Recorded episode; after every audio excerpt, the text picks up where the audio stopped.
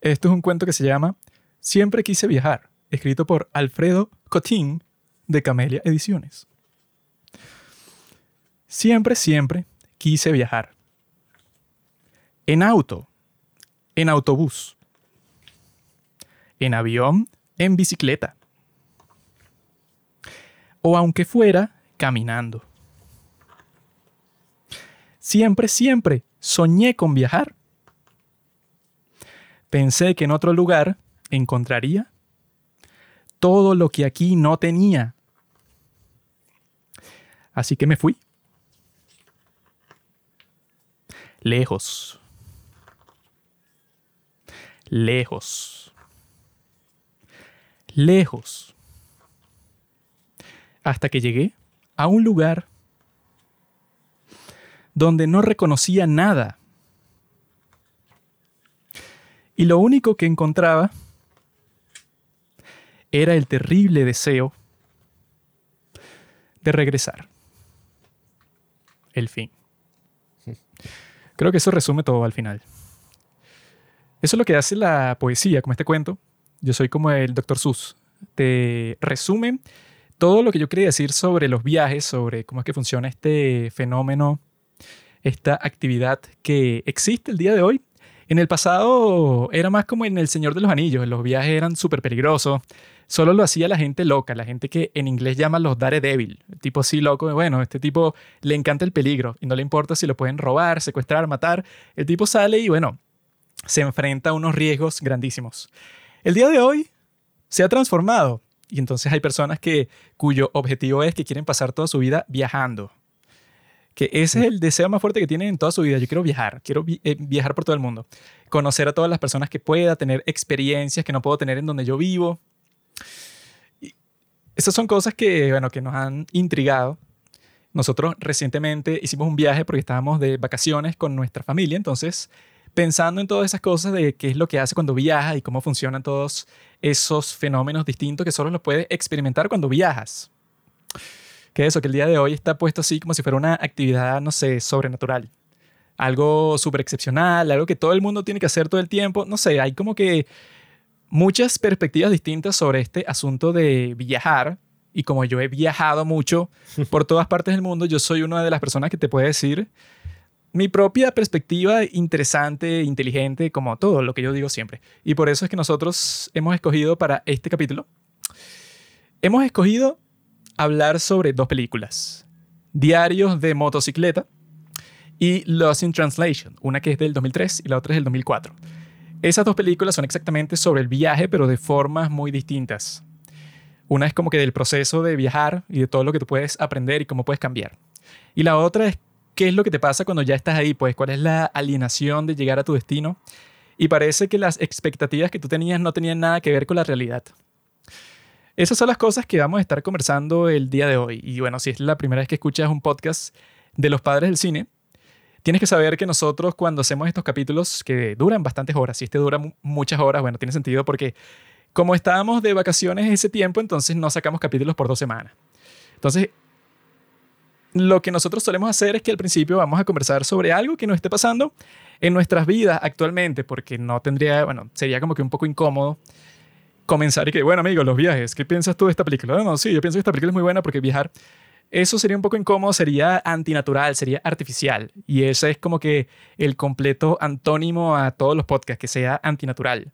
Los podcasts siempre son así, bueno, los podcasts buenos como este, siempre son así lo más digamos, sin ninguna restricción así ni de tiempo, ni del material que tú puedes cubrir, porque tú puedes ser totalmente independiente porque estás grabando esto desde tu casa. Si tienes casa, si no tienes casa, no puedes hacer un podcast.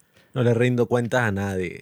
Damas y caballeros, hemos vuelto, estamos aquí para hablar de nuestras largas travesías. Lo más importante no es el destino, sino el viaje. Y bueno, nada, estuvimos de viaje esta última semana la semana pasada fuimos a las islas del Caribe, como buenos venezolanos que somos. Y bueno, yo creo que es un tema bien interesante, ya profundizaremos al respecto, pero recuerdo que creo que es como una especie de sueño generacional, más de los millennials, diría yo, que de la generación Z. No sé, ya como que después de todas las mariqueras que hemos vivido en los últimos años, no sé cuál es el sueño de mi generación. Las que, Las mariqueras. ¿cómo se traduce eso? Coño, no sé, las La estupideces. la- ridiculez. todas estas cosas que hemos vivido y que no, no puedes salir de tu casa porque vas a matar a tu abuela. Eh, No, y yo vi que ya no lo sé. quieren volver a implementar. Bueno, Y que ya hay varias partes y que no se requiere mascarilla otra vez. esta vaina ahí que estamos todos como que encerrados en una especie de máquina donde lo único que hacemos es entretenernos a nosotros mismos El y nos sueño de esta generación es terminar con el capitalismo, que es el que ha causado todos estos males. Yo creo que nuestros sueños han cambiado y los sueños de los millennials, que estaban como un poquito más esperanzados con el mundo, pienso yo, aunque ahorita están ahí todas maricas y que, ay, el mundo se va a acabar, el y que el calentamiento global". global, no, bueno, sí. Ajá. No, sabes que es más probable que se acabe el mundo por el calentamiento global que un ejército de monos que vuelan como en el señor, como en el señor, como en el mago de Oz, lleguen y bueno, y te secuestren y cuando como los monos vuelan, pues, o sea, vuelan como 100 metros en el aire y te lanzan desde ahí. Así es que se va- van a morir, no sé, todas las personas de tu generación. Eso no va a pasar. Como yo estaba en el internet, yo leía los comentarios y me sentía millennial cuando tenía como, no sé, qué sé yo, 10 años. Yo dije, ay, sí, esta es mi vida. Y entonces pude ver así de primera mano como nada. El sueño de todas estas personas era que, wow, viajar por el mundo, conocer nuevas culturas y nada, o sea, tú viajar a un sitio, no, o sea, de la manera turística, no, de mochilero. Exacto. ¿Cómo sería viajar de mochilero por el mundo? Esa es la mejor. parte más estúpida. Sí, bueno. Eso de que quieres ir de mochilero. Porque el mochilero no quiere ser mochilero. Lo es porque es pobre. Y es como el peor turista, ¿no? O sea, vas a un sitio y no vas a gastar un carajo, pero no tienes nada. No tienes El nada mochilero quisiera viajar como viaja eso, no sé, la clase media o los ricos. Y bueno, vas para un hotel, paseas un rato por ahí, comes y te vas a dormir. Eso es lo que haces en los viajes. Eso es lo que quisiera hacer el mochilero, pero como se quiere sentir único y especial, bueno, como yo estaba hablando en estos días sobre una estúpida que se llama Vic. Ah. Y esa tipa en Instagram, eso, hay gente así que no puede soportar el hecho de que tú no eres especial. Tú eres simplemente una persona, bueno, en el caso de esta chica, eres bonita y tal, tienes tu propio estilo, qué chévere, y por eso tienes muchos seguidores. Y no contenta con eso, la chica hace un montón de estupideces que le regala perro calientes a las personas por la calle. o, no sé, habla con un viejo y que, ¿cuál es tu canción preferida? Y el viejo y que, no sé, eh, esta canción de salsa, ¿puedo escucharla contigo? Y se sienta con él y la escucha. Y después se va luego de darle un abrazo al viejo que le quedan como tres dientes. Eso es lo que hace que sea así como que más, no sé, amigable.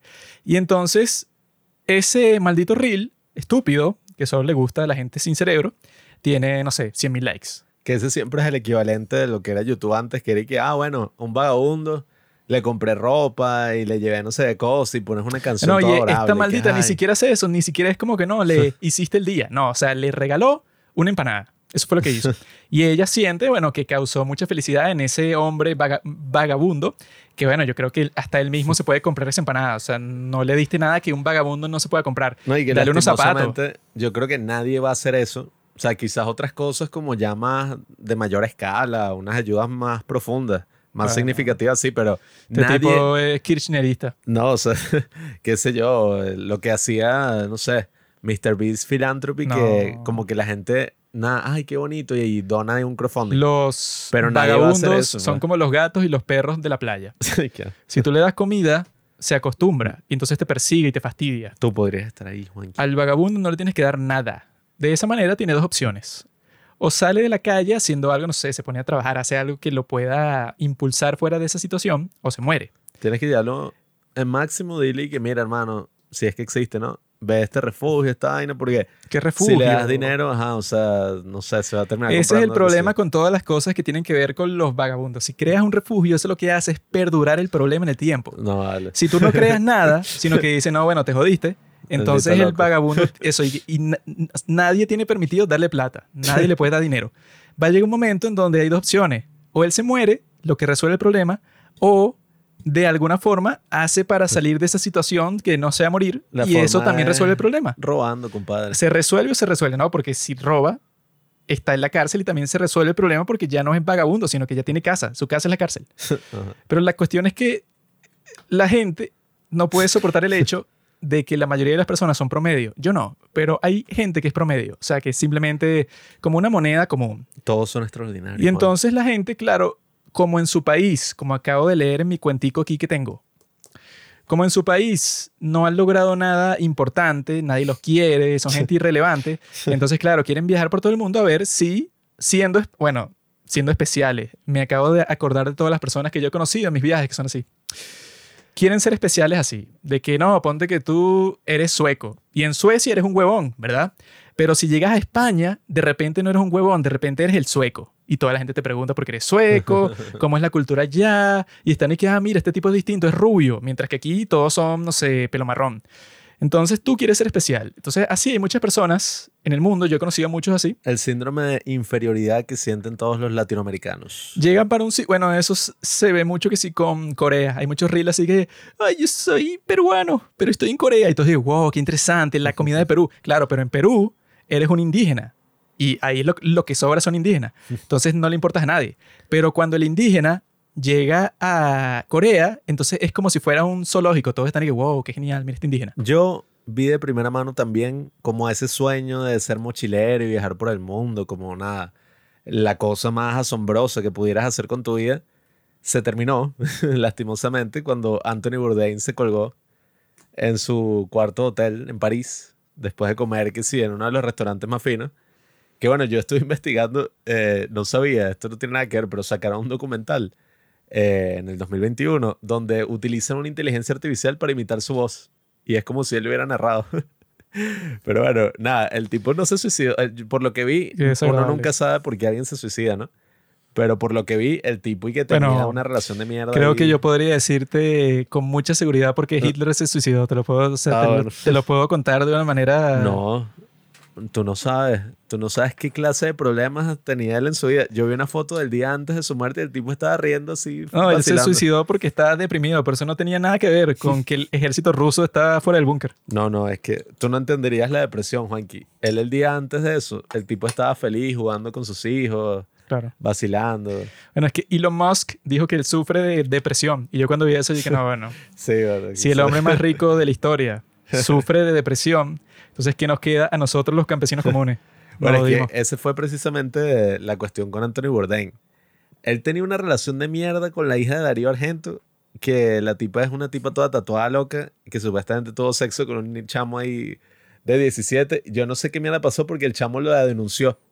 O sea, la demandó Ah. así con el bicho y que, marico, está chévere. ¿Qué pues, o clase sea, de marica? A mí me da la oportunidad a los 17 de cogerme a esa tipa y coño, ¿por qué coño la denunciaría? eso no existe con los hombres. ¿no? ¿qué? Con los hombres tú tienes 13 años y la maestra de 40 quiere estar contigo y tú dices, ¡Yahui! Pero yo creo que el tipo fue inteligente porque le sacó un coñazo de real, o sea, muchísimo dinero del juicio. Claro, la tipa se había tomado un selfie en la cama con el carajo. Eso no, no es ser inteligente, eso era una marica. Coño, es como los que y- acusaron a Michael Jackson. Le jodieron la vida al mejor artista de la historia para que les dieran unos millones de dólares. Se vendieron. Sí, pero la hija de Darío Argento, Asia Argento se llama. Michael No. Jackson no hizo nada.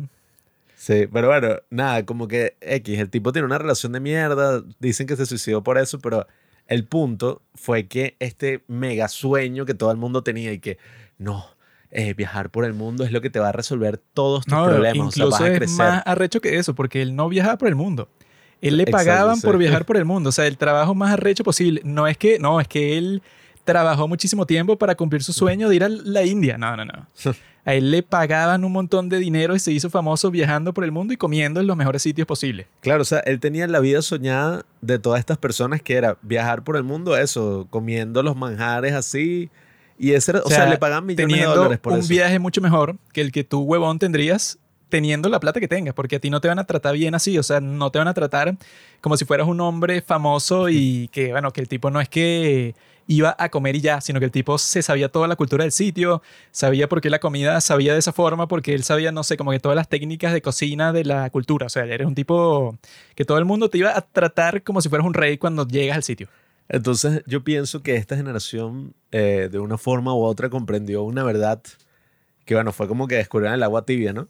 Que es que, ok, tú puedes viajar por todo el mundo y tener ese estilo de vida y ser miserable y colgarte, o sea, y suicidarte, pues, o sea, hacer la vaina que hace la gente cuando está al borde, pues, o sea, cuando ya no ves ninguna otra alternativa. O quizás Anthony Bourdain cuando se suicidó es porque era tan feliz que él dijo, no, o sea, ya qué coño. tengo que terminar mi vida en este momento, pues me siento tan feliz que como cuando se me baje este sentimiento, me voy a deprimir porque nunca voy a llegar a ser tan feliz como soy ahorita. Entonces se suicidó.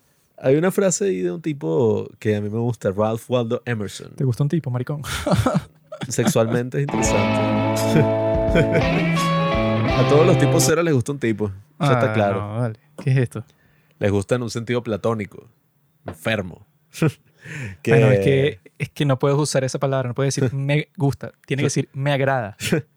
Lo admiro. simpatizo con sus ideas. Si tú dices, a mí me gusta, no sé, una persona que tú admires, Stalin. A mí me gusta Stalin, entonces eres gay.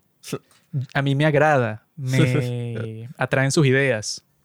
Bueno, a mí me atrae espiritualmente Ralph Waldo Emerson.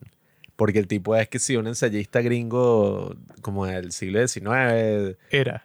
eh, no, él sigue vivo, seguramente.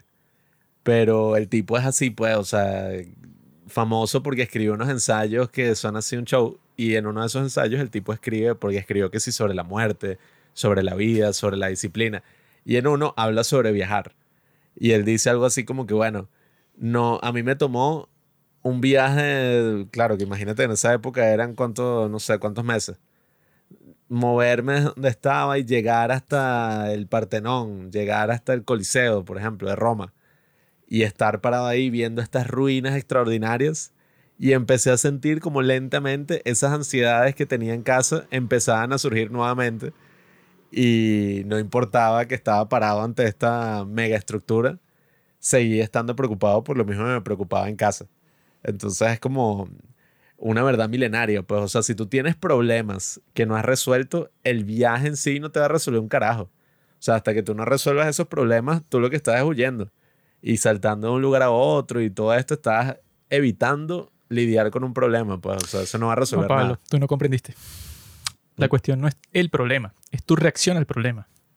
Digamos que se está quemando tu casa, ¿no? Así se está quemando, pero bueno, hay unas llamas incontrolables que están devorando todo lo, lo que está en tu casa. Ya no se puede salvar, ya los bomberos así lleguen no pueden hacer nada. Entonces tienes dos opciones. O te pones a llorar frente a tu casa que ya no existe porque se volvió polvo, o dices, ah, bueno, vamos a ver qué pasa. Vamos a ver qué voy a hacer ahora. Construyo una nueva casa, me mudo con mi amante. Tengo que resolver esta situación de alguna forma porque ya no tengo casa, ¿verdad? Esa es la manera en que puedes resolver el problema. Ya no existe. No tiene sentido llorar. Ya el problema, o sea, ok, el problema es que se quemó, pero ya se quemó, ya eso no es un problema. Ahora lo que tienes que hacer es, o sea, ir al próximo paso. ¿Qué es lo próximo? Eres estoico, Juanqui. No. Por eso es que yo les voy a contar más tarde, ahorita no, más tarde, les voy a contar por qué viajar en realidad sí es lo mejor del mundo, pero No por la razón que tú crees. como todas las cosas en este mundo, lo puedes hacer bien o lo puedes hacer mal. Por ejemplo, si yo te digo a ti, Pablo, que el sexo es lo mejor del mundo, ¿no? Y tú nunca has tenido sexo, pero escuchas eso y dices como que, ah, ok, qué bien. Entonces vas a tener sexo con una mujer, supongo, ¿no? Y cuando estás ahí, ¿verdad? Yo te dije el sexo, pero yo no especifiqué qué, qué tipo de sexo, ¿no? Entonces tú, como eres un enfermito, vas y bueno, eso pues, eh, digamos, penetras a la mujer, pero en un sitio en donde no es común que se haga eso, ¿verdad? En el ombligo.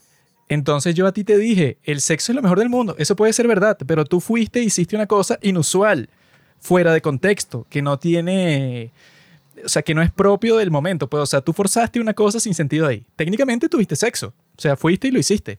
Pero eso no fue lo que yo te dije. Yo, yo- o sea, yo no especifiqué bien a qué me refería y tú te confundiste. Eso es lo que pasa siempre con el comunismo, ¿eh?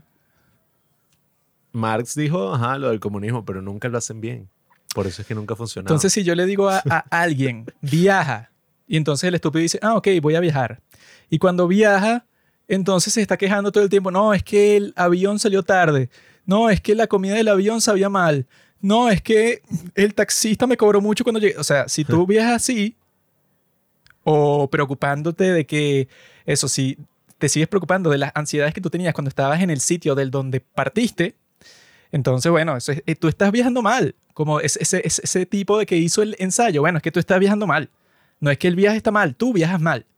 Porque tú cuando estás en el Partenón, en vez de pensar en el Partenón, que es una cosa increíble, o para el sitio que vaya, o sea, no sé, vas como en la película de diarios de motocicleta, vas a Machu Picchu. Y tú cuando estás en Machu Picchu, tú estás pensando en que, ay, que mi prima eh, me está esperando en la casa, ¿verdad? Entonces estás viajando mal. Estás rodeado de eso, pues, de esta obra arquitectónica increíble hecha por los indios hace dos mil años. Y tú estás pensando en tu prima. No, no hagas eso. Claro, es que viajar no va a solucionar tus problemas. Quizá, ajá, o sea, esas otras virtudes de viajar que evidentemente existen. Y que, ah, bueno, ampliaste tu horizonte, todas estas cosas. Aunque, bueno, no sé, pues en la actualidad, eh, tú viajas, no sé, ok, viajas a un sitio, qué sé yo, Europa y tal, pero depende de dónde vayas, tampoco es que la experiencia, o sea, ahorita con el internet, evidentemente que, ajá, o sea, va a ser una experiencia interesante y todo, pero no es que, no, o sea, algo que nunca me había imaginado. Al final vas a estar terminando, no sé, o sea, vas a ver, qué sé yo, tortugas ninja en China y bueno. Es que No esa es la sé. cosa. No El día de hoy, acá. los viajes se hacen en función a cuáles son las mujeres que tú vas a conocer cuando llegues allá.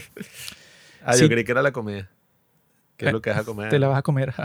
Si tú llegas a ese sitio y no puedes hacer nada con ninguna hembra, o sea, nunca socializas con las mujeres ni haces algo más, el viaje no va a funcionar. Por eso es que ahora vamos a contar cuál fue nuestro viaje y que nos pasó eso cuando fuimos a la isla de Margarita, que es una isla de mierda que se encuentra en la costa de Venezuela, porque resulta La que nosotros tenemos una supuesta amiga, ella dice eso, se llama Puchi, ¿no? Entonces ella es de ahí, de esa isla de mierda. Entonces ella cuando vio la foto que subió Pablo en Instagram, no, yo cuando ustedes vuelvan a ir, que voy a ser su guía. ¿Guía de qué? Si ahí no hay nada. Ahí hay pura tierra. Es, es- es así como la, la playa.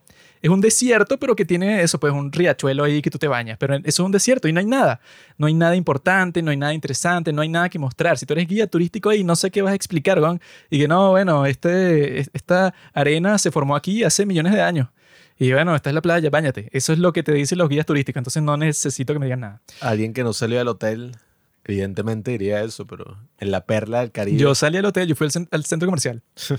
y nosotros no habíamos ido a ese sitio desde el año 2016, ¿no? Sí. 2017, no sé. 2016. 2016. Entonces fuimos al sitio, ¿no? Porque yo creo que principalmente porque a mi madre le gusta la playa y ella suele trabajar mucho, ¿no? Entonces quería hacer algo así como que eh, eso, necesitaba una vacación para desestresarse de su trabajo. Yo no, yo no necesitaba ninguna, nin- ninguna vacaciones y también está el hecho de que no me importa mucho la playa, o sea, no la disfruto mucho ni nada. Entonces no, para mí no era como que, ah, sí, me liberé, me estoy desestresando. Sino era porque mi madre eso era más como que para que ella se desestresara por su lado, porque yo en realidad no siento ningún estrés nunca. A mí me gusta estar en la playa con mi cigarro, leyéndome una novela, sin ninguna preocupación, Yo no necesito ninguna vacación, pero bueno. lejos de mi computadora. El hecho es que fuimos en avión y es un vuelo bastante corto, solo dura media hora, entonces no te dan comida ni nada, sino que te dan un refresco o un agua si eres una persona aburrida. Mm. Pero yo estaba ahí y yo, como soy un genio, yo predije, yo les dije que esto no va a salir a la hora porque por alguna razón los vuelos nunca salen a la hora. Incluso cuando yo estuve en Europa.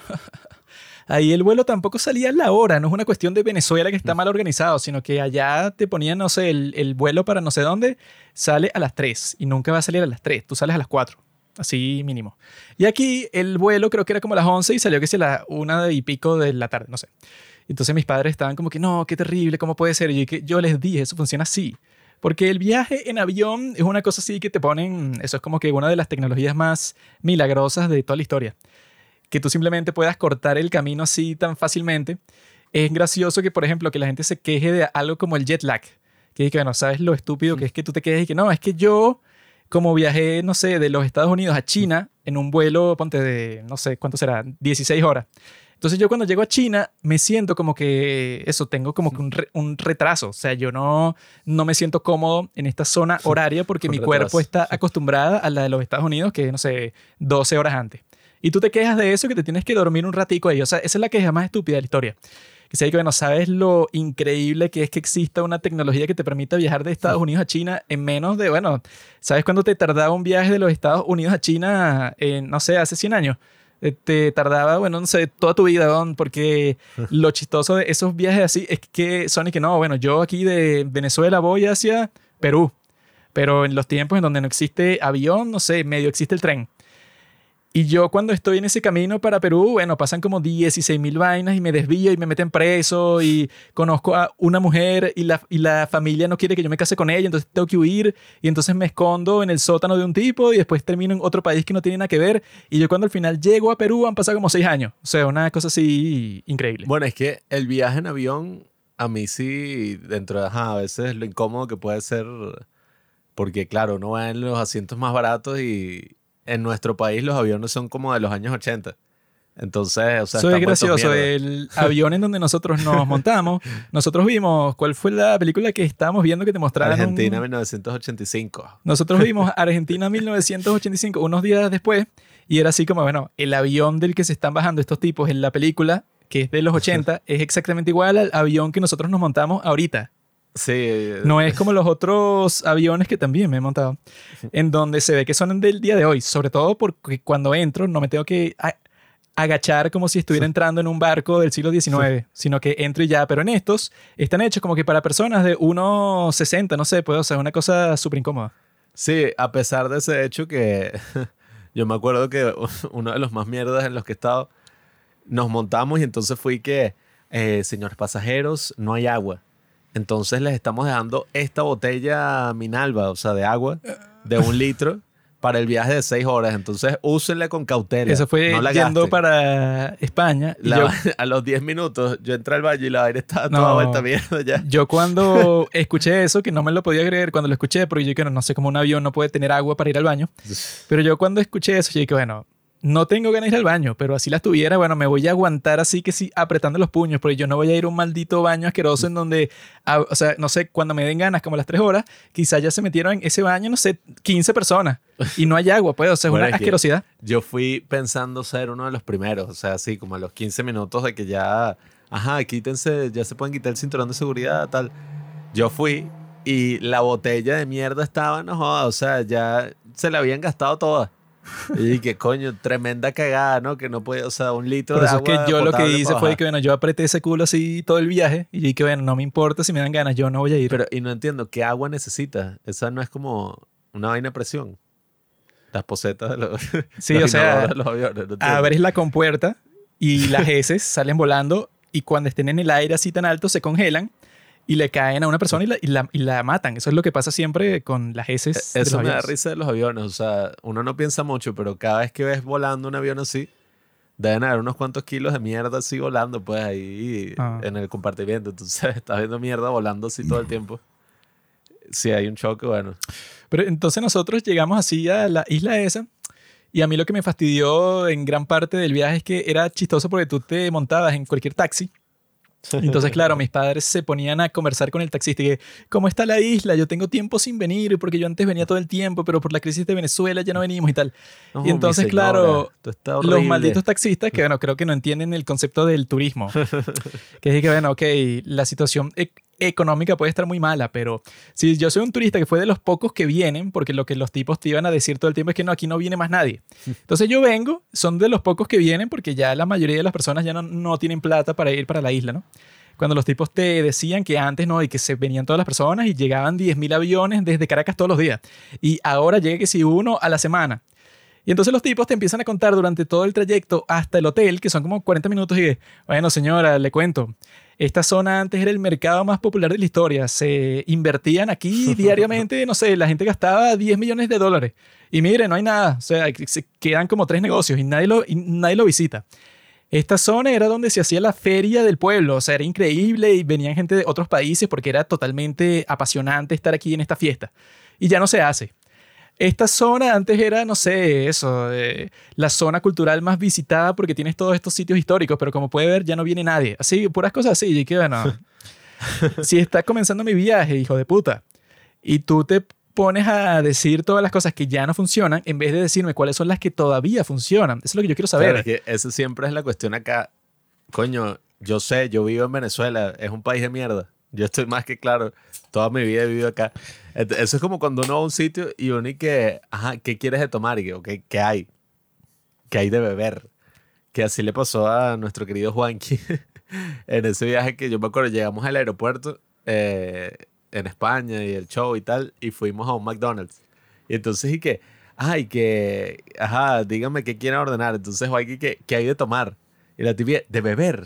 Y que, ajá, maldita eso. Y Eso esta- fue uno de los momentos más frustrantes de toda mi vida. la Porque la perra esa, si ella yo cuando pregunté qué hay de tomar, y ella automáticamente dijo, o sea, en un milisegundo dijo, de beber, quiere decir que la perra entendió lo que yo dije.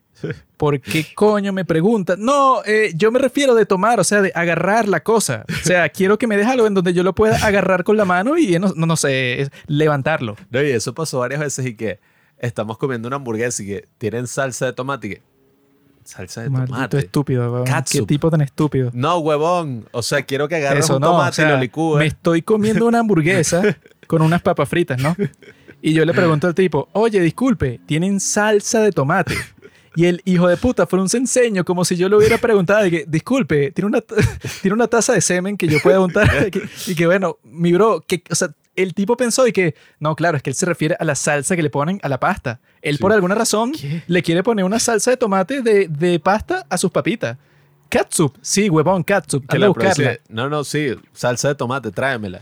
Alto esclavo estúpido. Que así le pasó a nuestra hermana. Ella- Yo estaba hablando por teléfono con ella y dije, ¿cuánto valen las donas? Y que, las donas. Las donuts. las No. donuts, huevón. También me pasó con otro maldito idiota, con otro mesonero, pues, o sea, que son la escoria del mundo. Yo le, o sea, él y que, ¿qué van a ordenar de beber? Y yo le digo, ¿qué tiene? Y el tipo me vio como si yo le hubiera preguntado y que, no sé, y que, que si, si era transexual.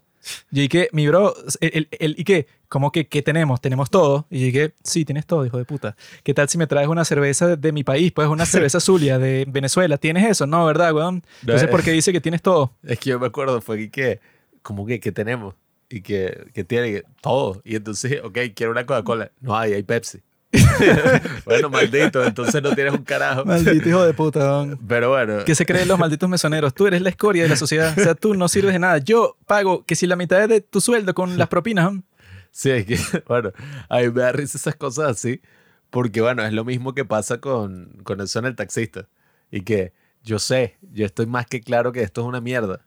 Precisamente por eso, dime qué coño puedo hacer acá por ajá, O sea, si estoy llegando, no quiero saber lo que no hay. No, es que eso- lo que hay. Luego de ese viaje, ¿Qué coño voy quizá a la hacer? conclusión que yo puedo tomar y que, bueno, sabes que toma, o sea, da la vuelta, hijo de puta. Porque yo Sí. no sé qué voy a hacer aquí, weón. O sea, ir para la playa, bueno, claro, es lo lógico. Que así siempre son, eso, bueno, la gente que ha emigrado, en Latinoamérica ha emigrado mucha gente, entonces sabrán esto, pero así siempre son los malditos familiares, ¿no? Que, o amigos que se han ido, que uno y que, ah, o sea, ¿qué tal el país? No es que yo quiera emigrar, ¿no? Pero sobre todo los familiares, los amigos no tanto. Los familiares siempre son y no, esta vaina es horrible, ni se te ocurra venir para acá porque esto es el demonio, o sea... y los, ma- y da- los malditos están que sí en la capital de Suiza. Sí, y que... Sí, y es no, esto horrible, aquí maldito. se trabaja de sol a sol. Una vaina terrible. O sea, todas las personas aquí la pasan mal. Sí. El sueldo no alcanza. Y que, ay, ¿qué haces tú allá? Pues, huevón, devuélvete. Sí, y que, marico, yo vivo en el Congo. Devuélvete y vacila aquí entonces, weón, que es mucho ¿Por qué mejor. coño me dices esto a mí? O sea, ¿me quieres deprimir? No, entonces cuando, ajá, todos los taxistas actúan exactamente igual, pues, o sea, que te tienes que mover en puro taxi porque esa isla de mierda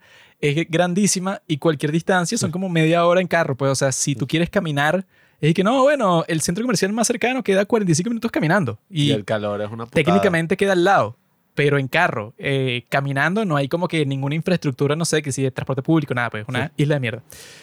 Y nosotros llegamos al hotel, que es tremendo hotel, amigo, cinco estrellas. No me quedo en pura mierda.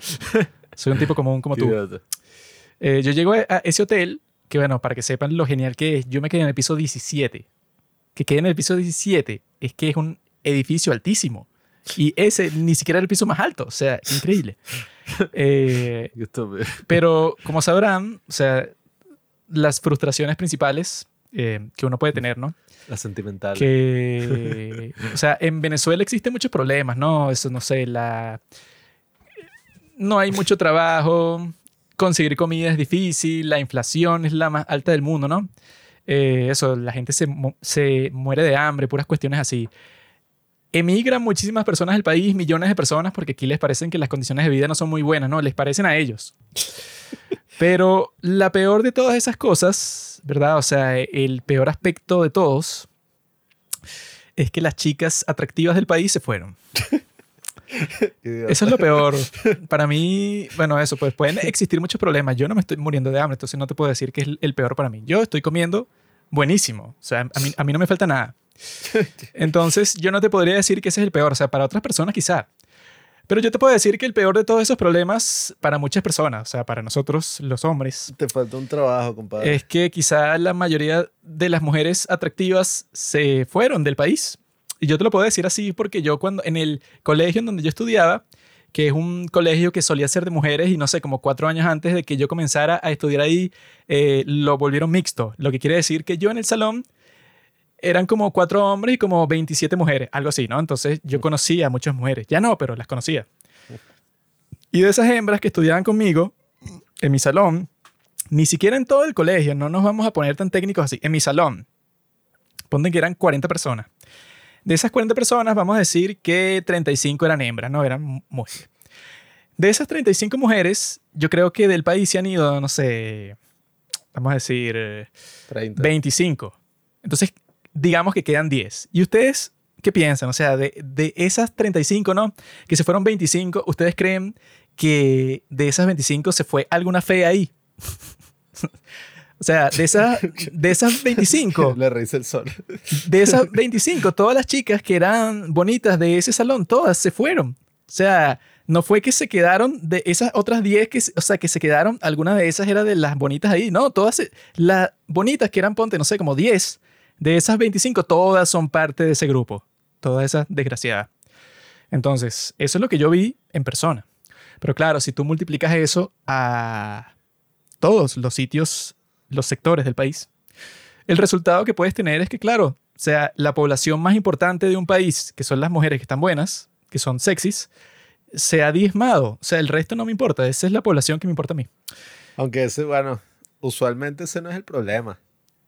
Porque, ajá, o sea, uno diría que, bueno, Como Se no, fueron. loco. ok, se fueron esas, pero las que quedan, ajá. O sea, se supone que si las que quedan son esas, igual uno tiene chance. No, no, no. Al No- contrario. No estás entendiendo. tú, que bueno, digamos que tú eres un hombre promedio. Si ese es el promedio del día de hoy, qué mierda, ¿no? Ay, Pero digamos que tú eres el promedio, ¿no? Tú, para estar con una chica sexy, deberías hablar, no sé, frecuentemente con, digamos, no sé, con 30 mujeres. Si de las mujeres que tú conocías se fueron 25 mujeres, que es lo que yo dije de mi salón de clase, eso quiere decir que tus posibilidades de estar con una chica sexy se han reducido de una manera totalmente violenta. Entonces, claro, quedan chicas sexy aquí muchísimas, eso lo hemos conversado antes. La cuestión es que mientras menos haya, menos oportunidad hay para que tú captures a una. Entonces, claro, me nosotros, coloqué un saco. nosotros en ese hotel, de todas las personas que estaban ahí, bueno, que claro, siempre hay una gran negatividad en estas circunstancias porque te, o sea, ven el vaso medio vacío. Eh, Mis padres como que se ponían a conversar con los empleados y les decían cosas y que no, es que solo el 40% del hotel está lleno aquí en temporada alta. Y dije, ¿por qué tienes que decir eso? O sea, no, no puedes vacilar y ya. No puedes ver el lado positivo. O sea, si tú lo dices así, suena mal. Y que solo el 40%.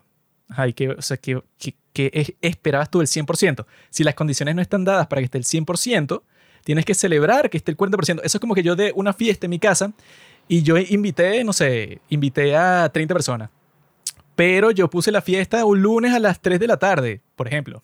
Las condiciones no están muy bien, ¿no? Para que vengan las 30. Y ponte que vienen 10.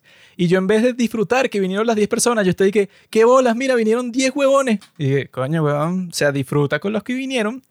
Sí, es que, a ver, no es que hay que tener una actitud así con todo en el país, que hay gente pendeja que está ahí que, no, los venezolanos pura negatividad, no ven lo bueno y que, bueno, Muchos venezolanos así. esa, esa postura sí, a veces yo, bueno, me cago en esa postura. Gente como la otra vez una controversia con Alex Tienda y que ese es el problema de Venezuela. Uno quiere hacer algo bueno y los mismos venezolanos lo joden. Sí, y, que, y que, Ese es el problema.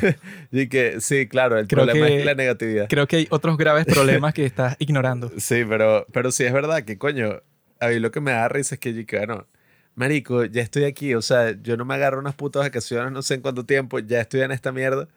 Para mí es arrechísimo que esté el 40%. últimas, o sea, entre comillas, vacaciones que nosotros tuvimos, es decir, o sea, que te vas a otro lugar, sea cual sea, fueron en el 2019, Sí, bueno. o sea, hace cuatro años.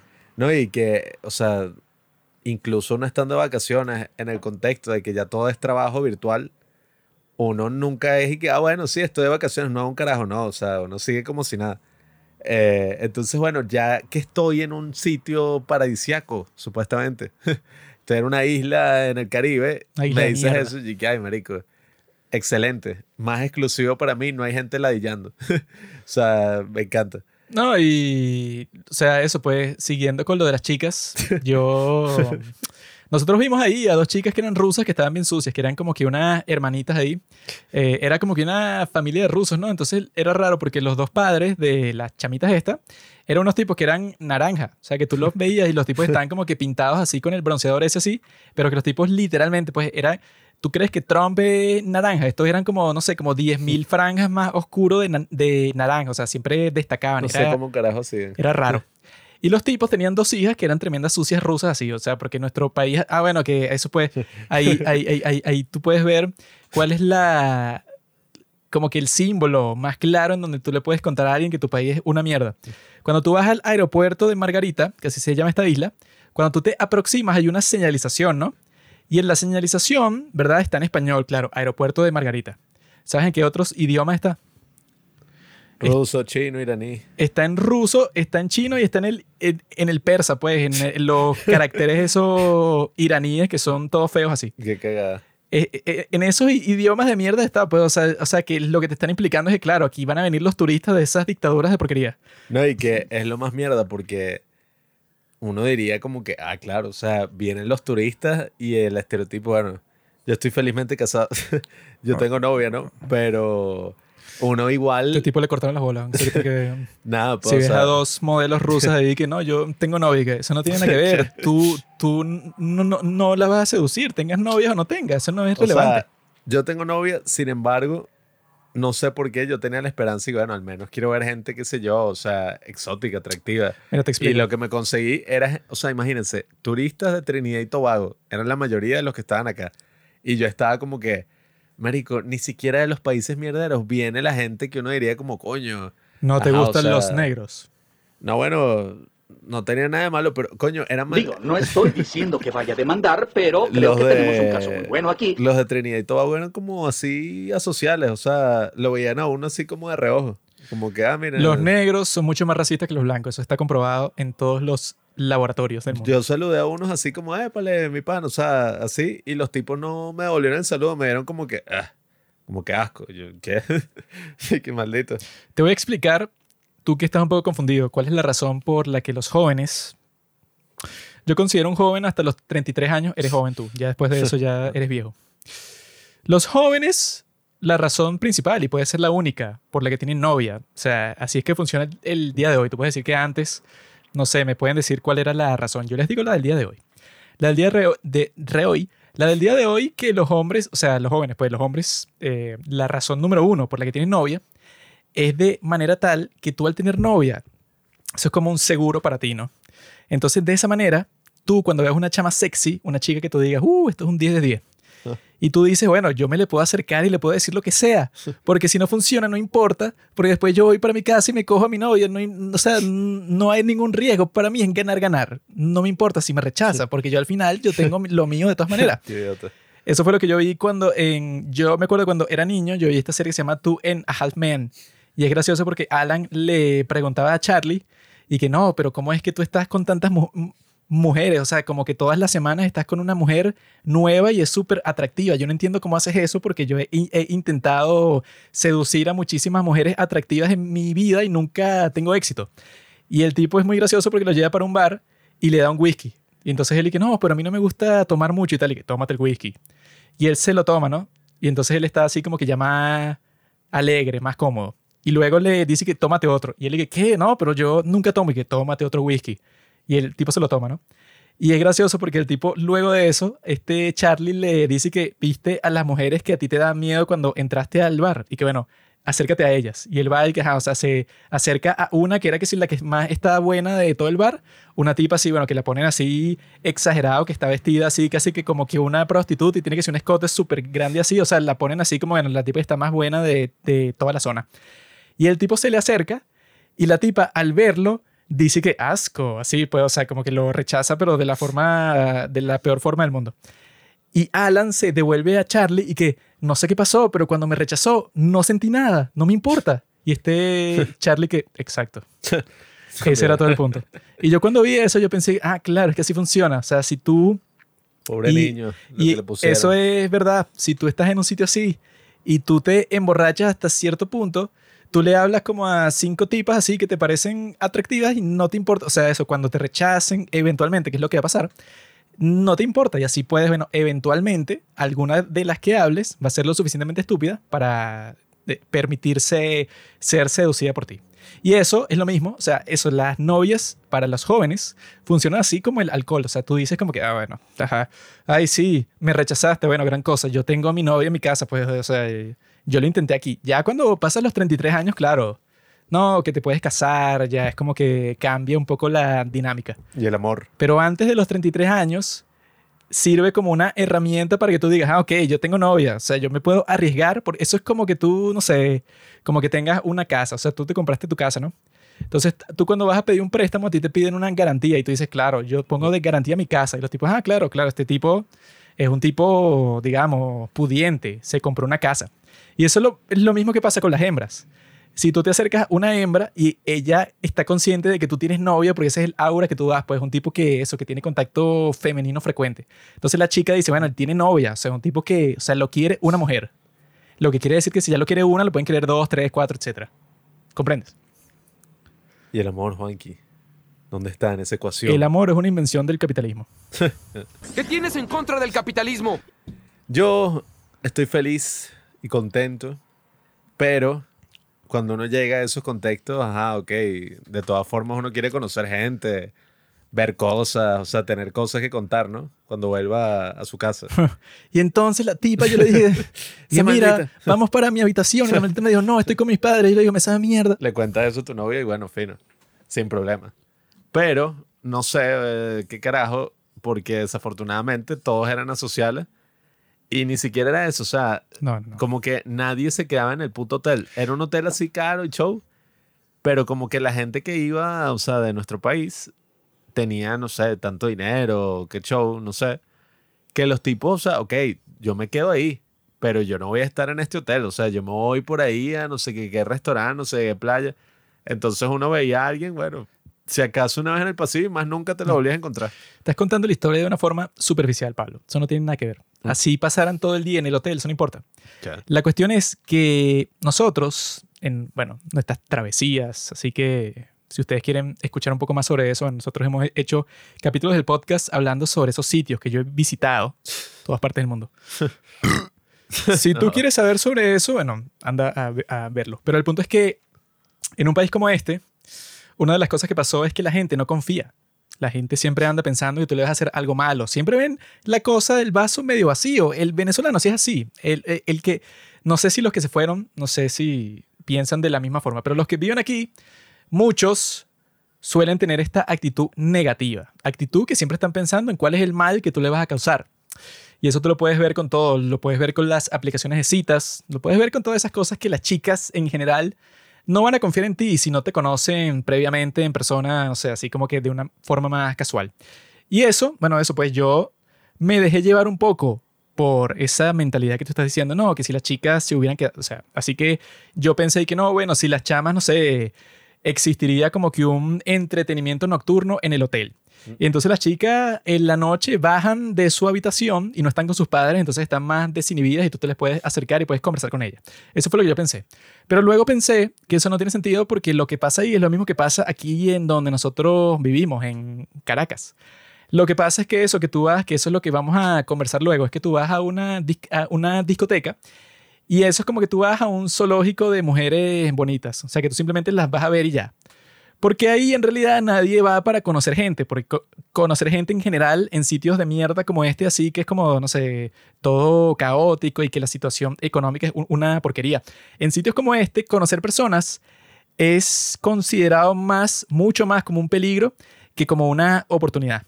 Entonces las personas tienen como que un trauma, incluso cuando salen del país y todo, que dicen y que no, tú no conozcas a ningún extraño, tú estás pendiente, o sea, como que esa narrativa que te dicen cuando eres niño, bueno, que estés pendientes de los extraños que te pueden eh, hacer daño.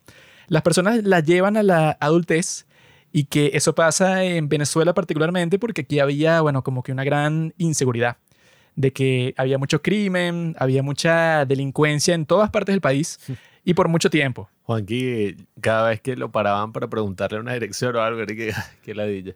O sea, y qué fastidio, y que ahora qué. que yo me acuerdo que siempre era que si alguien se acercaba y que, eh, disculpe, ¿cuál es la hora? Y Juanqui se, lo ignoraba, pues completamente como, jódete. Porque creo que sí pasó unas veces, ¿no? Como que vainas así, que a uno es como que lo robaron. Ah, no, sí, bueno.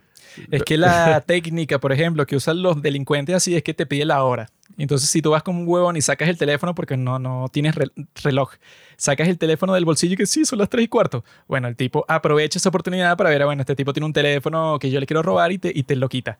Entonces, a mí por mucho tiempo, o sea, ya no pienso tanto así porque ya la delincuencia se ha reducido. Pero por mucho tiempo, a mí si me preguntaban cualquier vaina, yo seguía caminando y que sí, sí, huevón, no me importa. O sea, yo lo ignoraba comple- completamente. Sí, es que y era un fastidio, pues, porque siempre se acercaba alguien y te hacía la pregunta con menos sentido del mundo. Y, por acá es que queda la montaña de la que te... O sea, una broma Sí, que, sí, es que sí. aquí no... ¿Qué? Esa es una táctica que usan todos los malandros, los delincuentes del mundo. Bueno, a nosotros mismos Ah, cuando sí. estábamos en Barcelona, se nos acercó un tipo todo extraño ahí, que si todo tatuado, Tenía con- la cara tatuada que si con un diente así de oro, todo raro, o sea, que se veía como un delincuente. Y el tipo nos preguntó y que, oye, ¿tienes los 15 céntimos que me faltan? Claro, o sea, yo, yo supongo que preguntó eso, como si yo fuera un huevón y yo voy a sacar mi cartera a ver si tengo la plata que él quiere. Y yo le dije, no, no, no, no, y seguí caminando y ya. Sí, que... Sí, pero no te lo voy a dar. o Esa sea, es la táctica que usan en todas partes del mundo para robarte. Pero esa es la cosa, pues, o sea, que aquí las hembras, sobre todo, ponte, o sea, que en Barbie te ponen esa estupidez así que no, que el patriarcado, si tú estás en una playa en Los Ángeles, te acosan todos los hombres y te tocan el trasero y todo. O sea, un- una cosa que- que no pasa. Yo creo que en Venezuela, no sé, ponte en una fecha así, que si en el 2015, yo creo que ser mujer aquí era algo así como en Barbie, o sea, que en Estados Unidos, obviamente que no es así. Pero en Venezuela, como es un sitio un poco salvaje y que era, bueno, y que fue por mucho tiempo, fue que el sitio número uno en cuanto a, asesi- a asesinatos per cápita y con, todas, y con todas las cosas, y que con los robos, con los secuestros, con todo. Llegó un punto aquí que era así, o sea, como con todos los indicadores que da- de pobreza, de delincuencia, todo, era el número uno del mundo. Entonces yo creo que en un momento del tiempo así, las mujeres, bueno, que yo conversaba con muchas en, en el pasado, ya no, porque se han ido. Pero yo escuchaba muchas historias así de que las chicas decían y que no, bueno, yo no salgo más para la calle a menos que sea en carro, porque yo por la otra vez yo estaba yendo para el metro y un tipo me tocó el trasero. O yo estaba sentada en un autobús y un tipo se sacó el pene. O yo estaba así, Sí, como que puras no. cosas así, pero que como a cada mujer le habían pasado así, como no sé, como seis cosas así. Entonces las chamas decían como que, bueno, claro, por eso es, esa es la explicación de por qué eh, yo siempre he dicho eso, pues que si tú caminas por la calle aquí, jamás, eso me habrá pasado, no sé, dos veces en toda mi vida. Casualmente por la calle, pues, o sea, no en un centro comercial, sino por las calles como tal. Tú nunca ves a ninguna chama bonita, nunca. O sea, porque claro, supongo que las que son bonitas, así, ponte que son que sí, no sé, de 8 de 10 en adelante, todas las que son así no pueden caminar tres cuadras porque como este es un sitio salvaje, entonces pasa un tipo y que, coño, qué rico. No, y sí, es un fastidio. Yo lo he visto recientemente incluso, pues, con la, la perspectiva femenina de mi novia. Coño, sí, es un fastidio. Pues cada vez que ella se va en autobús, es un cuento y que, no, entonces el tipo se me quedó mirando y se me sentó al lado y me pidió el número y me empezó a hablar y me dijo que yo era muy bonita y que sí, o sea, una cosa que hasta Ay. el delivery, o sea, le pide una cosa por delivery y el tipo agarra y le empieza a llamar así varias veces y le Ay, toma fotos. Eso es lo incómodo. fastidio. Pero antes no era solo incómodo, sino era y que no, bueno, un tipo me estaba viendo, pero porque yo creí que me iba a secuestrar. Que si Sí. con otro tipo y me mostró una pistola, no sé, unas historias así como que Sí, de terror. Entonces, eso pienso yo motivó a muchas chicas a decir como que, bueno, eso, yo listo, pues, o sea, yo cuando salga para un sitio voy con unos amigos y voy en carro y voy con seguridad, o sea, no sé, como que unas medidas extremas así. Ya la delincuencia aquí no es tan grave así, pero claro, o sea, los traumas del pasado como que siguen presentes ahí. Sí, bueno, y, y es lo que pasaba que, Pasa, obviamente, incluso yo me di cuenta en las discotecas acá y todo, hasta los mismos tipos, pues hasta los mismos hombres son así medio malditos. O sea, todo el mundo es como una desconfianza así, nadie quiere hablar contigo. Si tú hablas con alguien, sí, casi siempre, pues, o sea, dependiendo del contexto también, ¿no? Pero casi siempre la actitud es así como, ¿qué quieres, Juan? O sea, ¿qué quieres de mí? Sí, es como O sea, que como que- hostil. Sí, como, no quiero nada, pues, estoy hablando y ya. Y que, O sea, no, te, te quiero saludar para ver cómo le está pasando. que- Y o sea, estoy estoy, pasando conociendo a alguien y ya. Y. A mí me pasó tal cual así que habíamos ido a eso, pues, o sea, habíamos vuelto ese dichoso viaje. No este último, no, otro que habíamos ido a un pocotón de discotecas y cosas y la gente era, amigo, toma, te dan así tragos, todo el mundo super pana, o sea, otro mundo. Llegué acá, fui a una discoteca y coño, o sea, era una cosa, eh, las malas vibras así en el aire. Yo me acuerdo que un tipo, y que le empezamos a hablar ahí, le pedí un cigarro. El maldito tenía la caja nueva, o sea, la caja y que no tengo. Y sacó un cigarro para él y empezó a fumar así, bicho viéndome así como si le hubiera pedido, no sé. Y que marico, todo, o sea, sí, unos malditos. No, es que eso, lo principal, la razón por la que los hombres van a los sitios nocturnos es porque quieren conocer mujeres, pues quieren hablar con mujeres ya. Pero eso aquí no sucede por eso mismo que les está diciendo, porque bueno, si ustedes creen que, ajá, que eso, si les dije que las mujeres, sobre todo las que están atractivas, que son las importantes, las otras no. si las mujeres decidieron dejar de salir para la calle de día, ahora imagínense, o sea, las pocas que quieren seguir saliendo de noche, que claro que es más, pe- más peligroso, esas que salen así, entonces cuando salen, salen son en grupos de amigos con todas las personas que ya conocen. Entonces van a un sitio en particular y eso es para bailar con sus amigos o con su novio, que bueno, que no tiene sentido. O sea, tú vas a un sitio así es para conocer personas. No sé qué disfrute hay en tú ir con tu novia a una discoteca y bailar con ella ahí por seis horas. No sé cuál es, o sea, cuál es el punto de eso. Las discotecas en general son un fastidio y yo No, vale, aquí. Sí, bueno, por eso, pues. Pero incluso, o sea, yo nunca le he dicho a mi novia, y que, ay, sí, vamos a la discoteca, tal, por allí que voy a ir a pagar tragos excesivamente caros para bailar contigo, no sé qué coño. Porque ajá, o sea, no sé, reggaetón, vas a bailar con tu yo lo que siempre he visto en esos sitios aquí que no tiene ningún sentido es que tú vas para un sitio, ¿no? entonces hay una tipa que es la que está más buena en toda la discoteca, ¿no? Y que claro, esa tipa, como les estoy contando, esa no va a ir sola a buscar un hombre, pues eso no, aquí, aquí no funciona así. La tipa va con su novio y pasan todo el día bailando, los dos retrasados ahí, bailando en la discoteca y, de- y se besan y se meten mano ahí frente a todo el mundo. Yo est- estoy ahí pensando, que, ¿cuál es el punto de esto? O sea, ¿qué hago yo aquí? ¿Y qué hacen ellos aquí? O sea, ¿quién disfruta de eso? O sea, pagando por un alcohol, no sé, que es que si 10 veces el precio que lo puedes comprar en el supermercado, bailando con música, bueno, que si te gusta bailar, puedes tener una fiesta en tu casa, eso es posible, ¿no? Pones música en tu casa o en la casa de un amigo y bailas con tu novia y puedes hacer lo que tú quieras. Tú y sola. te sale 10 veces más barato si eso es lo que quieres hacer, si quieres bailar. Venir a un sitio como este a bailar, o sea, es absurdo. Y ese es el efecto que, bueno, que uno puede ver en este viaje así, pues que, que estas chicas, y bueno, yo vi en realidad de las chicas que vi de las atractivas en este hotel, vi, no sé, pues vi como cinco. De esas cinco, dos eran las hermanas rusas que la vimos solo como dos veces y no sé qué les pasó, después se fueron. Y la principal que vi era una sucia que yo vi cuando fui al gimnasio. Pero esa chica, yo la había visto antes saliendo de la habitación a buscar papel toalé en el sitio en donde yo vi que, que era Coño. donde lo guardaban. Y coño, no, o sea, así cagarás, que no tienes que ir al cuarto, el cuarto que solo puede meterse la, la gente de limpieza. O sea, a nosotros se nos terminó. Y entonces yo dije, bueno, voy a buscar eso y voy a buscar agua que tenían un, un cuarto en donde está el hielo y también estaba eso, que, que si toallas y el papel toalé y agua por si necesitas más. Y yo necesitaba más. Joaquín una vez al día se lleva como cinco rollos. Entonces yo salí de la habitación y yo cuando estoy saliendo veo esa sucia que viene del gimnasio y está como que toda rojita, toda sudada con su ropa de deporte, una chica rubia así. Debe tener, no sé cuántos años tiene, pero se veía joven, 17, 18, 19, no sé. La cagaste ya, es que 17. ya. Pero yo la veo que está pasando hacia donde yo estoy y yo le digo buenas y tal. O sea, cuando le paso por al lado. Y yo estoy que, uy, qué sucia.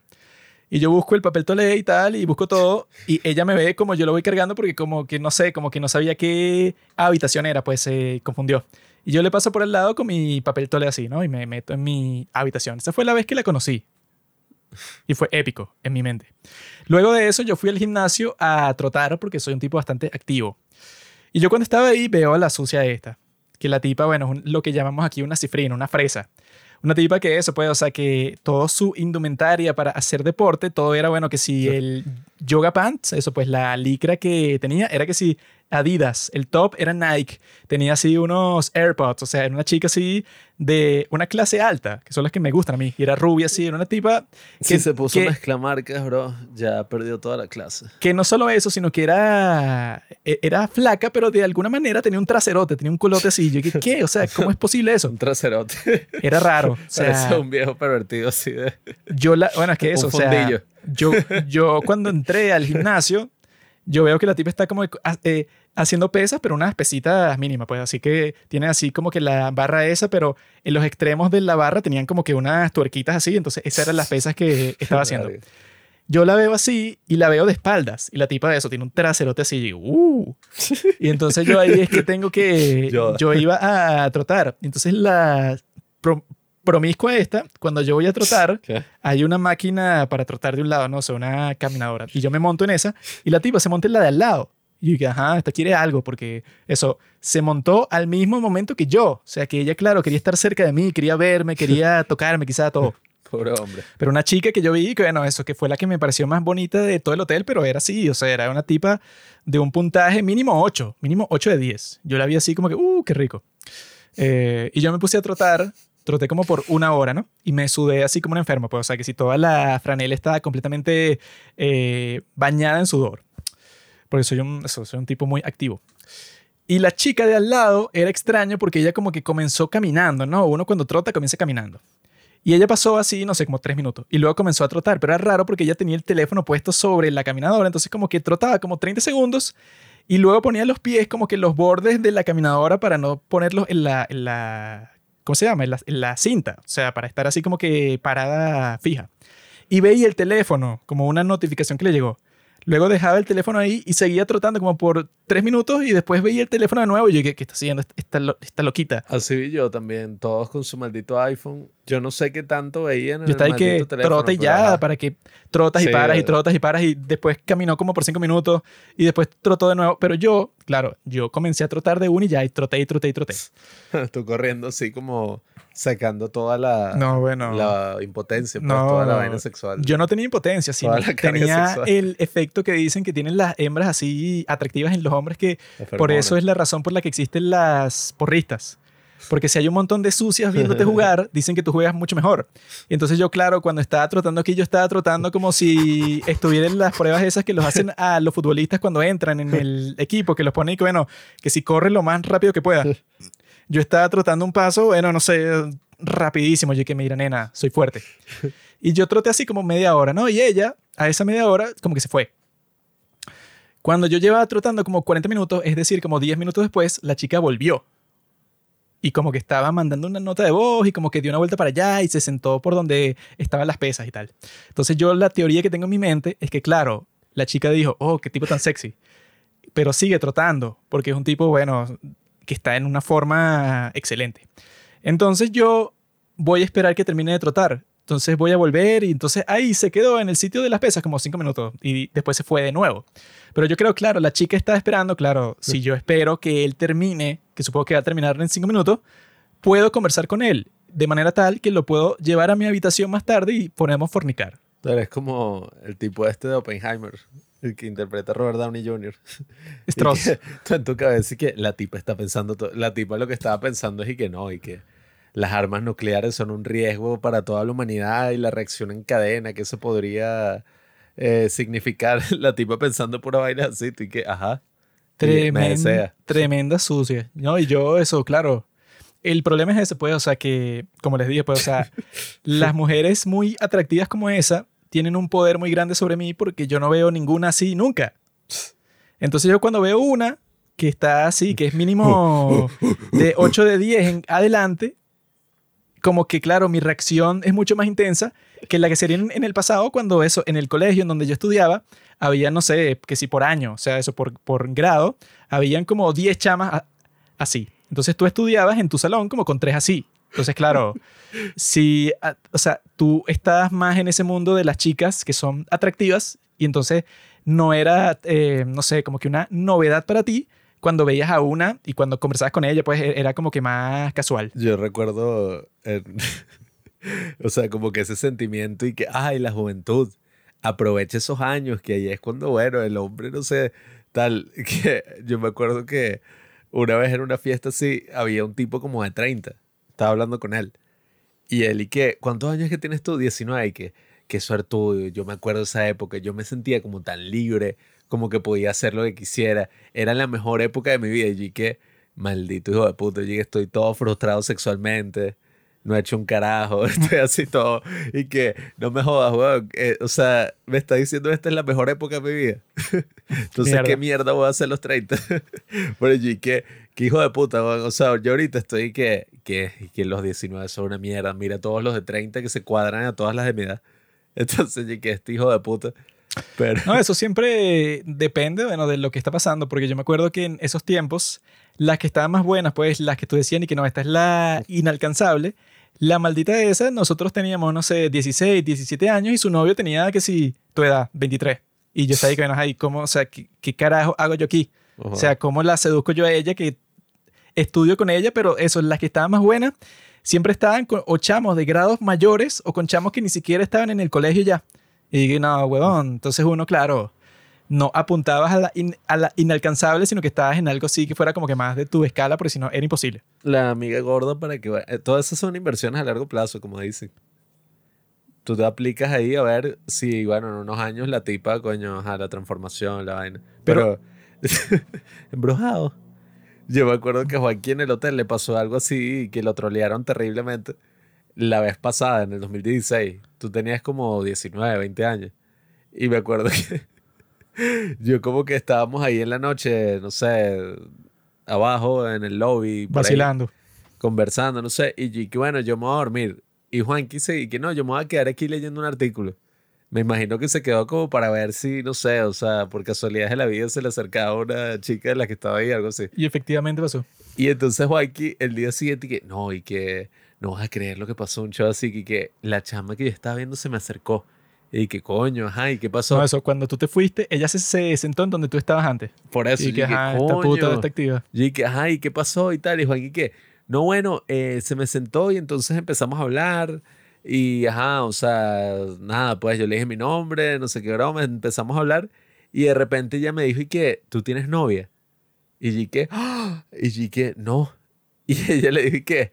Yo sí, y me está llamando en este momento. Y se paró y se fue a hablar por teléfono con él. Sí, o sea, dijo una cosa así que no, bueno, discúlpame que me está llamando mi novio. Y yo ahí que bueno, si, si yo tuviera una pistola aquí, Oye, hija de te puta. mataría a ti y a todas las otras mujeres de este sitio, porque no sé qué coño significa eso. Me da risa que la tipa estaba como era presumiendo.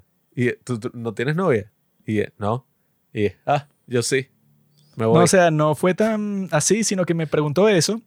Y yo le dije que no y tal. Entonces fue que no, pero qué raro, ¿no? O sea, no hay nadie en donde tú vives que te guste y tal. Y yo que no, sí, Ya. bueno, sí, pero no sé, pues, o sea, como que no tengo novia en este momento, sino que estoy soltero. Te a llorar. Le dije una cosa así, entonces, y bueno, claro, yo luego de que ella dice eso, yo le pregunto, ¿y tú? Y fue que no, yo sí. Y ah, no, bueno, ah, mira, me está llamando. Y se fue como que a otro sitio a hablar con el novio. Y que, mira, puta. Por el efecto de sonido de Esponja. Si. Así que bueno, Me gusta decir Joaquín que. Ah, esta, esta perra, conversamos, no sé, como por 10 minutos. Y la tipa estaba sola ahí. Ella que vino con sus padres, pero ella bajó sola, vestida como una prostituta. Y no, y luego, o sea, esa fue la primera vez que yo la vi en el hotel, pero el día siguiente, Sí, bueno. el día siguiente la tipa está ahí por el hotel en un bikini, pero mínimo, o sea, era así como que una mini tanguita así mínima. Y yo cuando vi eso dije, no, esta fue la perra de la noche pasada, que hija de puta. Pero el punto es ese, pues, o sea, en ese hotel, o sea, lo- el, el- el resto de las cosas que nosotros hicimos en estas vacaciones fue estar en la playa, comimos en un, en un restaurante coreano que solo está en Margarita, que eso es lo chimbo, porque aquí en Caracas hay uno, pero literalmente cualquier cosa, el mínimo son 20 dólares. O sea, la, la cosa más barata que tienen, o sea, una cosa que eso, que no es, es que si una entrada, pero de la más barata, son 20 dólares. Cualquier otra cosa te cuesta 25, 30, 45, 50, hasta 60, una cosa así. Y que bueno, eso, si quieren comer dos personas, que vas a gastar ciento y pico de dólares, o sea, es absurdo. Por eso, pues, o sea, si estás en un restaurante de lujo, quizá te cobren eso. Pero esto no es un restaurante de lujo, esto es como si fuera un restaurante chino, pero en vez de comida china es coreana, pues e- esa misma vibra así. Sí, no es así que, no, pero es que los platillos te los sirven los ingredientes. No, o sea, es una cosa común. Pero en Margarita está este restaurante que se llama The Ramen House, que hacen comida coreana y nosotros nos comimos una cosa ahí, un ramen y tal, y estaba buenísimo. O sea, de las cosas que compramos ahí, que si kimchi, unas alitas de pollo coreanas con un picante súper bueno. Compramos unos cuantos platos ahí para ver qué tal y estaba buenísimo. O sea, si yo viviera allá, comería ya, no sé, que si todos los meses. Lastimosamente estaba un poco vacío. Me sentí mal porque era como, coño, ajá. No, y que en todas esas partes que decían que, bueno, que estamos en temporada, pues así en meses en donde los muchachos están de vacaciones y tú ibas y que no, esta es la zona en donde está full todo el tiempo, pues la zona en donde todo el mundo la pasa bien, la zona fiestera y tal. Y que si en cada restaurante o cada sitio así nocturno, tú veías como cinco o seis personas, o sea, en cada Sí. sitio así máximo, pues cinco o seis personas. Es que era como, se supone que si tú vas en agosto es la época más solicitada, Más donde activa. van todos los turistas. Y no había nadie. En el restaurante ese, las dos veces que fuimos, no había nadie. O sea, estaba completamente vacío. Bueno, había como dos personas ahí, pero Sí. era una locura. Y bueno, fue súper interesante porque como éramos los únicos, prácticamente, mis padres empezaron ahí a, a sacarle conversación al dueño. Que el tipo como que al principio no quería, pero bueno, poco a poco empezó a contarnos la historia del Bueno, sitio, no los tenía de otra porque éramos los únicos clientes. Entonces no, Sí, es, o sea. no es que te podía ignorar. Que, bueno, o conversas conmigo o te jodiste. Sí, el tipo estaba con el teléfono, pero llegó un momento que era como, ajá, marico, o sea... se acercó y fue que no, este plato se hace con esta receta y tú le pones esto y queda mejor y tal y tal y tal. fue gracioso porque él era el único coreano, pero él no era el chef. O sea, el, el tipo era que sí más venezolano que yo. Su esposa, que es venezolana, era la chef. Sí, y el tipo era así que nosotros y que, ah, ok, este dicho es medio achinado, pues es coreano. Entonces nosotros dije, no, porque eh, los K-drama y lo que pasó en Corea. Y el tipo y que, ustedes me están hablando en chino, yo no veo n- ninguna de esas series que me parecen así una broma ahí toda rosa, una basura, una porquería. Esa fue otra Pero- decepción que yo tuve porque cuando yo estaba pensando y que, ah, no, mira, esto es un restaurante coreano que está en esta isla. Entonces, claro, ¿cuál es la expectativa que tú tienes? Que yo, en mi mente, yo dije, no, claro, cuando yo llegue, las mesoneras del sitio, las que te traen la comida, son unas sucias, son las hijas del dueño, que son dos coreanas de 18 años, que son que sí, Minji y Hani. Una, una así, y que bueno, y te sirve la comida. Y bueno, obviamente no las voy a seducir, pero las voy a ver de cerca y eso me va a bastar, me va a satisfacer. Eso es lo que yo pensé que iba a pasar, pero no. Llegamos y el tipo, no, es- esta es mi hija, tiene 7 años. Y ya, y que no tienes más hijas. Y no, este ya, yo, bueno, No, y, bueno, porquería. hay unos sitios que han abierto así de ramen que son y que, ¿cómo es que se llama esa mariquera que le dicen los otakus? Waifu. Ah, sí. Una cosa así que visten a las tipas así como mucamas y cosas Eso es lo que yo pensé que iba a encontrar, pero era un sitio ajá, que te servían comida coreana, pero ajá, y toda la experiencia. Estuvo bueno, estuvo súper picante. el tipo se burló de Juanqui porque Juanqui no se había comido el plato y el tipo, "¿Qué- ¿qué pasó y tal? A ti que te gustaba el picante. Y te veo ahí, bueno, luchando. Y además Juanqui le cayó en el ojo el picante. Entonces casi pierde el ojo. Yo estaba ahí que yo como lento, chino de mierda. Y nada, o sea, pedimos ahí dos veces. Lastimosamente la segunda vez le cayó mal a Juanqui.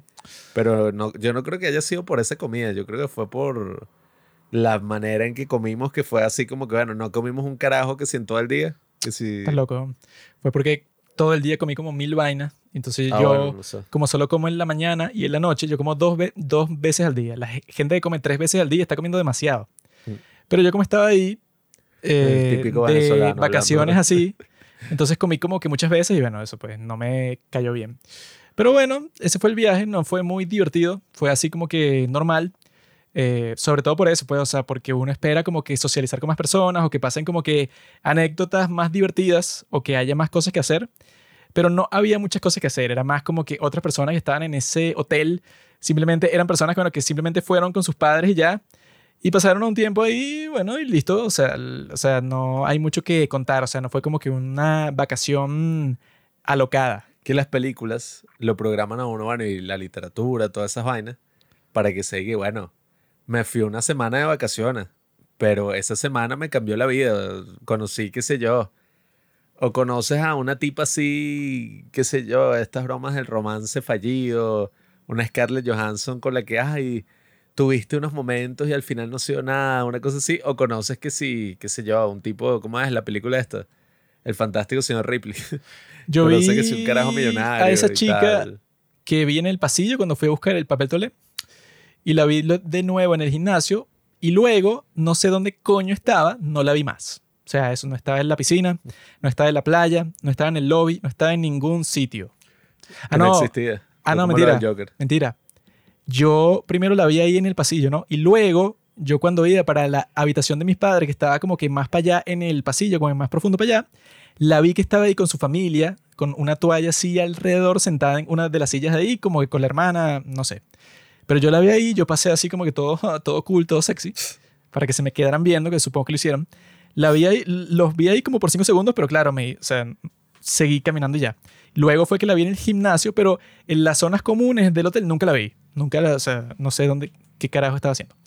Pero bueno, yo puedo buscar mis otras cervezas que me quedan allá y vamos a comenzar a hablar sobre el viajar como tal. Como les estaba diciendo al principio del capítulo, viajar es una de las actividades más increíbles, más revolucionarias, que te pueden cambiar la vida por completo. No, y es la solución para todos tus problemas. Sí. Cualquier problema que tú tengas, te vas de viaje y listo. Se soluciona solo. tienen un poder increíble, o sea, para hacer que tú trasciendas todos los problemas que tú tienes. Porque no es como si estuvieras huyendo, simplemente estás buscando soluciones nuevas a esos problemas que tú tienes en tu casa. No lo puedes ver porque estás metido en ese ambiente tóxico. Pero al salir y al adquirir una perspectiva externa, puede ser que todo eso de lo que tú sufrías, bueno, de repente se arregle ya. Y ya, es- eso es todo lo que quería decir. No, bueno, yo sí, en Bueno, realidad, muchas gracias. eso que dicen de que no, sí, que te llevas tus problemas cuando viajas y tal, y que bueno, primero yo creo que hay muchas razones para que tú quieras viajar. Por ejemplo, si tú vives en un país de mierda como este, tiene mucho sentido que tú quieras viajar porque tú quieres explorar si existe otro tipo de realidad que eso es más interesante y más estimulante que la tuya. En nuestro caso, casi que cualquier sitio del mundo lo es porque este es un país de mierda. O sea, hay muchos países de mierda. Por ejemplo, Corea del Norte, Irán, Rusia, China. ¿Qué más? ¿Cuáles hay? No sé. Los países de mierda hacen que la población de esos países, supongo yo, en muchas partes del mundo, son los que tienen esa, principalmente, pues esa idealización, eso que piensan que, bueno, que sus problemas se van a resolver al viajar. Bueno, en el caso de muchas personas sí es así. Si vives en Irán, por ejemplo, y eres gay, y ahora te vas a Estados Unidos, creo que tus problemas se resolvieron siendo gay, ¿no? O sea, no te, no te, no te van a matar. O si eras de eso, pues de cualquier país de mierda, de esos árabes que en Palestina y en sitios así, bueno, que no es un país, pero en Palestina y en sitios como ese, si te descubren siendo gay, bueno, te matan en público, una cosa así. Claro, Juanqui, se resuelve ese problema, pero se reemplazan por otros. Tienes que estar lidiando, no, que tu novio quiere que, ay, que no le estás prestando atención y broma. Y eso, coño, Ya no tienes problemas reales, sino que tienes lo que llaman problemas de primer mundo. Entonces, eso de viajar, que es genial que exista esa posibilidad el día de hoy, que tú, bueno, eso, que cambias de realidad. En el pasado, si tú eras una persona que no encajaba en un sitio como ese, pues en un sitio terrible de mierda, que antes, bueno, no sé, si nos vamos 500 años en el pasado, es posible que con los estándares del día de hoy todo el mundo era un sitio de mierda, pero con los estándares de esos tiempos había más sitios de mierda que los que hay el día de hoy con los estándares de estos tiempos, ¿no? Esa es la parte buena. Y en el pasado, si tú te querías ir a otro sitio, bueno, eso no existía. O sea, si tú querías viajar de un sitio a otro, la tecnología de transporte que existía en el pasado imposibilitaba eso. La gente que vi- viajaba en realidad era gente muy extraña, muy excepcional y gente que estaba dispuesta a que a cada centímetro de ese camino estaba arriesgando su vida, que lo te- o sea, que te iban a matar en cualquier parte. O sea, por eso es que del pasado tú tienes a puros personajes históricos y Marco Polo. Tipo, y que no, él viajó y- en Italia y llevó la pasta para China. ¿no? O sea, puras cosas así que, ok, él lo hizo porque es un loco que sabe ciertas cosas que solo sabe él y que, no sé, que su papá le regaló un barco. Pero el resto de las personas simplemente, bueno, te jodiste. No, y en la antigüedad no existía los mochileros, o sea, no existía esta broma de viajar por viajar.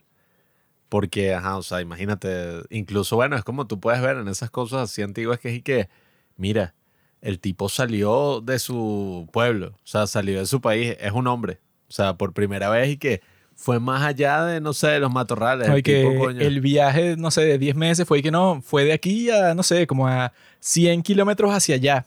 O sea, lo que el día de hoy sería un mini viaje de 5 minutos en esos tiempos y no, un viaje en un sitio en donde no hay caminos y obviamente no hay automóviles, obviamente no hay como mil cosas que te hacen el viaje de hoy súper cómodo y súper fácil. Sí, que tú ves, bueno, estos filósofos, ¿no? Que si Platón.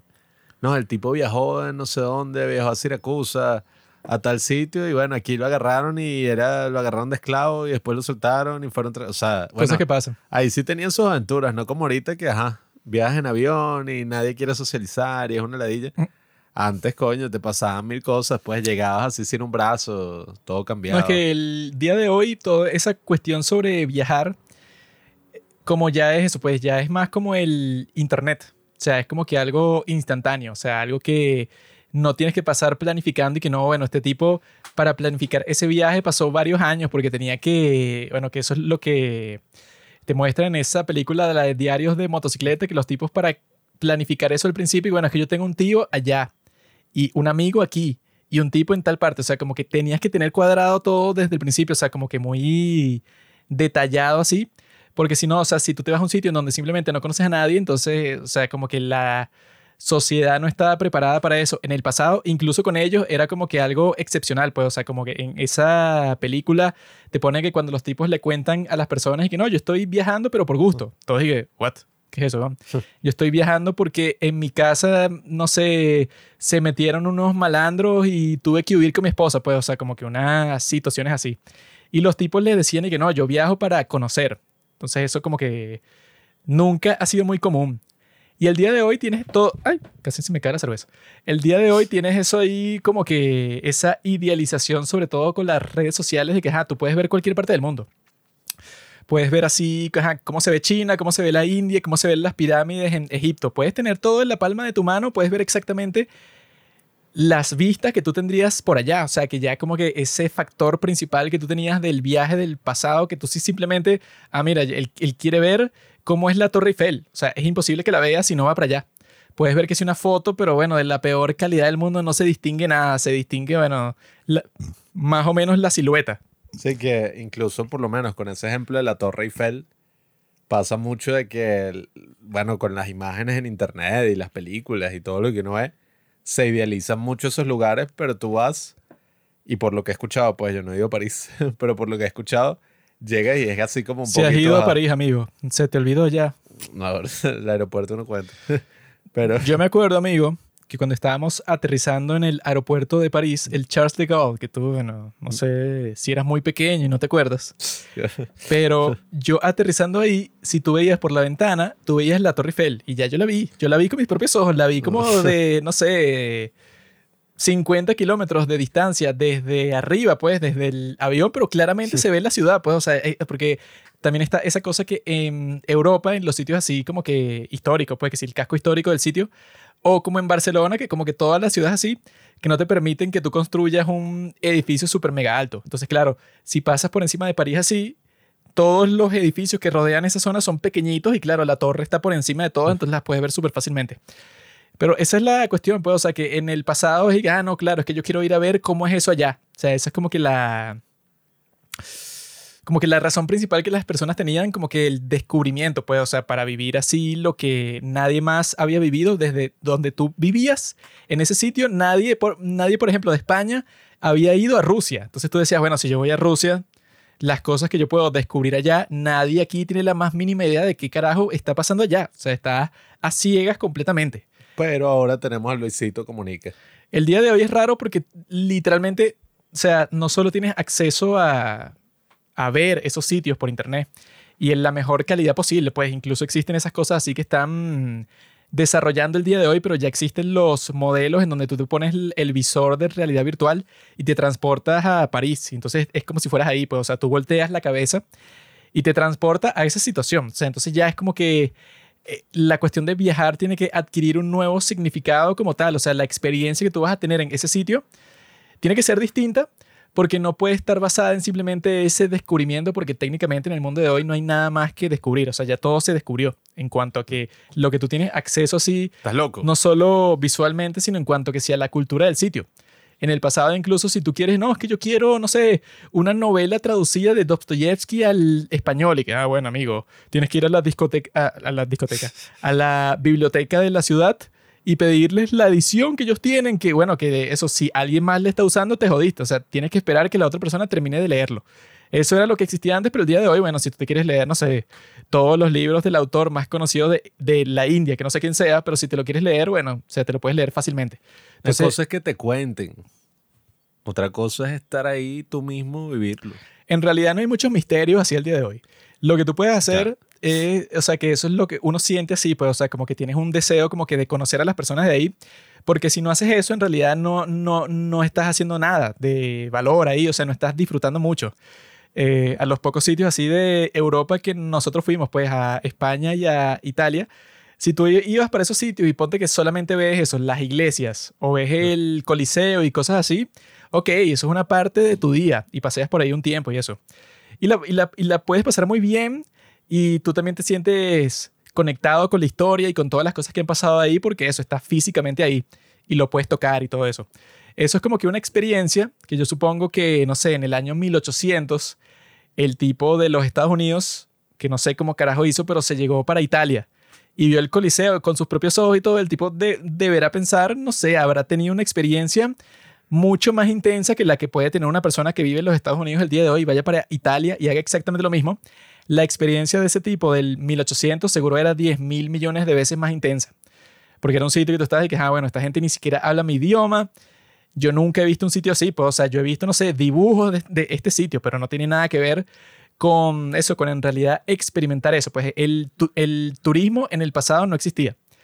Y el día de hoy tienes ese fenómeno, eso, pues lo que conversábamos al principio, que muchas personas ponen, incluso, no sé, que si el significado de su vida y todo, lo ponen así como que no, sí, bueno, o sea, viajar. O sea, yo quiero, cuando la gente de ese tipo, pues los que idealicen el viaje, yo creo que nadie dice que no, es que yo quiero ir a ver las pirámides y ya, pues yo voy a sentirme satisfecho cuando las vea con mis propios ojos y haga el tour.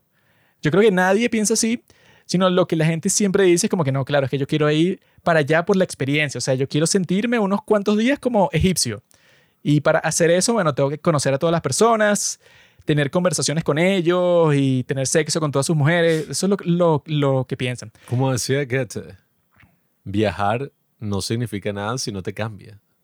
Porque bueno, tampoco creo que sea tan así, pero sí es interesante el hecho de que tú hablas con personas y conoces personas que, bueno, ven estos lugares icónicos del mundo de camino al mercado.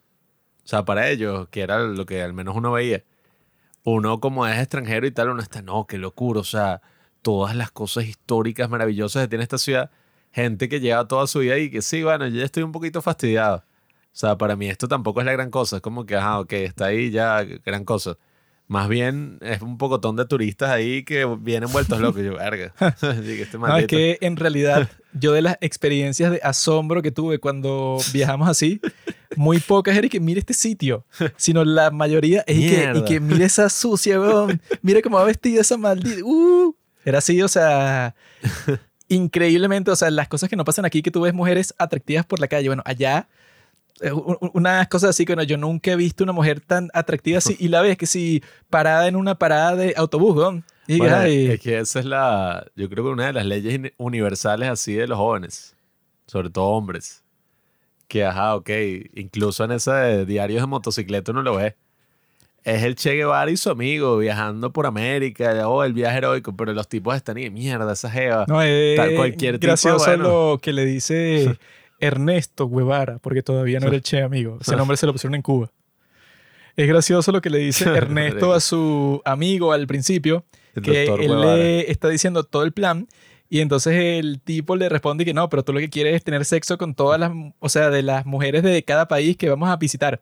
Y él le dice que, bueno, de cada país no, de cada pueblo. Y que, bueno, exacto, eso es lo que, lo que yo quisiera hacer si voy a hacer un viaje largo. Bueno, es que yo, ah, no, es que yo quiero ver las cataratas del Niágara. Que sí, maricón, eso a mí que me importa. Pero es que me da demasiada risa que una vez en una protesta, sí, el- una broma, ajá, que toda la gente estaba protestando en la calle y estaban lanzando gases lacrimógenos y la gente corriendo y todo. Una de las anécdotas que yo tengo de ese día, que estábamos ahí pues con unos amigos de la universidad protestando por la democracia de nuestro país y nosotros lo que estábamos era y que, marico, mire esa sucia, o sea, mire esa tipa, weón, y que, y que, mamá, huevo, o sea, y que me acuerdo todavía, pues nosotros, y que, ¿de dónde será? Y que, dale, dale, voy a hablarle, y que, marico, qué bola es que otra gente lo verá y que, no, los tipos luchando por la porque ahí están los carajos y que mamá Al final las verdaderas maravillas del mundo todas son mujeres y las cinco más maravillosas Unos tipos son calientes. miembros de New Jeans Hani, Minji, Hien, Herin y ¿Sabes? Daniel Estuvieron por allá. Yo vi. no bueno eso si yo fuera a Corea tú crees que yo estuviera y que oh la aguja de Seúl en donde la gente pone los candaditos yo estoy de que mira esa perra mira mira mira mira la que está pasando en la calle mira qué rica Yo no me identifico a las mujeres, Juanqui. yo sí Simplemente, hola, ¿qué tal? Vengo a conocer su cultura, su modo de vida. El único sitio que yo me acuerdo de eso que sí me sorprendió así fue cuando, bueno, yo cuando estaba en Barcelona, yo fui a caminar don- donde está la iglesia, la Sagrada Familia, ¿verdad? Y yo cuando pasé por ahí, yo estaba yo solo porque este inútil y mis padres como que se tardaban mucho en su vaina, ¿no? Entonces yo me desperté un día y salí para la, ca- la calle como a las 9 de la mañana a caminar por ahí, ¿no? Uy, qué temprano. Coño, no sé qué más quieres, ¿no? Salí para la calle a esa hora, ¿no? Y como que la ciudad se estaba despertando, ¿no? Estaban abriendo los negocios porque los europeos son así. Eso te abren la panadería como a las 10 de la mañana. Eso no son como los gringos que a las 5 están... Entonces Los yo, domingos, toda verga cerrada. yo estaba caminando por ahí y yo me acuerdo que yo no tenía ni datos ni nada. Pues yo estaba, y bueno, cuando me devuelva me tengo que acordar porque no he comprado aquí ni un chip de nada. Pues, o sea, me tengo que acordar dónde coño estaba eh, o agarro wifi de un sitio, pero no era muy común, sino que era como que no, bueno, o sea, te devuelves por donde viniste porque si no te pierdes. Entonces yo dije como que bueno, voy a, voy a caminar hacia allá que todos los letreros te decían que la vaina, la Sagrada Familia, para donde ya todo el mundo está para allá. Y yo me acuerdo que yo estaba ca- caminando hacia allá y yo sí vi que, bueno, que se ve como que de entre los árboles por el sitio en donde yo estaba, yo vi como que en, el- en las alturas por ahí, pues encima de todo, estaban como que esas, bueno, no sé cómo describirlas, pues, o sea, como esas torres así que tiene la basílica esa. Y se veía eso, pues es raro, pues, o sea, porque se veía como que completamente ajeno, o sea, como que extraño, alienígena del sitio en donde tú estás. Eh, o sea, porque lo interesante de ahí es que, o sea, de ese sitio en particular, pues, o sea, de esa iglesia, que yo creo que es lo que la hace un sitio bastante especial. Que es que cuando tú pasas por ahí, como que es totalmente distinto, pues, o sea, el diseño de eso no tiene nada que ver con todo lo que está alrededor. No es como, yo supongo que si tú ves, no sé, la Torre Eiffel y eso, es como que una estructura que no es raro que esté en una ciudad, pues es una estructura de metal y ya. O cuando ves el Coliseo también es como que algo que el material y todo es algo como que tú ves que es consonante, o sea, con todo lo que está alrededor. Sí, pero incluso en, en Italia, yo me acuerdo, fuimos a un McDonald's que quedaba que si al lado. Y en el McDonald's había una broma así, una mega pieza de mármol y que no, con un nombre así, los tipos como... Y que, Sí, es que toda esa zona la han preservado para que se mantenga como que ese, esa vibra de antigüedad, o sea, todo ese sitio es como que, ah, bueno, tú dices un sitio histórico. Medieval Times. Pero es raro ahí en Barcelona cuando tú te acercas a eso de la Sagrada Familia y porque no es nada histórico, o sea, eso lo siguen construyendo y el diseño no tiene nada que ver, pues, o sea, no es consonante en lo absoluto con lo, con lo, con lo que ves ahí, pues es como que una cosa que tú te imaginas que esté más que sin un parque de diversiones, pues una cosa, no sé, como que una estructura, una atracción que hicieron para que se vea impresionante. Son como unos corales así, todos raros que se ven ahí. Entonces yo me acuerdo cuando vi eso por primera vez porque estaba yo solo, no estaba así con otras personas fastidiosas como tú. Y yo de ahí caminé, yo, cami- yo, ca- yo caminé que joder desde ahí, yo fui hasta la playa, hasta la playa ahí desde el barrio en donde estábamos, que era para allá, o sea, estaba un poco lejos incluso de la iglesia esa y de la iglesia para la playa. Y yo sí me acuerdo de eso porque estaba era viendo todo así como que... Es, es fino ese sentimiento cuando tú viajas a un sitio así que es completamente distinto de donde tú vienes y que eso, entre comillas, te sientes perdido, que en realidad no estás perdido porque estás en una ciudad. O sea, perdido estuviera si estás como en esta película de diarios de motocicleta, que bueno, no sé, te metiste para, para la selva. Pero en cierto sentido, no es que estás perdido, sino estás como que descubriendo algo nuevo. Pero los viajes, yo pienso que, sobre todo en nuestra época, no tienen tanto así como que un sentido de misterio en ese sentido de descubrimiento del pasado, que era como que no, yo voy a este sitio en donde nadie, o sea, nadie de donde yo venía ha visitado este sitio. O sea, yo creo que eso se ha perdido un poco. O incluso si en el sitio en donde tú vives, ponte que nadie lo ha visitado de todas maneras, pero eh, cuando tú le dices a alguien como que, ah, mira, fui a ver la, la Sagrada Familia, nadie te va a preguntar a ti que, ¿cómo es? Descríbemela. ¿Y qué tal? O sea, es como que, ah, ok, sí, yo, yo también la he visto por internet. No es como que, wow, wow. Pero yo cuando estaba ahí, sí, después, o sea, es como que el día de hoy todo eso de viajar obviamente es una experiencia muchísimo más controlada. Y es que, bueno, que si tú vas a viajar como turista a un sitio, exacto, está la gente que se quiere dar de mochilera, entonces, claro, no quiere ir para la capital, no quiere ir para la ciudad, quiere ir para un pueblito y conocer a la gente real, o sea, hay como que gente, eso pues, o sea, que es como que, no sé, siente una nostalgia de los tiempos en donde sí un descubrimiento, entonces están persiguiendo que no, que yo no me voy, no sé, a la capital, yo no me voy a, a a Barcelona o a Madrid, pues a ciudades grandes, sino que yo me voy al pueblo de Girona a ver si encuentro a los pueblerinos de ahí y me pongo a conversar con ellos sobre las tradiciones reales de España, porque yo vi que en sitios como Reddit o en Twitter y tal, como que hablan mal del hecho de que hay personas que son turistas, pues, o sea, que van para un sitio y ya, no sé, el estereotipo del turista de Japón que le está tomando fotos a todos con su cámara con flash y ya, pues, o sea, no está experimentando el momento, no está descubriendo algo, sino está tomando fotos a todo indiscri- indis- Que indiscriminadamente. incluso ya había una broma y que tourists go home Ah, sí. y una marcha en contra de los turistas. Ah, Y hay gente que dice eso porque lo contrapone y que no, es que yo no soy turista. Yo cuando voy, bueno, no voy a la ciudad, sino que me voy a eso, a las afueras y me pongo a conversar con la señora que vende las empanadas y le digo, "Ah, señora, ¿qué problemas tiene usted? Y, y- claro, y después voy para su casa y me quedo ahí. O sea, eso pues como que una experiencia que es muy parecida a esa de la película de Diarios de Motocicleta, que es un viaje así, de que tú te vas sin dinero y vas de sitio en sitio, bueno, a ver quién te ayuda, a ver quién te da posada. Y si no te dan, bueno, entonces te pones a palabrearlos y a convencerlos y tal. Una idea romántica, sí, que yo creo que si tú el, el, el el día de hoy tratas de hacer lo que hace Er- Ernesto Guevara y su amigo en la película, yo creo que te van a mostrar el dedo grosero así en la cara y que, ¿qué estás hablando? ¿Qué te voy a dar? ¿Qué te voy a dar yo posada en mi casa? Eres huevón. O sea, bueno, ok, te la puedo dar, pero te a cobrar, no sé, 50 dólares el día. Pero los tipos en esos tiempos, yo creo que el mundo era mucho más abierto a tipos como ellos, pues a eh, viajeros, eh, vagabundos casi, porque no tenían nada de dinero, que incluso le hacen al principio ese artículo en el periódico y que, mira, unos argentinos nos están visitando. Cuando el día de hoy sería que, bueno, hay muchísimos turistas, inmigrantes o todo, o sea, ya, ya no es una novedad, sino que el día de hoy cuando tú vas a viajar, ya todos los caminos que tú estás recorriendo, ya todo el mundo lo recorrió, o sea, ya todo está mapeado. Bueno, y a mí me pareció muy interesante, ¿no? Desde la perspectiva de un venezolano, un humilde venezolano, ¿no? Que viajar en estas condiciones, nosotros cuando viajamos, bueno, eh, no es como que las cosas hayan mejorado así como uno sí lo imaginaría, ¿no? Pero no estábamos en un nivel tan fuerte de crisis como estábamos en ese momento, de crisis generalizada, y bueno, tuvimos la fortuna de poder viajar. Y nada, o sea, fue súper interesante porque es algo que yo creo que viven las personas de países que están en la mierda. No sé si otras personas de Latinoamérica, no creo que lo vivan así como nosotros. O sea, quizás en países aún más jodidos.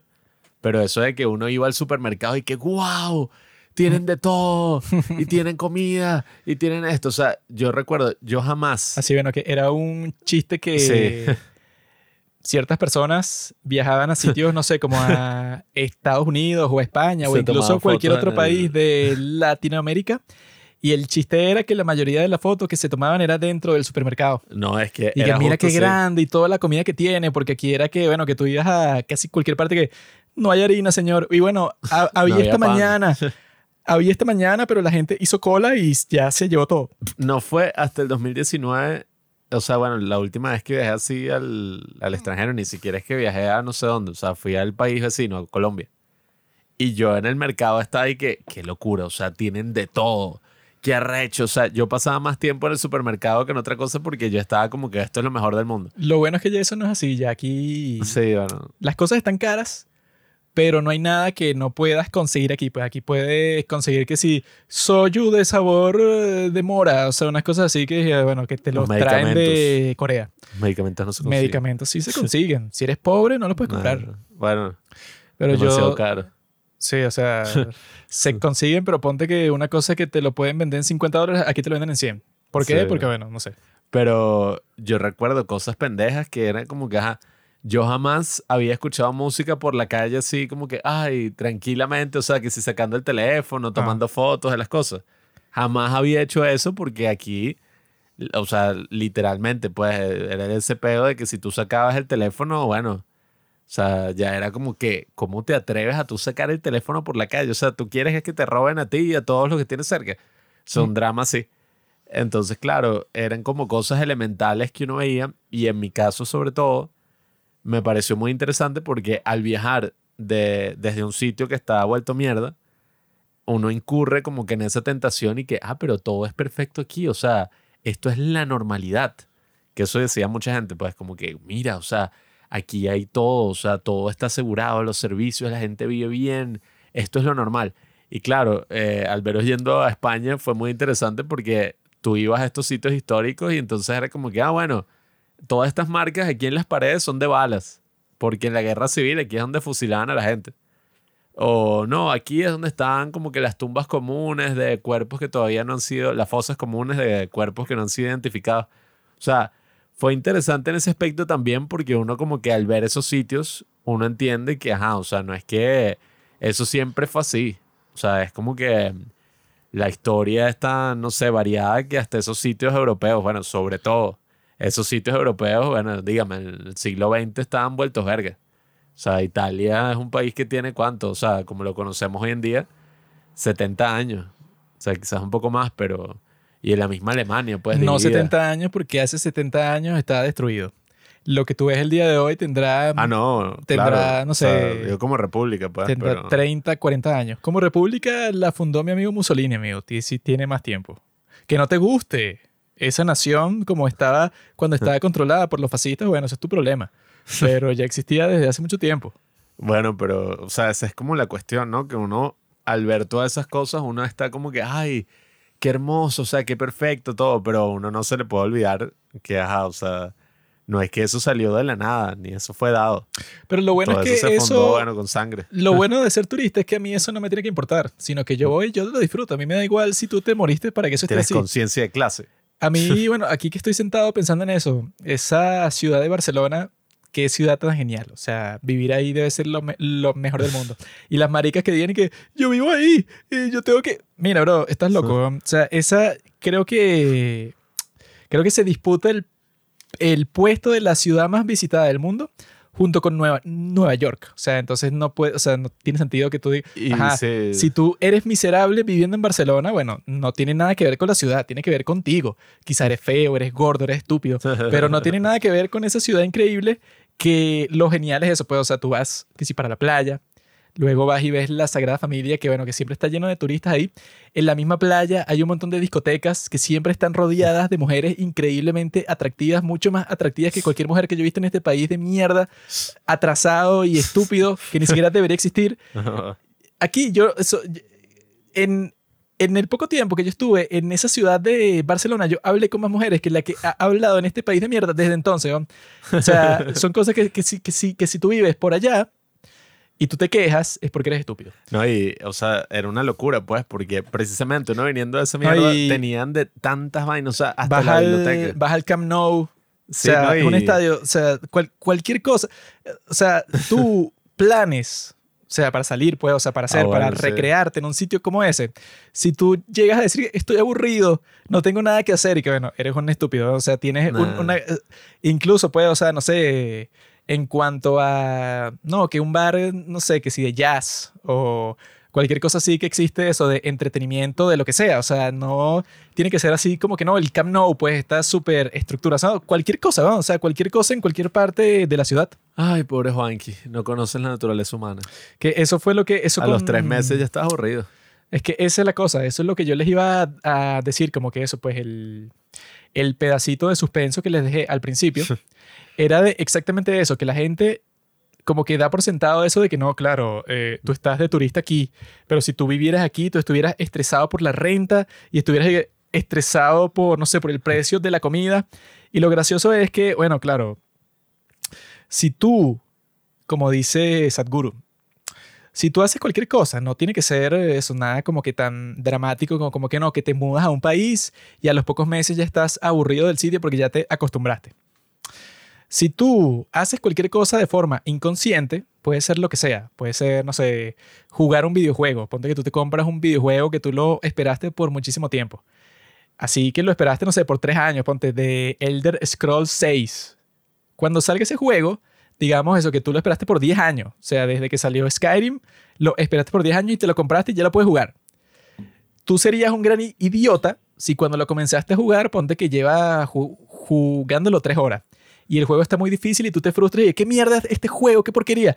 Si tú reaccionas así, es porque eres un tremendo imbécil. Porque bueno, o sea, si tú eres consciente de que, mira, bro, este juego lo esperaste por muchísimo tiempo. Tiene que ser un juego increíble y bueno, lo más probable es que ese juego en particular del, eh, del ejemplo, lo más probable es que lo sea.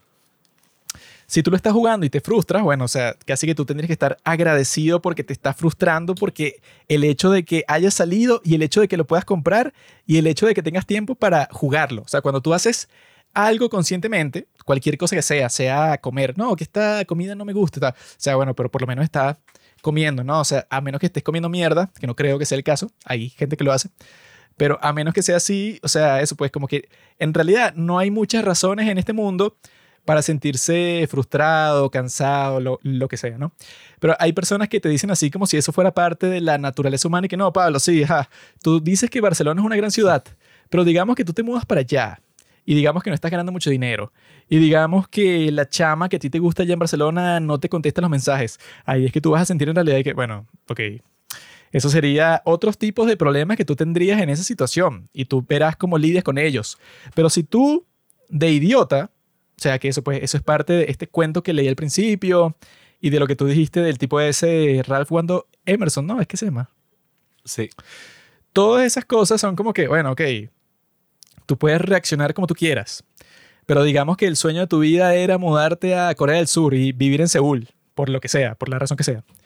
Y tú lo estás haciendo, ¿no? Y ponte que, te, no sé, que si los primeros tres meses fueron soñados, pues, o sea, todo lo, lo, lo que tú querías pasó. Y en el cuarto mes tú estás de que, ay, pero no sé, o sea, yo creo que Seúl, o sea, que eso es muy gracioso porque eso es que si las, las personas así que, como que se mudan a un sitio exótico, eso pues como Seúl, y son, no sé, de México. Entonces, siempre en Instagram hay personas que, bueno, que hicieron eso y es gracioso porque Corea no es como la pintan. Porque ahora que yo vivo aquí, resulta que el metro o sea, te cuesta cada viaje, no sé, como 3 dólares.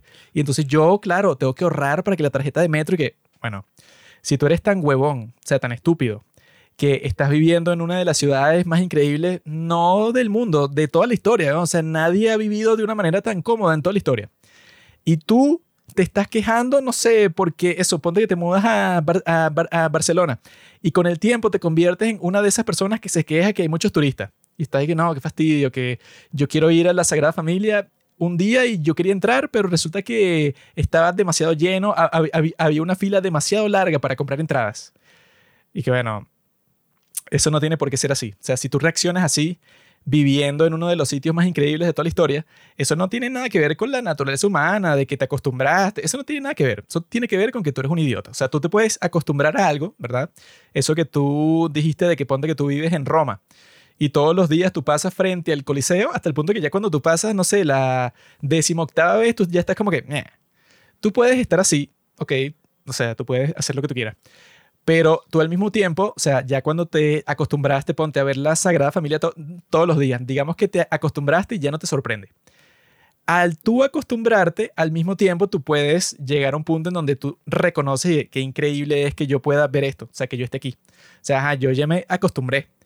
Pero al mismo tiempo tú puedes pensar que, bueno, me acostumbré que sea a una de las cosas más increíbles de la historia. Eso es como cuando dicen y que no, claro, tú ves esa chica atractiva, esa modelo increíble, pero si es tu novia, pasan seis años y tú ya vas a estar fastidiado y que, bueno, si ese es tu caso, eres un idiota, o sea, no sabes apreciar lo que tienes, no sabes disfrutar la vida, eres un estúpido, porque si, o sea, si esa es tu forma de vivir, de que no, bueno, Pablo quería salir con, no sé, eh, Millie Bobby Brown. Y de una forma... Eso no está tan bueno. No, pero eso es lo que tú quieres, ¿no? No sé por qué tú quieres eso, pero es lo que quieres. Pablo quería salir con Millie Bobby Brown. No sé cómo hizo, pero la, la sedujo, a pesar de que está casada, pero bueno, se la coge todos los días. Pero claro, Pablo a los seis meses ya se cansó de cogérsela y está aburrido. Y bueno, si ese eres tú, eres retrasado. Porque eso, Ay, pobre tú tienes que tener la más mínima conciencia para decir, "Eh, coño, ah, ok, me acostumbré. O sea, lo que te va a pasar es que te acostumbras. Pero por acostumbrarte, no tienes que, o sea, la reacción a eso no tiene por qué ser, y no, ya yo quiero, ¿sabes qué? O sea, no sé, ya esto me da fastidio. Y que bueno, si esa es tu reacción, que eso es lo que llaman, lo que mencionan mucho así que first world problems. Que es que no, este tipo era, no sé, bueno, es gracioso ese ejemplo con la congresista esta de los Estados Unidos, Ilhan Omar. Ah, sí. Que la maldita es de, de ¿dónde es que es? Es que sí, del país más Es mierda. de del- Somalia. es de Somalia. Y la tipa tuvo que huir de su país, vivió en un campamento de refugiados y no sé, bueno, no sé qué, qué pasó en la historia de su vida, pero el punto es que es congresista de los Estados Unidos. Y la tipa como congresista de los Estados Unidos pasa, yo creo que, no sé, como el 90% de, de su tiempo quejándose de por qué la vida en los Estados Unidos es injusta. Y la gente, claro, menciona eso como un ejemplo y no, claro, que cuando tú te acostumbras allá, que bueno, si tú, o sea, si tú, a ti te pasa eso, significa que vives como un animal. Vives como un perro, como un gato, eso pues, como una persona que no tiene razón, no tiene conciencia. No puede darse cuenta de que, que tú te puedes acostumbrar a lo bueno. Eso es normal. Y ya cuando tú vivas en un sitio de primer mundo, no sé, ponte que tú vives en Nueva York, ya tú te acostumbras a un nuevo estándar de vida. Pero si tú no tienes la conciencia para al mismo tiempo ver a tu alrededor y decir, y que bueno, qué increíble es este lugar, entonces déjame decirte que tú no sabes vivir, eres un estúpido. Bueno, es que yo lo que pienso, ese puede ser un aspecto de la naturaleza humana. Sin embargo, no es que uno está predispuesto por ese aspecto, ya que, ajá, eh, hay algunos que dirían que parece ingenuidad, ¿no? La gente que se asombra y que todavía le parece maravilloso cosas pendejas de la vida, ¿no? O sea, o sea, que está como que, wow, qué maravilloso esto. O no sé, o sea, con las cosas pequeñas de la vida, los pequeños placeres, todo esto. Pero dos cosas. Primero, si uno pasó por tantas dificultades, que bueno, todo el mundo ha pasado por muchísimas dificultades, pero por ejemplo, si tú eres una persona que ha emigrado de un país en, el, o sea, en la mierda, de un país que no, o sea, que ha estado completamente devastado, tú primero deberías apreciar muchísimo el, el hecho de que, coño, o sea, estés en un lugar que te ofrezca todas estas cosas, pues, o sea, porque tú sabes lo difícil que se pueden poner las cosas. O sea, yo creo que dentro de todo, pues vivir en este país me ha hecho muy, no sé, o sea, eh, que yo esté agradecido por muchas cosas, pues, o sea, porque tú dices, yo ya sé hasta qué punto se puede poner toda la mierda. Entonces, ahorita que las cosas no están así, o sea, no en el país, pues, sino en mi vida. Ahorita que yo veo que, coño, no sé, X, eh, que sé yo, estoy con mi familia, tengo las cosas básicas, yo puedo decir, coño, ajá, o sea, qué arrecho, o sea, qué bueno que esto esté pasando. Que eso fue lo que tú dijiste al principio con lo que dice ese tipo Emerson. Que la cuestión es que, bueno, si tú no te puedes asombrar por el hecho, no sé, de que te comiste una buena comida, te comiste eso, un sí. buen pollo de KFC, que no es un- una cosa gourmet. Sino tú, si tú no estás satisfecho con eso, no vas a estar satisfecho comiendo en el restaurante que está en la punta de la Torre Eiffel. Eso no va a pasar. Sí. Tú cuando llegues al, al restaurante que está en la punta de la Torre Eiffel y te traen tu comida, tú vas a estar que no, pero está como que muy frío y no, no me gusta como cocinar. O sea, no vas a estar satisfecho con nada. Claro, es que precisamente eso y el segundo punto, los problemas que uno puede tener y, y todas estas cosas no, claro, cuando estamos en situaciones extremas sí, pero en general no son propiamente dependientes del sitio donde estés, sino que depende de muchos factores. O sea, si tú estás en el sitio más interesante del mundo, más cool, pero tú estás solo en una habitación de hotel, no conoces a nadie, no quieres hablar con nadie, no puedes hablar el idioma, Mm. te vas a sentir alienado. O sea, vas a estar como que, bueno, no sé ni qué hago aquí, la estoy pasando de la mierda y estoy en la mejor ciudad del mundo, supuestamente. Porque al final es eso, pues, o sea, Cuando te pasa la- eso, te vas a suicidar. Sí, o sea, es que son las cosas básicas de la vida también. Porque, claro, muchísima gente extraña su casa. O sea, bueno, el libro, lo que leíste al principio. O sea, muchísima gente tiene ese sentimiento, gente que se ha ido de su país y todo. Incluso yo leí el libro este de la, una tipa que se fue de Corea del Norte, que escapó de Corea del Norte. Y ella decía que cuando estaba en Corea del Sur, después de todo lo que había pasado, que estuvo que se iban a punto de ser traficada, asesinada, deportada, todo. Y llegó a Corea del Sur, ella sentía como que una presión tan grande de un mundo que ella no conocía, que ella empezaba a extrañar su casa vuelta mierda, pues, pero decía, coño, al menos allá yo conocía a la gente, estaba mi mamá, estaba mi familia. Entonces es como ese tema también de las relaciones humanas, pues, o sea, esa necesidad de conectar y de socializar y de estar con otras personas es tan grande que esa es como que otra dimensión completamente, pues, o sea, si tú no tienes eso y si tú no puedes conseguir como el placer, pues, en, en las cosas pequeñas, en las cosas básicas, o sea, si tú no tienes como esa perspectiva de que las cosas se pueden poner, bueno, imposiblemente duras en cualquier momento y tienes que valorar mucho, pues, todo lo que Ucrania. tienes. Sí, bueno, prácticamente, pues, o sea, uno nunca Eh, sabe. los ucranianos en este momento, bueno, no pueden quejarse mucho porque Putin les está dando una lección de vida. No. Putin por eso fue que invadió, para que los ucranianos vieron y que ven, ustedes, no sé, las personas que vivían en Kiev a principios del 2022, que estaban, ay, qué fastidio este clima, tengo que ir al trabajo y está lloviendo, y que, ay, fastidio. Entonces Putin dijo que, ah, eso es un fastidio. Bueno, ¿qué tal si invado tu país y comienzo a lanzar misiles a todas partes? ¿Ves? Eso se puede poner peor. Tú antes no apreciabas la felicidad que tenías en Kiev.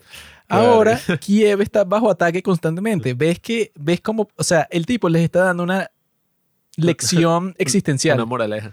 Y ves, yo estoy haciendo todo esto no porque yo quiera tomar control de Ucrania, sino para que ustedes aprendan a apreciar. Así seguro, había muchas personas en Kiev, muchos tipos y todo. y, ay, o bueno, en el caso de las mujeres, muchas tipas y que, ay, a mí me gustaría vivir, no sé, en Francia. Ah, ¿a ti te gustaría vivir en Francia? Bueno, te estoy dando la excusa perfecta. Ahora te, te tienes que ir de tu país o te, o te voy a matar. Bueno, es que, a ver, uno puede exigir y querer que las cosas mejoren en el lugar donde estés y luchar porque las cosas mejoren, todo eso es parte, pues, y es necesario que ocurra. Pero tu felicidad no tiene que estar, bueno, condicionada por todos estos factores externos porque, coño, si esa es la condición, vas a estar infeliz, no sé, o sea, el 90% porque de tu vida porque siempre van a pasar vainas así, o sea, siempre van a pasar cosas que, ajá, Mi felicidad depende de una sola cosa. Mm. Que yo tenga internet para poder ver el nuevo video de New Jeans. si no tengo eso, me frustro. Pero si lo tengo, no tengo ningún problema. En la filosofía se habla mucho de eso, de que vivir una buena vida es casi que un arte. Y esa cosa que dicen de, de como que tu felicidad y esas condiciones, pues, por las que te vas a sentir feliz, pues, satisfecho con la vida, tienes que ir, ¿sabes? Como que cercándolas cada vez más, pues. o sea, Imagina no- tú y no, hasta que no que- tenga una mansión no vas a ser feliz. Imagina que mi felicidad se basara en si la chama con la que yo quiero estar quiere estar conmigo o no. Bueno, yo fueron miserables porque todas son unas malditas. Entonces yo, claro, o sea, yo soy independiente. Y yo creo que nosotros podemos pasar a hablar sobre esta película Lost in Translation, por eso que tú dijiste de que cuando llegas a un sitio, como le pasa a Bill Murray, ajá, tú puedes estar en, o sea, muchos nerds como ustedes que están esc- escuchando esto, yo asumo que les encantaría estar en este momento en Tokio, que ese es su sueño. Pero yo asumo que cuando llegues a Tokio, bueno, vas a hacer lo que yo asumo que yo haría si llegara a Tokio, que es ir directo a las prostitutas, ¡fiu! directo. Yo no voy a estar hablando con ninguna de esas perras que lo más probable es que no saben ni inglés ni nada. Yo voy directo a lo que dicen, el panal, donde está la miel. Yo no voy a estar hablando con unas colegialas ahí recién salidas del colegio. Yo voy directo a las putas. Yo voy para allá y les doy todo mi dinero, pero no para tener sexo, sino para conversar, pues. claro. para hablar de y que, ay, alguien me preguntó cómo estaba. No me sorprendería. Y Llevaba años sin que alguien me preguntara eso. Y eso es exactamente lo que no hace Bill Murray en esta película, que bueno, es muy icónica. eh, que yo creo que podemos hablar primero de esta porque no, o sea, no hay tanto de qué hablar de esta como si lo hay de la otra, que es una película más de hombres. Este es un capítulo así como que del yin y el yang. Del, o sea, hay una película para mujeres que es Lost in Translation. Por eso vamos a hablar de esta, las mujeres prim- primero. Y luego la otra es para hombres. Es como que sí, vamos por los países y nos cogemos a todas y todas son unas zorras. uh. Pero esta de Lost in Translation, esta película que, bueno, todas esas chicas, las que llaman Manic Pixie Dream Girls, todas esas han visto esta película. A Las mí, bueno, yo cometí la, digamos, ¿cómo se puede decir? Como que la acción que no es recomendable. Yo cometí la acción que no es recomendable de tratar de seducir a una de esas perras eh, a finales del año pasado. Y bueno, fue un fracaso. Pero el punto es que todas esas tipas han visto eh, esta película y han basado partes de su personalidad en, en, en esto, que la cuestión con esta película, sea, particularmente como que, ajá, que es lo que tiene su encanto así, es lo que llaman una película por las vibras. Esta película no tiene mucha historia, no es nada así de que no, el personaje tal. Esto es una película por las vibras.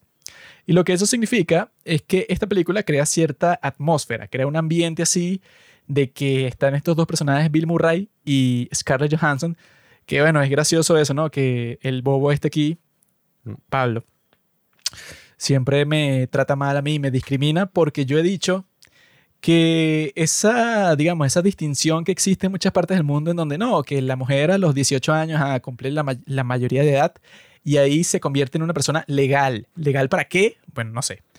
Pero el punto es que eso es como que, ok, eso es una convención social que existe por buenas razones para poner una edad mínima para poder hacer todo, pues, o sea, para, no sé, para que te metan en el ejército, para que puedas trabajar, para que puedas tener sexo, todas las cosas así como que maduras de la vida. Pero, al mismo tiempo, eso no quiere decir que tú no te vayas a sentir atraído por personas que por las cosas de la vida son menores de edad, ¿verdad? Y bueno, una persona, digamos, normie, escucha una cosa así, va a decir, ¿qué? Un hombre se siente atraído por una mujer menor de edad. Es un pedófilo.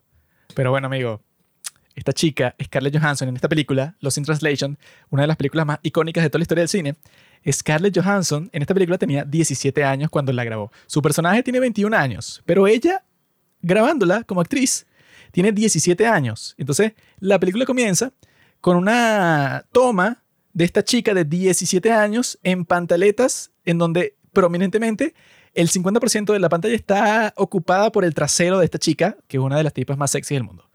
Y el enfermo de Pablo, bueno, que ese era otro de los cuentos, pero no vamos a hablar de la K-Pop Night, que Pablo también se sintió atraído por una chica de 17 años. Ya. Pero eso fue en la vida real. Pero en la vida ficticia, Eso no fue así. en la vida ficticia, o sea, él... Yo dije que no parecía de 17. Ah, sí. No que. No, tú dijiste que la que más te había gustado de la fiesta, ¿verdad? Mm. Luego de la fiesta te diste cuenta que tenía 17. Pero claro, en el momento, o La sea, que más me había gustado, metafóricamente, claro, pero tengo un novio, metafóricamente. bueno. era una de 30. Ujú, Estaba sucia. claro. Pero la cosa es que este hipócrita, que es el que dice, no, que no, sí, las mujeres jóvenes, bueno, está enfermo. Claro. Primero le gustó a esa chica la fiesta. Y luego Claro que no. vio esta película y bueno, eso, a todo el mundo que vio esta película, obviamente le gustó Scarlett Johansson y claro, en la película no, o sea, no se implica en, en nin- en ninguna parte, obviamente, que la, esta persona tiene 17 años, sino que tiene 21. Ese es el personaje. Pero en la vida real tenía 17. Y eso es lo raro, pues esta película es del 2003, ¿no? Sí. Eso era un momento en donde la sociedad seguía siendo racional. El día de hoy la sociedad ha pasado a un punto que, bueno, que está loco, ¿no? O sea, que hay como que una nueva tendencia, sobre todo por el Internet, de la que hemos conversado antes aquí, en donde supuestamente tú eh, hasta los 25 años, ¿verdad? Antes de cumplir los 25 años, a ti no se te ha desarrollado lo suficientemente la corteza cerebral. O sea, como que tu cerebro aún no se ha desarrollado hasta un punto en donde tú puedes tomar como que decisiones maduras. Hasta Antes los, de cumplir los 25. hasta los 25 años, o sea, imagínate. O sea, la gente hace de todo antes de los 25. Bueno, supuestamente esa nueva tendencia estúpida del internet es que tú, si eres menos, o sea, si eres menor de 25, eres como que un bebé, o sea, eres un niño. Y yo vi un artículo en donde decía que eso era una gran estupidez, que incluso entrevistan a la persona cuyo experimento científico la gente fundamenta esa estupidez de los 25 años a partir de su experimento científico. Y la misma tipa explica, mira, ella lo que quería explicar con ese, o sea, su conclusión, pues, o sea, de ese experimento, era que la corteza cerebral en promedio, o sea, como que la zona frontal, que es la que se asocia con tomar decisiones y con muchas cosas importantes, esa zona en promedio se desarrolla en una persona adulta, o sea, eso pues, en promedio, una persona adulta a los 25 años ya va a tener la, esa zona del cerebro desarrollada hasta cierto punto. Eso es lo que dice el experimento. Y lo que implica es que, bueno, ese es el promedio. Pero hay personas que se le va a desarrollar por muchísimas razones a los 30, otras a los 40, Otras tienen 18 y ya se les desarrolló. Otras tienen 15 y ya tienen el cerebro completamente desarrollado por alguna razón. Pues, o sea, es como que muchos factores. El cerebro es el órgano más, más complicado que existe. Y bueno, sin hablar de la sexualidad aquí, en ese estudio también se habla de que ajá, la madurez no es un parámetro cerebral que tú puedas decir y que, ah, ok, listo. Como ya se terminó de desarrollar, ya es maduro. Porque, o sea, ella decía que, bueno, Eso es como si fueran robots. Sí, y o que sea- ya llegado a los 25. muchos decían, incluso creo que la misma autora del, del estudio decía y que, ajá, la madurez tiene muchísimas más implicaciones sociales, eh, o sea, de muchos, so- sí, o sea, de, de todo tipo, más allá de que el cerebro se Cerebrales. desarrolló. Sí, o sea, Y que esta persona es madura y que no sabe si tiene el cerebro desarrollado. porque- sí, ella decía, el hecho de que tu cerebro se haya terminado de desarrollar no significa que tú no vas a cometer acciones estúpidas, de que tú no vas a hacer cosas inmaduras. o Entonces sea, ya tienen un argumento perfecto para decir a todas esas personas, bueno, que ustedes pensarán que esto es una tangente, ¿no?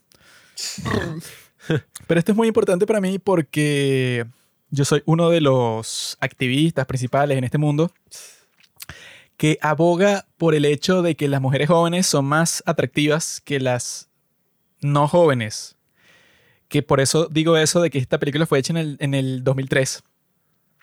Pues yo creo que la sociedad pre-internet era como que, ok, o sea, como que ciertas cosas simplemente eran obvias.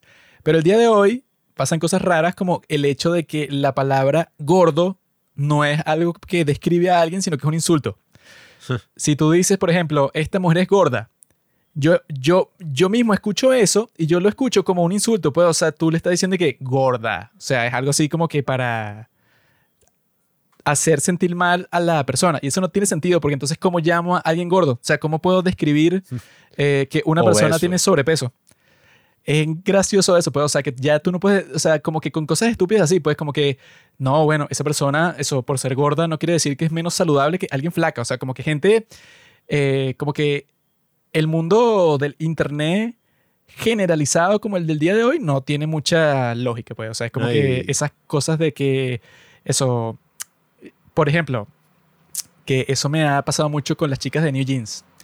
Si tú dices algo súper obvio, que tú dices, mira, esta chica es sexy, ¿no? Por ejemplo, Hani, yo digo, esta chica es sexy. Siempre sale alguien y que, ¿qué?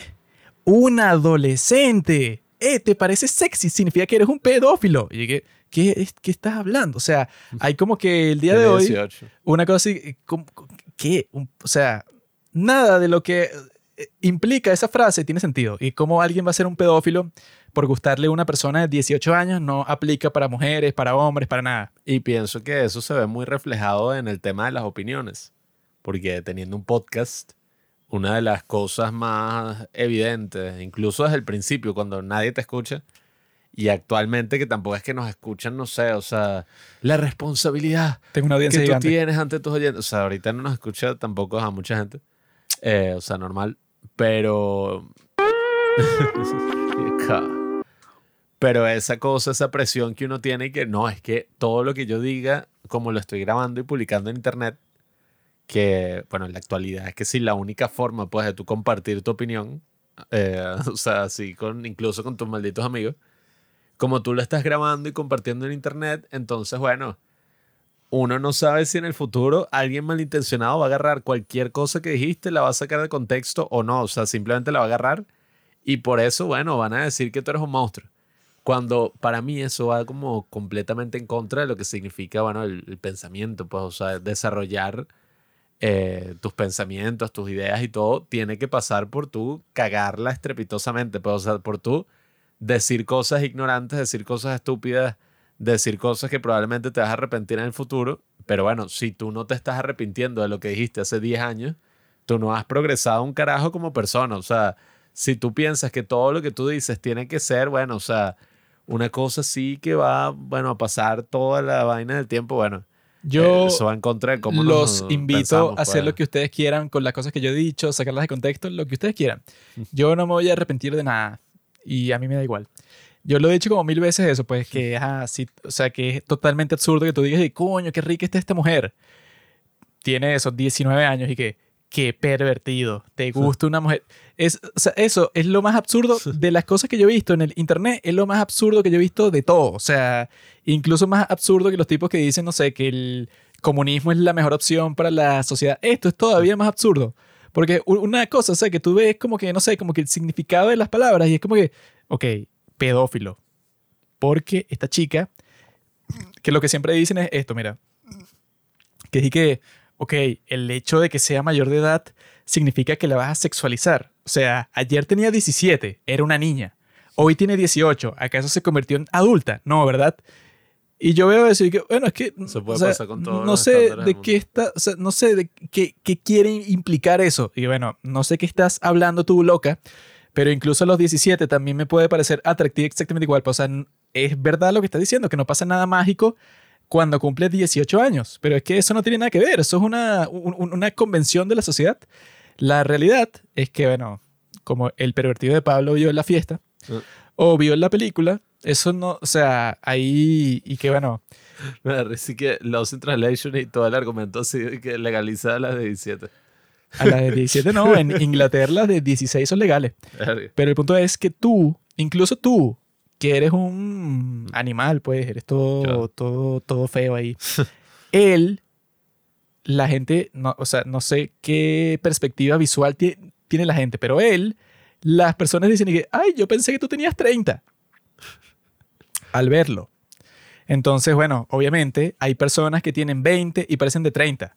Hay personas que tienen 30 y parecen de 20. Hay personas que tienen 16 y parecen de 19, ¿verdad? O lo que sea. O sea, entonces el punto es que eso no, no es nada y que, oye, él acaba de decir que esta mujer de 16, eh, que, eh, eh, o sea, hay, hay un, hay, un, hay un reel gracioso que es una chama que es como que atleta olímpica que como que salta, de esas que saltan, ¿sabes? Ajá. Entonces hay un, hay un reel que es una tipa que creo que es de España, ¿no? Y la tipa no te dicen su edad, ¿no? Pero en el, en el video sale una tipa que, ajá, que salta, ¿no? Y la tipa tiene un trasero, pero que es el más grande que yo he visto en la historia. Y tiene un cuerpo, eso pues como que de modelo, pues, o sea, tiene un cuerpo perfecto y tiene un traserote gigante, o sea, es un cuerpo que cualquier hombre lo ve y dice qué cuerpazo tiene, ¿no? Y en los comentarios, es que, que enfermos, no sabían que esta chica tiene 16. Y dije, ok, está bien, tiene 16. Pero no estás viendo lo que sale en el video, eso que tiene que ver, no estás diciendo algo que no tiene nada que ver. Primero, porque ninguno de los que están comentando, que son que si unos huevones estúpidos como yo, ninguno de esos va a estar con esa mujer. Esa es una atleta olímpica, que, que eso, que eso, eso qué tiene que ver. Sí, Segundo es que, ajá, ponte que tú ves a una mujer por la calle y te atrae. Si tú no eres pedófilo, ¿verdad? Es imposible que a ti te atraiga una niña. Entonces, si tú ves a una muchacha por la calle, independientemente de la edad que tenga, y tú la ves atractiva, quiere decir que no eres pedófilo. O sea, si tú fueras pedófilo, ¿Qué? ves a una niña de 5 años y bueno, te, te va a gustar. Pero el porcentaje de pedófilos en el mundo es que si no sé, 0,1%. Lo que quiere decir que si tú, que supongo que no eres pedófilo, no sé, pero lo supongo, si tú vas por la calle y ves a una mujer que te parece atractiva, no puede ser pedofilia, es imposible, porque tú no lo eres y la mayoría, la gran mayoría de las personas no lo son. Entonces, por eso es que funciona eso de que, bueno, La mayoría de los hombres lo son, Juanqui, solo que lo esconden. Scarlett Johansson en Lost in Translation ni de vaina parece que tuviera 17, parece que tuviera, no sé, 23 años, pero tiene 17. Entonces, ese es mi punto. Y el punto, Yo bueno, critico, ya, critico eso eh, hasta puritanismo, lo llamaría, del lenguaje que se tiene y de todas estas cosas, porque bueno, al final lo importante es lo que haces, no lo que dices.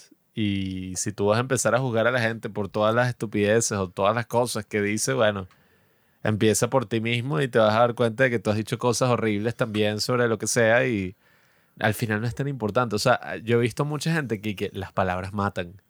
Y todo lo que tú dices, bueno, o sea, tiene un impacto gigante en la gente. no, que las Bueno. protestas dicen que silence is violence. Sí, o sea, Y y yo digo, silence is violence. bueno, sí. es que, a ver, ok, si una persona que, qué sé yo, o sea, está al borde del suicidio, tú le dices algo y va a se suicida, no es tu culpa. O sea, la persona está al borde del suicidio. Yo la otra vez vi una propaganda que era como que una tipa que, que ay, si estás gorda. Y que, o algo así como que, ay, vas a pedir otro plato de comida. y la tipa y que por eso tuvo un trastorno alimenticio y estaba ahí toda con bulimia.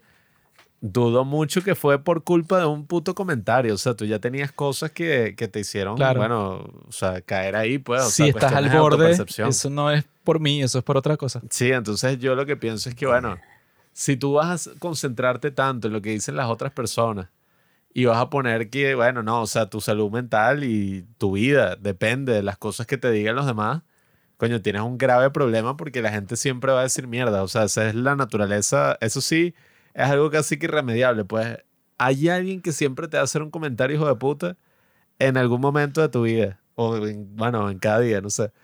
Y depende de tu actitud, En de mi cómo caso lo es vas a todos los recibir. días. Sí, bueno, es que si yo me fuera por los comentarios malditos que me han dicho, bueno, no sé, ay.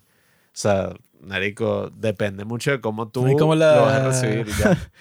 Como la tipa maldita esa que nosotros estábamos, Ah, sí. nosotros estábamos cam- caminando por la calle y una tipa que no sé ni quién coño era y que Una tipa que cuida los carros. me dice a mí que, ay, ¿qué tienes en la cara? Porque yo tenía que ser un acné. Y dije, qué raro, ¿no? ¿Qué es eso? O sea, ¿por qué lo tienes? Y dije, no sé. Y ya, Bueno, sí, y, como- seguí, y seguí caminando. Y dije, ¿qué, qué- qué- o sea, ¿qué carajo? No, y pero nos detuvo a todos, pues, como que, oigan. Sí, ¿qué que pasó? deténganse. ¿Qué te pasó en la cara? Y que no, nada, Sí, no sé, y que no, sí, pero ah. tienes la cara roja. Y que bueno, sí, no sé. y ya, y yo seguí caminando y que esta hija de puta. No, es que, a ver, bueno, a mí también me pasó una estupidez así. Yo me acuerdo una vez que yo tenía acné así fuerte antes, me tomé la pastilla, no tengo un carajo. Pero antes tenía, y yo me acuerdo que yo falté una clase de teatro. Bueno, te tomaste la pastilla, pero Mm. tu pene ahora está dentro de tu cuerpo. Ya. O sea, ese fue el efecto secundario. Ah, ya, no tienes Estrógeno. acné, pero tu pene, o sea, es como si tú te hubieras cogido a ti mismo. O sea, tu pene ahora forma parte de, Bueno, es que que- sí, de tu estómago. Yo todavía soy un hombre así lleno de acné, inseguro, en el cuerpo ahora de una mujer así, toda regia. Pues. Todo sexy. Eh, sí, o sea, lo cubre con maquillaje. Yo soy una mujer negra gorda en el cuerpo de un Adonis, pues, de un atleta así, Mm. tipo Cristiano Ronaldo. Así. No, yo soy un hombre inseguro en el cuerpo de una mujer coreana de 40 años, con sobrepeso. Eh, y eso, pues, yo me acuerdo, yo falté a una clase de teatro porque me dio fastidio, o sea, tenía otras cosas que hacer. No me acuerdo. Jugar entonces- PlayStation es lo que tienes que hacer. Sí, no sé, era cualquier vaina. Y entonces me acuerdo que me consiguió un compañero y que, épale, ¿qué pasó? Y que, ¿por qué faltaste a la clase? Y que, no, o sea, inventé una excusa. No, es que estaba yendo al médico. Y él y que, ah, claro, no, por todo lo que tienes en la cara. Y Hijo de puta. Te volvió Y que, mierda. no, huevón, no tiene nada que, o sea, y que, Eh, eh, tengo cáncer. sí, y que, ah, bueno, ok. O y sea, que tengo en la cara. Sí, y que siempre hay gente que hace comentarios así insensibles. Y bueno, si tú te vas a poner a llorar por cada uno de esos comentarios, coño, entonces eres muy dependiente de lo que la gente piense de ti. Pues, o sea, llega un punto en que, bueno, marico, mámalo. O sea, No, ¿qué me bueno. importa lo que diga? El punto de todo es que las mujeres, independientemente de si son legales o no, pueden estar buenas. Ese es el punto de todo el podcast, de todo el capítulo, todo está ahí. Mi abogado pero- dijo que dijera que no. Lo peor de todo no es eso. Lo peor de todo son los hombres en esos mismos comentarios de internet que, ok, las mujeres se pueden poner con su drama, con su show, de que no, que siga siendo una niña. Ah, sí, bueno, ok, no me importa lo que digas. Pero ya estarías con ella, incluso si la ley dice que es un crimen. Bueno, esto es lo que te voy a decir en público. Resulta que vamos a poner un escenario. No, sí o no. No, ya. Esto tiene que ser respondido como si fuera una pregunta en el Congreso, así que sí, para confirmarte a una posición. Estás como R. Kelly. Mira, Y estás con, y que te gustan las tipas adolescentes y que, ¿de qué edad? Exacto. Vamos a decir que existe un mundo, eso, algo hipotético, en el cual una chica de 17, ¿verdad? Ponte que quiere tener sexo conmigo, no sé por qué, pero eso, tiene un deseo muy fuerte de tener sexo conmigo. Y alguien, una persona, no sé, divina, pues un dios, me puede decir que, mira, tú te la coges y nadie lo va a saber nunca. Yo diría que, ah, bueno, ok, Qué idiota. lo haría. Pero, como en el mundo real esa garantía no la puedes tener, si una chica de 17 quiere tener sexo conmigo, yo haría como que una cosa como que, bueno, eh, tú, no sé, como que pones todas las cartas sobre la mesa y ves si es posible, o sea, si vale la pena intentarlo. Digamos que la chica, no sé, es como que la más bonita que tú has visto en toda tu vida, lo más probable es que sí lo intentes. Pero si es una cuestión así que tú dices como que no, o sea, tú mides la cuestión y dices, bueno, si esto se hace público, pues, o sea, si la gente se entera de esto, voy a quedar mal. Y ahí es que tú dices, ahí es que tú te frenas. Pero en un caso sí que sea una cosa así, que bueno, que la tipa está demasiado buena, increíble, bueno, hay cosas que ajá, tú puedes decir lo que tú quieras, pero eh, cuando a ti te toque hacerlo, pues, o sea, cuando sea una acción así, ajá, sí, bueno, ok. Tú puedes hablar, pero las acciones tú no, tú no, tú no controlas todas las cosas que tú vayas a hacer eso en el resto de tu vida. Dice esa vaina en una vaina del Congreso y no vas preso de una. Así nunca hayas tenido ningún contacto con nadie y se te vas preso preventivamente. Pues no debería ser así. Pero así es la sociedad el día de hoy, pero no debería ser así. La respuesta es no, porque, ajá, o sea, no ves que si vas a ir a la cárcel por un polvo, ajá, o sea, coño, no, no vale la pena, no. Lo bueno, no, ¿Y qué es lo que acaba de decir Genio? Tú puedes decir lo que tú quieras. Tú puedes, obviamente que la respuesta pública que tú tienes que decir es no. Pero, también, o sea... pero, pero te están preguntando honestamente y tú vas a decir, en realidad la respuesta honesta es, yo no sé. Espera que pase y yo te diré, no, no sé lo que puede pasar, porque bueno, si yo pudiera contestarte que no, sí, yo en el futuro yo haría tal, yo no sé. Eso es como que tú me digas que tú matarías a alguien? Bueno, yo te puedo decir la respuesta fácil y yo te digo que no. Pero yo no sé qué es lo que va a pasar en el futuro que me puede llevar a mí a una circunstancia donde yo tenga que matar a alguien. No sé por qué, pero en el futuro podría pasar tranquilamente. Te pana. No puede ser y que no sé, que lo ponen de profesor que se llena un preescolar y que, bueno, vamos a hacer unas preguntas aquí de rutina, que la psicóloga tendría sexo con algún niño y que, bueno, Y eh, la respuesta es no, pero ajá, y que las circunstancias de la vida. aunque ojo, esa respuesta está buena para cualquier pregunta en la historia. ¿Tú crees que los sacerdotes que abusan de niños, ellos soñaban ser sacerdotes que abusan de niños cuando eran niños? No, ¿verdad? Se convirtieron en eso. Si tú les preguntabas eso cuando eran niños, mira, tú cuando te conviertes en sacerdote vas a violar a un niño. Los tipos te van a decir, no. Pero ellos no sabían que iban a terminar en esa situación. Es que tú eres un tipo muy simple. Pensamiento muy muy simple, muy mm. básico. Pero el punto es que en la película, Bill Murray hace exactamente eso. Mm. O sea, el tipo, bueno, según el mundo de la película, no tuvo sexo con la muchachita esta, que el tipo en la película tiene como 50 años. Y el personaje tiene 21, pero de, de todas maneras esa relación el día de hoy sería visto como que el tipo es un groomer, es un pedófilo o lo que sea. Eh, pero en la vida real eso no es así. O sea, este tipo con esa relación que tiene con esta mujer, lo interesante de eso cuando estamos conversando sobre los viajes, es que estos dos tipos, eso como yo dije, pues, o sea, muchas personas que están escuchando esto deben ser unos perdedores nerds que les encanta Japón. Yo no entiendo las personas que aman la cultura de Japón. Yo pienso que es una cuestión, no sé, aburrida, un arte que es como que muy, no sé, muy, muy cuadrado así. Pero hay personas que les encantan y que su sueño de toda la historia, bueno, que eso, en el caso de Bill Murray es incluso más escandaloso y todo porque no es que él se fue de viaje a Tokio, es que él está pagando millones de dólares para promocionar su propia marca de whisky en Tokio. O sea, es como que no puede ser mejor que eso. O sea, a, a ti no te falta el dinero, no fue que tú te compraste el pasaje de avión como que con todos tus ahorros y cuando llegaste ahí tenías un poco de dinero para gastar en los pocos sitios que te alcanzaba a ir, pues, o sea, no es ese caso. Sino que tú estás ahí, no puedes estar más cómodo en el mundo, o sea, tienes una de las mejores situaciones que tú podías tener. Y en el caso de Scarlett Johansson, que bueno, que es lo que une a estos dos personajes, la chica también, coño, no está en una mala situación, o sea, su novio es un tipo que... Su esposo. Su esposo es un tipo que es súper solicitado, tiene mucho trabajo todo el tiempo, de tomarle fotos a unas bandas de rock, tiene muchas cosas que hacer y él está como que absorbido con su trabajo. Y es gracioso porque, bueno, eso es una parte que, bueno, no tiene como que mucha lógica de la película, ¿no? Que este tipo, el esposo de Scarlett Johansson, una de las actrices más atractivas, bueno, y más icónicas de este siglo, por lo menos, o sea, tiene a la tipa semidesnuda en su habitación de hotel, que debe ser que sí el mejor hotel de Tokio, porque está este tipo, este uh, superestrella, pues el actor Bill Murray. Están ahí. Y la tipa está aburrida y está frustrada y no tiene nada que hacer. Y se frustra todavía más porque el maldito de su esposo la trata mal. O sea, medio habla con ella, al, parecer no tiene sexo con ella, sino que por alguna razón prefiere pasar el tiempo con Anna Farris, esa que hace como que la otra actriz que él conocía de antes y tal, y como que la pasa mucho mejor con ella, pues, o sea, su reacción pone Su incómoda a Scarlett Johansson porque es como que, mira, estos tipos como que, no sé, como que la pasan muy bien juntos, mientras que yo cuando estoy con él es más incómodo incluso y soy su esposa. ¿Qué, qué coño? Esa es la parte menos realista de, de toda la película. Y bueno, si esa fuera tu esposa y tú estás así, bueno, de- debe ser homosexual o algo.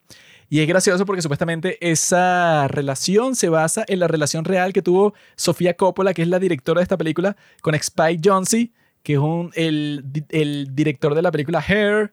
¿Qué otra película hizo él? No sé. Adaptation, Being John Malkovich. Ese tipo que es un director bastante famoso, bueno, se casó con Sofía Coppola, pero no fue que se casó así casual, sino que, y que ellos se conocieron y que por 11 años antes de casarse. Y supuestamente la película Hair también está basada en ese matrimonio, cuando el tipo está todo deprimido porque tiene que firmar los papeles de divorcio, pero no quiere. Esa mujer supuestamente es Sofía Coppola. Y en esta película, el tipo es Spike Jonze, o sea, el tipo que no le presta atención a Scarlett Johansson. Y es gracioso porque, bueno, ok, en la vida real tendrá sentido porque Sofía Coppola es fea. Y me imagino que como persona no es muy agradable. O sea, tú la ves y tú dices como, bueno, esta persona que desde el principio de su vida, ah, o sea, como que todo le ha salido fácil porque es muy gracioso cuando tú ves cómo fue que hicieron esta película. Que, no, bueno, ella, que en el momento era la esposa de Spike Jonze, un tipo bueno, que ya había hecho películas, le dijo a su amigo Wes Anderson, que era otro tipo que ya había hecho películas también, que le diera el número de Bill Murray, porque ella se había inventado este guion pensando en Bill Murray, para que ella lo pudiera contactar para convencerlo de actuar en su película, porque Bill Murray no tiene agente, sino que él solo le da su número a personas que le interesan. Y Wes Anderson ya lo tenía porque ya había hecho una película con él. Y se lo dio a Sofía Coppola, la- que es la hija de Francis Ford Coppola, uno de los directores de cine más famosos de la historia. Entonces, claro, ella hizo la película, bueno, o sea, que le dieron 4 millones de dólares para hacer la película, pero bueno, se- seguro fue la preproducción más fácil de la historia porque, bueno, la tipa tiene todos los contactos del mundo entero. Y es gracioso eso, pues que ella, en esa relación, eh, o sea, eh, de la vida real, yo supongo que sí tiene sentido. O sea, no sé, Spike Jonze en, en la vida real, supongo que estaba obsesionado con hacer sus películas, no le prestaba mucha atención a Sofía Coppola, se deprimió y por eso se inspiró para hacer este guion.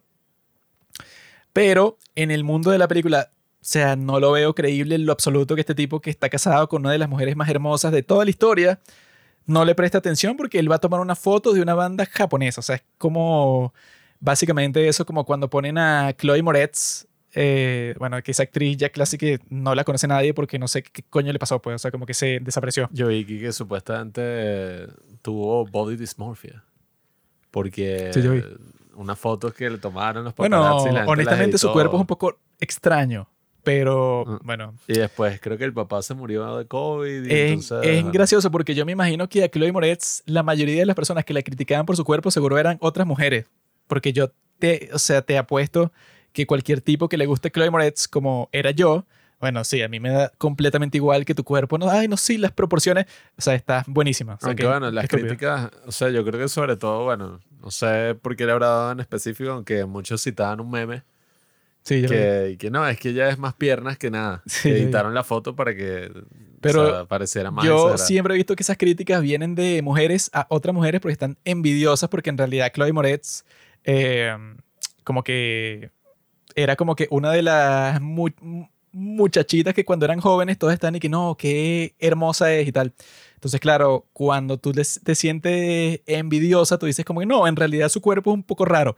Cuando yo te he puesto que a ningún hombre le importa el absoluto que, no, sí, eh, tu cuerpo desde este ángulo se vio un poco extraño. De, Solo que sí esa está buenísima. siendo tan joven, estar así en el ojo público y en todos los reflectores debe ser un peo. claro. Porque, o sea, siendo un adolescente, eh, que todos están sadiqueándosela así, y que, ay, los paparazzis tomándole fotos y tal, en el momento casi que más incómodo, pues, de la vida de cualquiera, debe causar un pocotón de pruebas. Bueno, mira todos los que... El Macaulay Bueno. Culkin. Eso dice ella que es el problema, pero en realidad todo el mundo sabe que ese no es el problema, sino el problema era que ella hizo como 10 películas de mierda. No, Pero- tuvo una gente de mierda, porque Pero- las películas, bueno... Pero lo que yo estoy diciendo es que eso, o sea, eso de que este tipo va a ignorar a Scarlett Johansson, o sea, que es, una, que es un bombón, cuando es su esposa, no es real, de la misma forma que no es real cuando Chloe Moretz en esta película Carrie, que el remake de Carrie es una película te- terrible, pero el- la Carrie original tiene sentido cuando le hacen bullying, cuando la tratan terrible a esta actriz principal, porque ella es una actriz que siempre se ha visto rara, pues, o sea, que tú le ves el rostro y así como que, bueno, es una actriz que su rostro y, bueno, y su vibra y todo es como que particular, entonces tiene sentido que la discriminen, o sea, que hagan bullying en la película como personaje. Pero en Carrie, el remake, ponen a Chloe Moretz, que es que sí, la chica más atractiva de todo el colegio, y llegan unas muchachitas cualquiera, pues, y entonces, mira, fea, ven aquí, y que eres una estúpida. o sea, como que no... Hay ciertas cosas que cuando tú pones eso, como, a- como se burlan de eso de Margot Robbie en Barbie. De que no, si los escritores quisieran hacer este punto mejor, no hubieran contratado a Margot Robbie. Hay veces que es así, pues, que cuando, no sé, ponte que hay una actriz que está, o, o un personaje que está ahí que, ay, no sé, estoy deprimida porque soy muy fea. Bueno, no puedes contratar a una actriz que sea bellísima. Perdidos en Translación.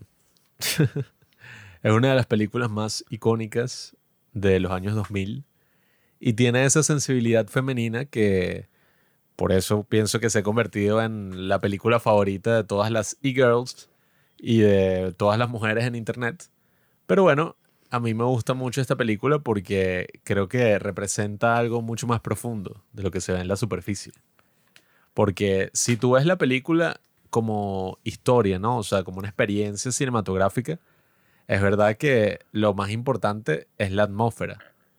Son las vibras que tiene la película. No es tanto la historia, porque si te pones a ver, no es que pase mucho. En un nivel así superficial, ¿no? Pero si nos vamos un poco al subtexto de la película y qué es lo que le está pasando a estos personajes, la película se vuelve mucho más interesante porque, bueno, ves dos personajes que están completamente perdidos y no precisamente porque estén en Japón. O sea, eso fue como la forma de exteriorizar y representar el conflicto interno de los personajes. O sea, que están en Japón y no se pueden comunicar. Pero ellos en general no se pueden comunicar con nadie. Tenemos una escena donde Scarlett Johansson está hablando con su amiga por teléfono y diciéndole como, mira, estoy casada con este tipo y siento que no lo conozco, odio mi matrimonio y la tipa no la puede escuchar. Y, o sea, no la escucha en general, pues no es solamente por los problemas telefónicos, sino que es eso. O sea, es una persona que se siente sola, que siente que no puede conectar con nadie, que tiene como que esta crisis, ¿no? De un poco de la juventud, que es y que, bueno, te graduaste de, de filosofía, además, y no sabes muy bien qué vas a hacer con tu vida. No tienes como un gran propósito. Y como que todo esto que siempre nos dicen, ¿no? Que no, uno tiene que tener un propósito de vida gigantesco y tener un propósito es lo más importante que hay. Bueno, hay millones, o sea, yo creo que la mayoría de personas no tienen ningún propósito y, y menos así siendo jóvenes. Pues, o sea, no es algo que, que prácticamente tú escoges de la nada, sino es algo que va surgiendo con las experiencias de vida. Entonces, claro, esta tipa está así viviendo como que este momento único en su vida y además está en Japón y está sola porque el novio no le para bola. Y tenemos a Bill Murray que está pasando por algo parecido, pero en otro frente, pues, o sea, está teniendo la crisis de la mediana edad y es este actor así súper famoso, establecido todo, pero que el tipo dice, bueno, debería estar haciendo una obra de teatro no sé, o sea, haciendo algo no sé, importante y el tipo está, bueno, haciendo una publicidad de un whisky en Japón, pero bueno, le van a pagar mucho dinero. Entonces es como ese problema de comunicación que tienen ellos dos, incluso con ellos mismos, pues, o sea, no saben muy bien qué es lo que quieren, no pueden expresar qué es lo que quieren y están como viviendo una vida casi que obligados, pues, o sea, estar en Japón y ninguno de los dos quiere estar en Japón. Sí, o sea, que lo fino es que la situación de cualquiera de ellos dos, si tú lo ves de una perspectiva de una persona que, bueno, que no sé, que tiene una vida mucho más, mucho menos glamurosa que ellos, les puede parecer estúpido porque dices, bueno, tú estás en Japón eh, en un viaje, en el caso de Scarlett Johansson, de placer. O sea, estás ahí porque tu esposo trabaja ahí, pero tú puedes hacer lo que tú quieras. Y ella, en todo ese tiempo, bueno, se pone a salir eh, con estos amigos que tiene por ahí. Ella está buscando qué hacer, no tiene nada que hacer. Ella se pone a escuchar unos audios ahí de que autoayuda porque se siente mal. Pero de resto pasa que si todo el día en el hotel y sale más o menos en la noche, o sea, está así como que no quiere hacer nada. Y Bill Murray, bueno, que también eso, pues, o sea, que es peor todavía porque le están pagando millones de dólares y bueno, eso, pues, o sea, que ponen como que su publicidad en un autobús así de Tokio y en, en, una pancarta gigante así tipo Times Square, o sea, técnicamente, desde afuera, o sea, si tú lo ves desde la superficie, tú dices, bueno, estos tipos no la pueden estar pasando mal. Pero lo interesante es eso, pues, o sea, que si tú no estás consciente de eso, de que si incluso si, si tú eres una persona que al parecer lo tiene todo, como estos dos personajes, de todas maneras la puede estar pasando terrible, pues, o sea, se no tiene mucho que ver con cómo tú te sientas por dentro. Y si tú estás consciente de eso, o sea, si, si tú sabes y que no, bueno, es que si tú en tu vida real, ponte que tú quieres ser actor, y entonces tú dices, no, es que yo por fin cuando en un casting llame la atención de una persona importante y ya salga en esta película, bueno, todos mis, mis problemas se van a resolver. Pero eso nunca funciona así con nada. O sea, cuando tú llegues a ese punto, vas a desear otra cosa más. O sea, ahora ponte que, no sé, que sales incluso en varias películas. Es posible incluso que en el futuro tú te vayas a deprimir porque no ganaste el Oscar. Y que no, qué mierda, me siento mal. Yo era el que más tenía mérito para ganar el Oscar, pero se los dieron a este otro tipo. Y ya, ese es un problema que, bueno, que es completamente ridículo. O sea, que tú tengas ese problema no tiene sentido. Pero eso es lo, lo, que, lo que dice también el gran Sadhguru. que la razón por la que eso pasa es porque tú puedes ver que en la naturaleza humana, como funciona, tú ves que tú no tienes un deseo por algo, sino que tú, como persona, una de las cosas básicas que existen en tu forma de ser, de todas las personas del, del mundo, pues, o sea, así es como funciona el ser humano, es que tú no tienes un deseo por algo, sino que tú tienes un deseo por todo. Por alguien. Ahorita tú tienes, no sé, tú, tú te estás comiendo una hamburguesa y tú estás satisfecho por ahorita. Pero luego tú quieres otra, o luego quieres una mejor, o sea, como que tú nunca, tú nunca vas a estar y que, ay, por fin, que esa es como que la fantasía, pues, o sea, que te vende, no sé, como que el mundo, o sea, la, la sociedad, la realidad, todo. El consumismo. Que va a llegar un punto en donde tú dices, no, es que ya tengo todo, que, o sea, que es raro, o sea, ya tengo todo lo que quiero y ya no quiero más, y vivo como que en un estado de plenitud, o sea, ya como que acumulé todas las cosas que yo siempre he querido, nunca las había tenido y ya las tengo. Y qué loco, o sea, ya me siento completamente feliz. Eso nunca ha pasado en la historia. Pero muchísimas eh, personas piensan que eso está como que a la vuelta de la esquina, pues y que no, mira, si me dan este ascenso en el trabajo, por fin voy a tener dinero suficiente para... Y bueno, eso que sí, todas las películas del mundo, por alguna razón, el mensaje que te dan al final es que eso no existe. O sea, todas las películas de la historia, todas son como que, ah, mira, el, eso, la película más clásica del mundo, que bueno, hay 100 películas así, es que eh, el personaje, no sé, el nombre más genérico del mundo, que John Smith, el tipo eh, es un workaholic, pues está trabajando todo el tiempo. Pero él le dice a su familia que, bueno, claro, cuando yo tenga suficientemente el dinero suficiente que yo quiero, por fin voy a dejar de trabajar tanto y ahora es que me voy a concentrar en pasar tiempo con ustedes. O sea, en este momento no puedo porque estoy trabajando y todavía no tenemos suficiente dinero y tenemos deudas y tal. Pero cuando ya no tengamos deudas y ya se, seamos dueños de esta casa y ya cuando yo sea el jefe de la empresa, ahí es que yo voy a comenzar a ser feliz.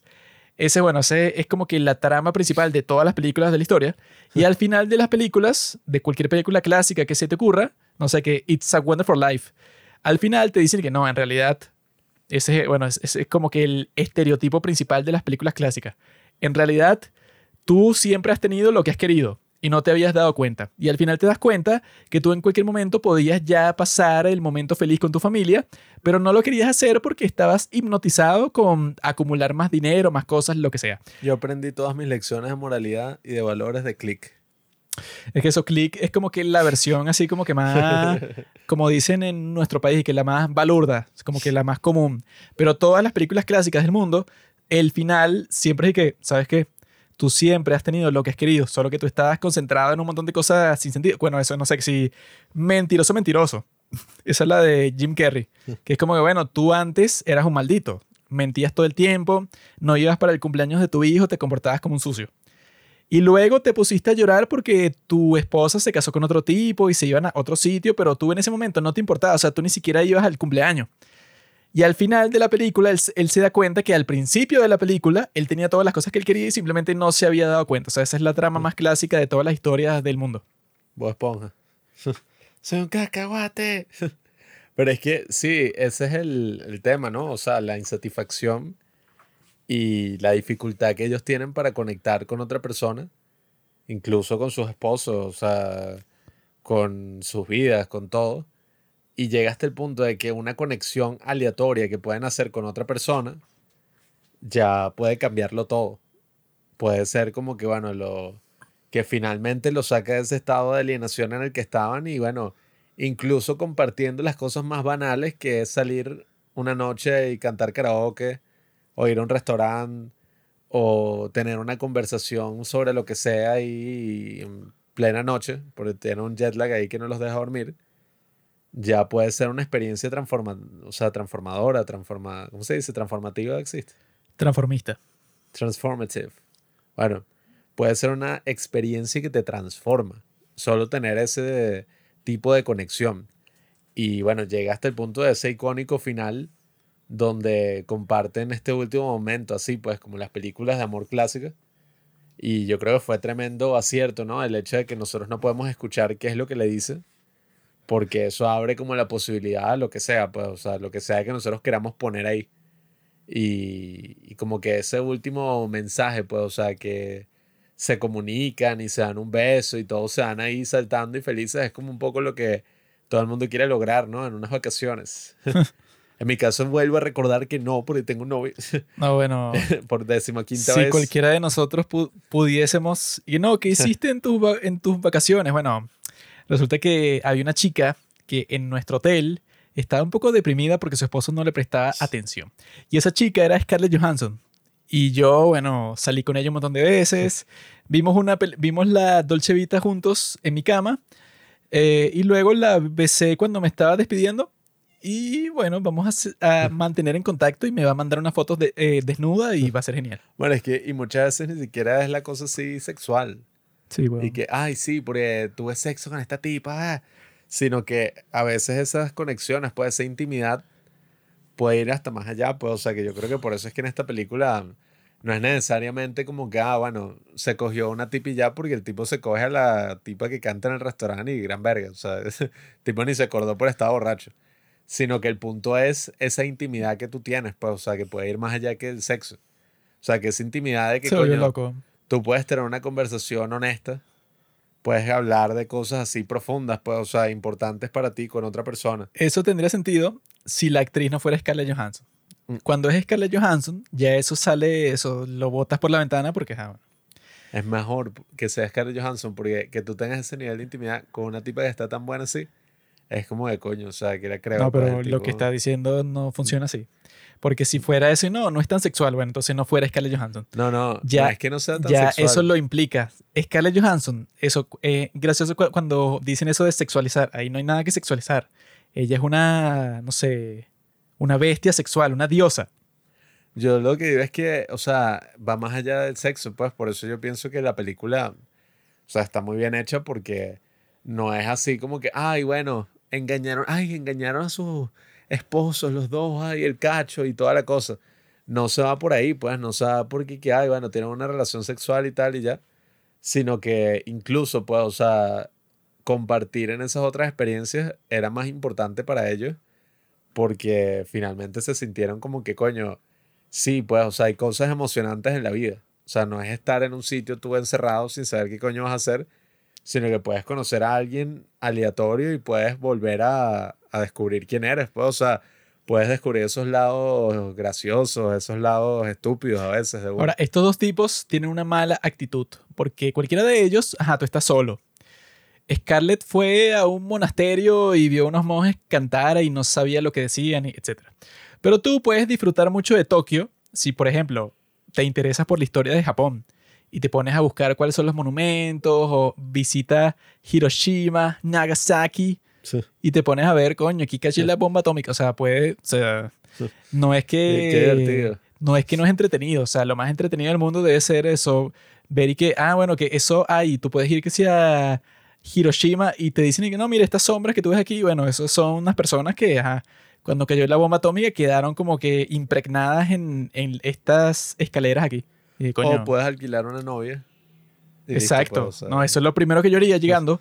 Y que mira, quiero un par de perras. Ni una novia, o sea, puedes alquilar que sea novia, toda la familia, o sea, y que quiero que me miren coger, o sea, En Japón no hay límites. O sea, no, yo vi que la prostitución en Japón es una cosa increíble. O sea, como que técnicamente es ilegal. Mm. Pero ahí eso, o Ah, sea, que los tipos son tan pendejos que la ley dice que es ilegal la penetración, ajá, o sea, tradicional, ¿no? Lo que se sabe. Pero otra cosa, pues, o sea, que la tipa te lo baja. yo siempre he pensado No, no es ilegal. Entonces, ¿cuál- que generalmente, o sea, yo nunca he ido a visitar a una prostituta, pero si lo hiciera, no estaría y que, dame tu vagina, sino yo estaría, bueno, o sea, eso me, me da un poco de sentimiento de peligro, o sea, yo no quiero cogerme a una prostituta, pero tú como mujer me puedes hacer eh, venir de muchísimas formas. Yo no, o sea, no quiero nada, tener nada que ver con tu, o sea, Con un abrazo. No, no quiero penetrarte ni nada, pero el resto de, o sea, tú puedes eso, a- darme placer a mí. Yo no, yo no quiero cogerte a ti. Eso es lo que yo pensaría que haría. El. Pero yo no me interesaría tanto que me cojo, o sea, porque eso, o sea, como que lo más probable es que yo no esté pa- pagando muchísimo por ese servicio. Entonces, lo más probable es que ajá, sea como que algo un poco, eh, ¿cómo se dice? Oscuro, clandestino. No es que yo estoy yendo a un sitio en donde son, no sé, 300 dólares por hora. Yo no voy a ir a ese sitio. Voy a un sitio pro- promedio, en donde las condiciones de salud son un poco extrañas. Entonces yo estoy como que, no, bueno, o sea, listo, no te voy a coger, vamos a hacer otras cosas.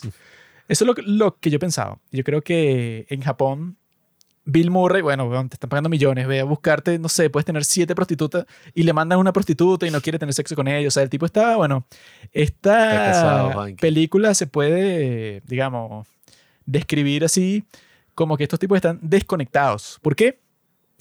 Porque se obsesionaron, pues, o sea, con sus propios complejos, con sus propias neurosis que se traen de otro sitio. Que eso es lo que yo también hallo interesante, pues, o sea, cuando el tipo llega a el lobby donde están así, a que ponen música y la gente está bebiendo y eso. Y hay dos tipos que se le acercan y que, ah, tú eres el actor y tal, ah, bueno, yo vi todas tus películas y el tipo los ignora completamente. El tipo ya tenía una mala actitud desde el principio, porque claro, tú estás como que cansado de tu vida. Y lo, y lo interesante es eso, pues, o sea, claro, tú vas a viajar a otro sitio, pero si viajas con esa actitud de que ya estás cansado de tu vida, vas a estar cansado de tu vida en cualquier parte. Y yo creo que, bueno, que esta película, lo interesante y lo bueno de todo, pues, o sea, que no tiene mucho sentido que esta película haya ganado y que mejor guion en los Oscars, porque yo vi que el guion para esta película era improvisado, o sea, que como que tenía como que una mínima descripción de las escenas de lo que iba a pasar, pero como que era así, pues, o sea, que lo, eh, lo realizaban, pues, o sea, lo volvían realidad en el set, pero que no tenía nada específico en cuanto a los diálogos ni nada, sino que le decían algo bastante básico a los actores y ellos, bueno, como que tenían básicamente la forma de la escena y ellos la ejecutaban. Entonces no veo cómo carajo ganó me- mejor guion. El guion es el final. Lo que, que sale en la película, No, no, eso no tiene es sentido. lo que se escribió antes de la película. Estás loco. El guion es exactamente lo que se escribió antes de la película, no, lo No. que pasó. Lo que pasó es O la sea, película. El Pero- guion es el final. Pero el Lo que se guion, habló. El guion es el plan, el guion es todo, el diálogo, so- so- sobre todo el diálogo. Y si tú no tenías el diálogo escrito, sino que era improvisado, no sé cómo coño te dan el... Bueno, Bueno, sí sé, sí sé cómo te lo dan porque eres la hija de Francis Ford Coppola, pero no tiene sentido que ese fue el premio que te dieron. Yo he visto el- que muchas veces los guiones originales, tipo, bueno, Get Out, por ejemplo, ganó mejor guion original. pero eso sí es un guion, eso no es nada improvisado. Sí, pero yo he visto que esa categoría la ganan muchas veces películas que son como que, bueno, como las cosas originales así en el cine es como muy difícil. Lo que le tenían que dar es mejor director. Eso sí me lo creo porque sí es interesante el hecho de que ella... No, pero es mujer. Los Oscar, ni que sea la hija de Francis Ford Coppola. ella desde el principio y que bueno, eso pues, y que yo quiero a Bill Murray y quiero a Scarlett Johansson y quiero que sea en Tokio, o sea, tenía una visión súper clara hasta el punto que no necesitaba guion, o sea, eso me parece a mí mucho más mérito de director que de escritor, porque no escribió nada. Entonces, yo creo que esta película, eso pues, o sea, hace como que ese gran trabajo de darte a ti como que ese, ese sentimiento, porque principalmente es un sentimiento, ese de que, ajá, tú estás en un lugar genial, pero simplemente no te sientes bien. Y al no sentirte bien, bueno, tienes como que muchos complejos y no sabes qué hacer, o sea, hace un gran trabajo en mostrarte sobre todo en ese contexto en donde, ajá, que este tipo siempre está, eso que te ponen el chiste, ese clásico que cuando lo están dirigiendo para el comercial, el director le dice a Bill Murray en japonés como mil cosas y que, o sea, habla como por dos minutos. Y la traductora le dice como tres frases. Y es que en realidad él dijo eso. Y que no, sí, sí, o sea, como que obviamente por eso se llama así, pues, o sea, Lost in Translation, porque el tipo está tratando de interactuar, pero está desconectado. Y yo creo que es un, me- un mejor nombre, desconectado. No, es que- Desconectado. o- unplugged. Es que, bueno, es precisamente. eh, no pueden traducir, no por el lenguaje del, o sea, el- al japonés, o sea, es por un tema de que no pueden traducir sus emociones. Porque no es hasta el final que los tipos se dan cuenta un poco qué es lo que está pasando. El tipo se siente así como un poco insatisfecho y tiene miedo, pues al final eso es lo que le pasa que tiene miedo con esta nueva etapa de su vida en la que tiene hijos, tiene otras responsabilidades. Y el tipo está, o sea, no tiene sus prioridades claras, ¿no? Si bien está ganando muchísimo dinero, el tipo está dejando ahí como a su esposa cuidar a sus hijos y está ahí como, ajá, sin un rumbo muy Está establecido. haciendo en lo que tiene que hacer el hombre. Conseguir la, no, la plata. Y claro, la película es una de las más icónicas, que yo creo que eso también es un gran mérito de la película, porque la cinematografía, bueno, es excelente, tiene muchas tomas que quedan así, pues, en el imaginario popular. Y todas esas tomas de Bill Murray, que es que si el póster, ¿no? El tipo sentado así en la cama con un bojolote. Eh, después cuando están, que si con Scarlett Johansson y esas en que ella está viendo todo Japón desde esta ventana de vidrio. No entiendo cómo no se la cogió, pero está demasiado buena Mm. en esa película. Está- o sea, no sé qué puede ser mejor que... Lo de la cinematografía me pareció arrechísimo y creo que es una de esas películas que puede que pasen 50 años y sigue manteniendo, o sea, todo, pues no es como que, ay, la película envejeció mal o le pasó esto, lo otro, no, o sea, la película cumplió 20 años, eh, bueno, no sé si ya pues, pero en 2023 cumple 20 años de haberse estrenado y sigue teniendo yo creo que la misma potencia y la misma relevancia que tenía hace 20 años, pues porque es un mensaje que al final todo el mundo ha tenido, pues. O sea, un sentimiento, perdón. Eh, esa atmósfera así de sentirse a veces un poco solo, eh, un poco incomunicado, es algo que todo el mundo ha experimentado de alguna forma. Y coño, la cinematografía, sí, el soundtrack, como que todos esos elementos están muy bien hechos. Ahorita uno ve como unas películas ahí que se siente como que, marico, están en 10 años. O sea, ya es una mierda, pues, o sea, súper flashy, con un corte cada 3 segundos Sí, Pablo. mil cosas. Simplemente Esta- te, te digo que no te la vas a coger. A la chica, eso, eh, alternativa con la que Mm. estás hablando, que tiene que ser una franja de pelo rosado, no te la vas a coger. No importa si dices que esta película es la mejor de la historia. Ella no quiere estar contigo. Ella quiere estar Mm. con la Trell. Nah, yo creo que, y eh, bueno, y ese estilo también la edición, que es así como súper, No, no. o sea, atmosférico, pues, o sea, se toma su tiempo, no hay como estos cortes rápidos así que abundan actualmente en el cine, o sea, que ahorita que sí, no sé, el estándar del corte es cada, no sé, dura 3 segundos, 4 segundos en promedio cada toma. Aquí tienes como que un estilo que la gente actualmente no está muy acostumbrada, incluso yo la vi con mi padre y yo la vi, esta es como la tercera vez que la veo. Y mi papá estaba así súper aburrido y que no, esta vaina es lenta, aquí no pasa nada. Y yo estaba como que, bueno, pero es que precisamente tienes que adaptarte y acoplarte a esa atmósfera, pues, o sea, una atmósfera así más pausada, que la palabra ni siquiera es lenta, pues, o sea, una cosa más pausada sí está bien. Es lenta. Y, y actualmente no abundan muchas películas así. O sea, quizás en el cine de arte, así, europeo, más pretencioso, sí hay cosas más de ese estilo, pero en Estados Unidos y el cine indio sí, para nada. Pues, o sea, mira lo que ganó el Oscar el año pasado. Everything Everywhere All At Once. O sea, es más un estilo así, bueno, súper loco de mil cosas pasando al mismo tiempo y jugando con todo lo que la gente está como más así experimentando. Pues la época en que vivimos, ¿no? De la sobreestimulación. Pero coño, ver esta película así, a veces es como que, ah, o sea, como un descanso de esa vaina de que uno está, no joda, TikTok, Reels, YouTube, esto, lo otro, hay mil noticias que están pasando. O sea, coño, te lleva como a ese momento donde el internet todavía no, coño, está sobre todas nuestras vidas y eso es como muy culpa. O sea, que haya capturado ese momento.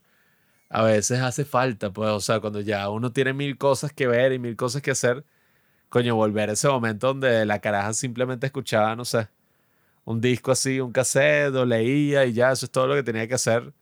Es muy cool, pues por eso es que creo que esas novelas, bueno, lo que hablabas, ¿no? Haruki Murakami y, y hay otras películas que también hablan de eso, que lo del tema de meter los teléfonos celulares y WhatsApp y Instagram y todas esas cosas en las historias, coño, jode, pues, o sea, no es tan cinematográfico, no es tan interesante. Le quita un poco el misterio, porque es que desapareció, pero es que no, Sí. es que no ha publicado nada, nada en Instagram, o sea, le Sí, quita un poco esa parte de que, bueno, que algo está a oscuras, y que no, es que no ha puesto un estado en WhatsApp, entonces no se sabe en dónde está, y no. Sí, o sea, es como esta, pues, o sea, si existieran los smartphones, sería como que no, la caraja se la pasa en Instagram y no sé, o sea, la Pierde esposa- todo el tiempo en TikTok ahí. Sí, o sea, la esposa está escribiéndole al tipo constantemente y la videollamada y la ladilla.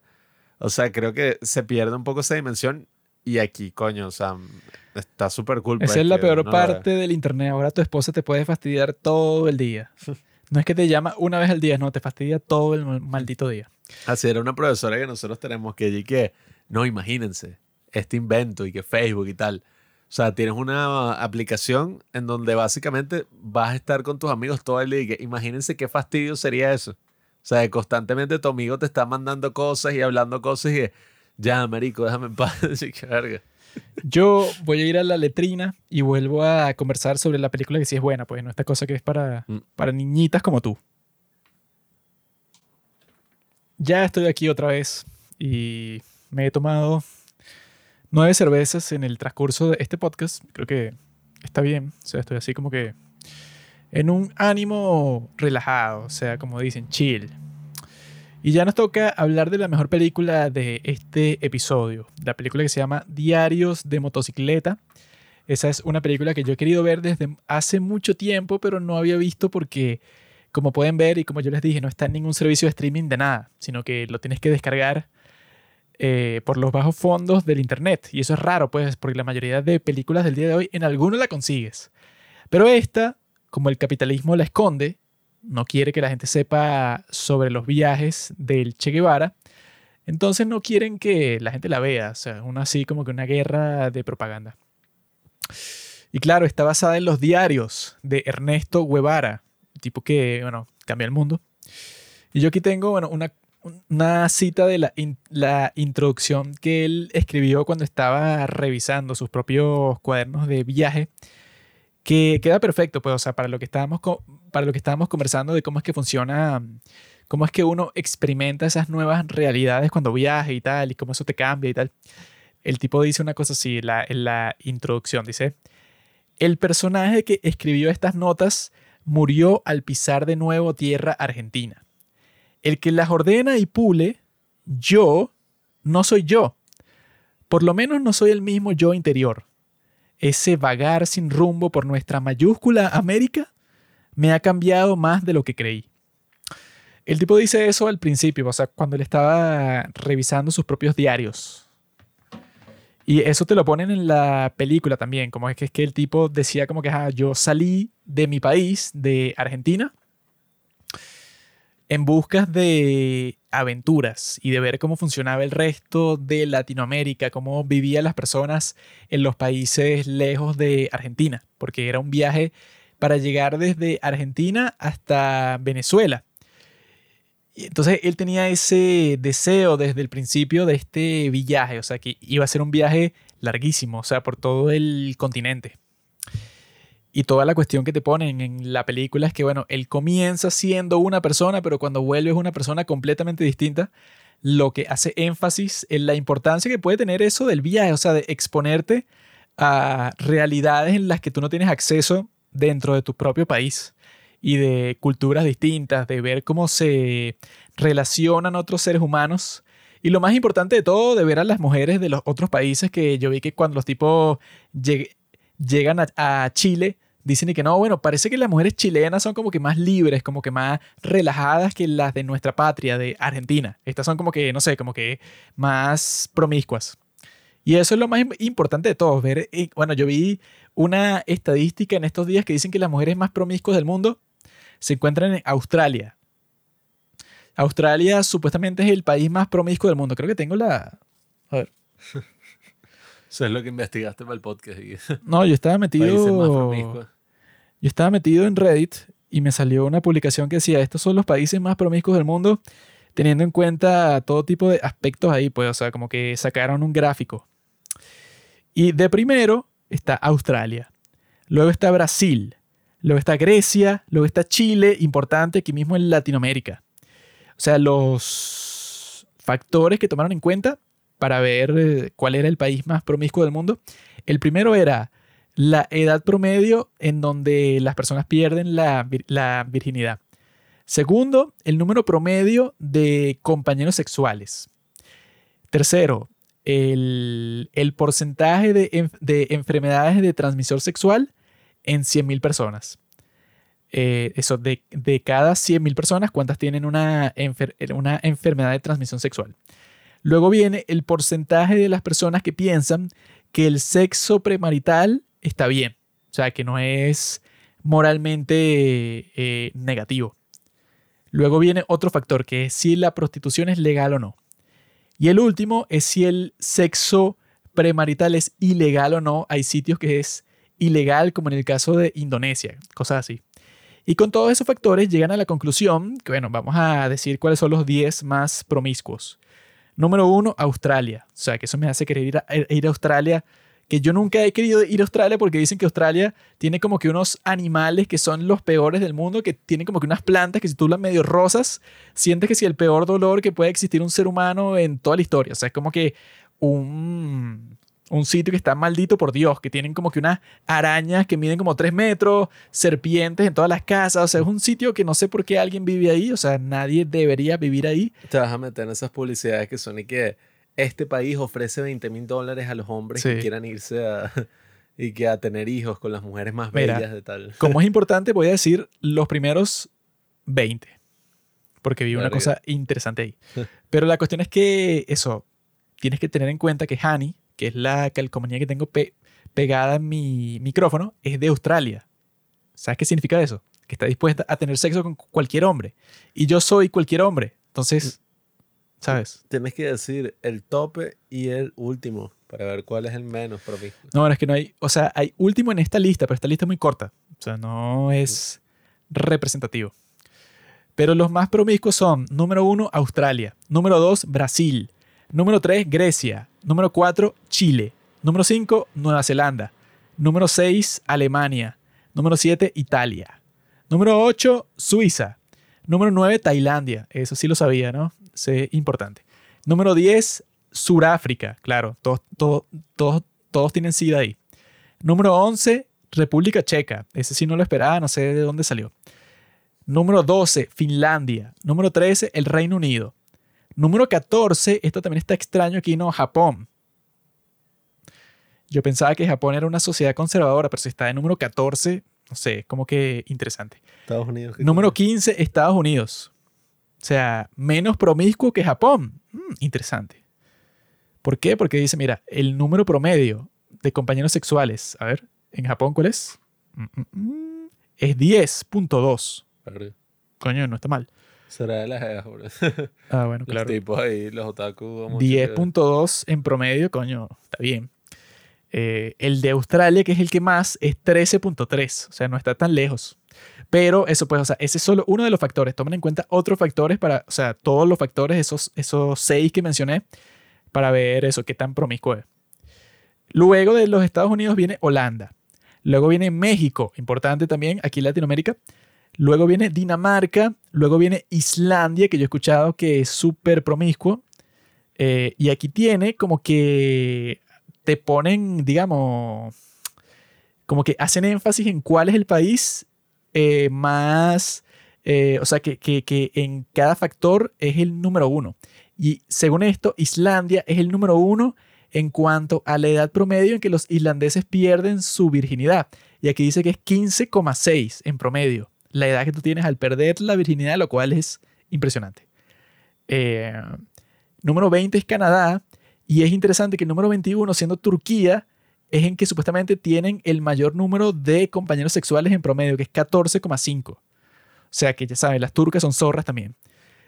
Eso, bueno, es importante saberlo si quieres viajar por el mundo como yo y quieres tener sexo con la mayoría de mujeres posibles, bueno, ya sabes a dónde ir. Ya ahí tienes todos los datos, no te puedes quejar. Y eso es lo que a mí cuando yo viendo la película me dio risa al principio cuando el personaje de Gael García Bernal le dice al tipo, pues, y que no, es que tú lo que quieres es tener sexo con una mujer de cada país y él que no, de una mujer de cada pueblo. Ese es el sueño de todo hombre. Y lo interesante es que eso, puede, o sea, que este tipo, Ernesto Guevara de la Serna, que es el nombre completo de el Che Guevara, el tipo tuvo una vida muy interesante.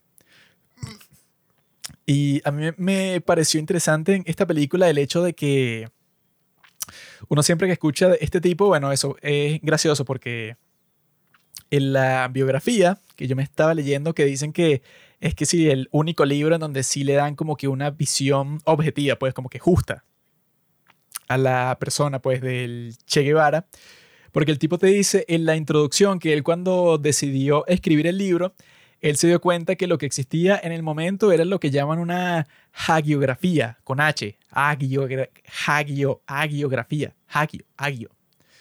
Una palabra un poco extraña, pero lo, lo, lo que significa una hagiografía o una hagiografía es como que la biografía que le hacen a los santos.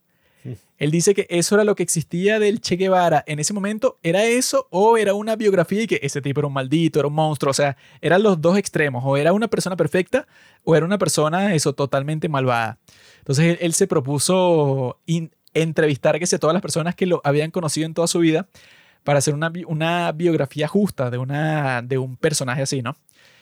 Y a mí lo que me pareció más interesante viendo la película, que eso fue lo que me motivó a comenzar a leer la biografía del tipo, es que yo creo que el factor principal, pues, o sea, como que el desarrollo de personaje que están buscando en primer lugar de esta película es mostrarte qué tipo de persona era Ernesto. O sea, mostrarte así que, bueno, claro, es el tipo famoso. El otro tipo, que es su amigo, bueno, está ahí, ya como que de apoyo, pero a lo que le importa a las personas, que bueno, que eso, que los diarios del tipo, de ese viaje que tuvo, se hicieron públicos y que en 1993, o sea, muchísimo tiempo después de su muerte, que él murió en los años 60. Sí, yo vi que incluso fue por casualidad porque el tipo tenía eso metido que si en un, o sea, un bolso por ahí y lo consiguieron de leche y que, ah, mira, los diarios de este tipo, del viaje, porque el otro amigo terminó en Cuba que bueno, murió en el 2011, pero aparece en la película al final ahí un viejito.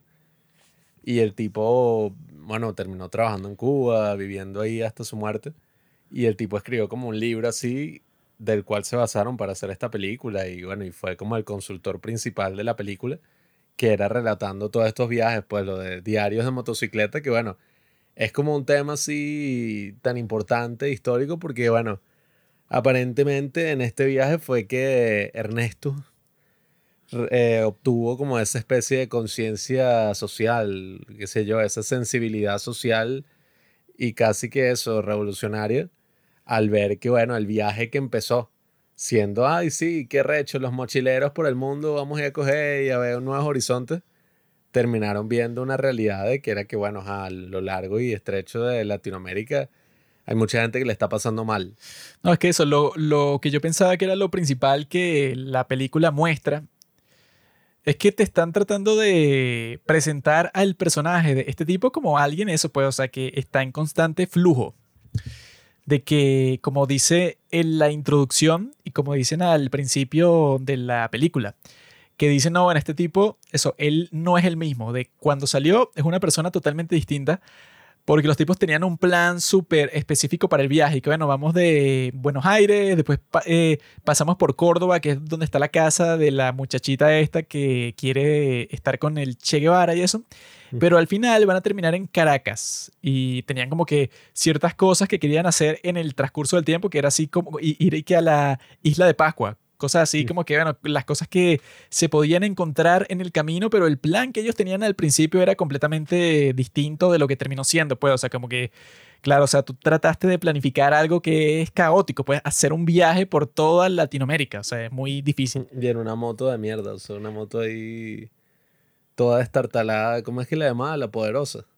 Él, que esa se puede ver en el museo todavía. Él claramente al final ya no era el mismo niño, eso que quería conocer el mundo, sino que, claro, o sea, como que le pasan tantas cosas en este viaje que es chévere, así que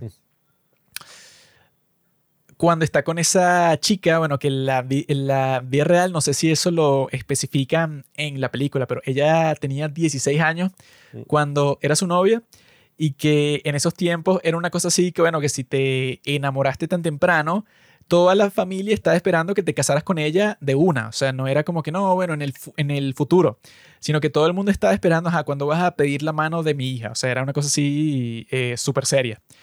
Y la familia de esta tipa, yo vi que, bueno, que eso, que estaba como que totalmente opuesta a que se casaran porque veían a este tipo como alguien que les caía bien, pero que era raro que fuera el esposo de su hija, que era la heredera, bueno, de una riqueza grandísima. Y que así es que comienzan el viaje porque el tipo tiene la, la duda de si se debe ir de viaje o si se queda con esta tipa. Porque la amenaza que tiene es que, bueno, que si él se va por una cantidad muy grande de tiempo, que iba a ser que si un, año completo, ella se iba a buscar a otro tipo y ya.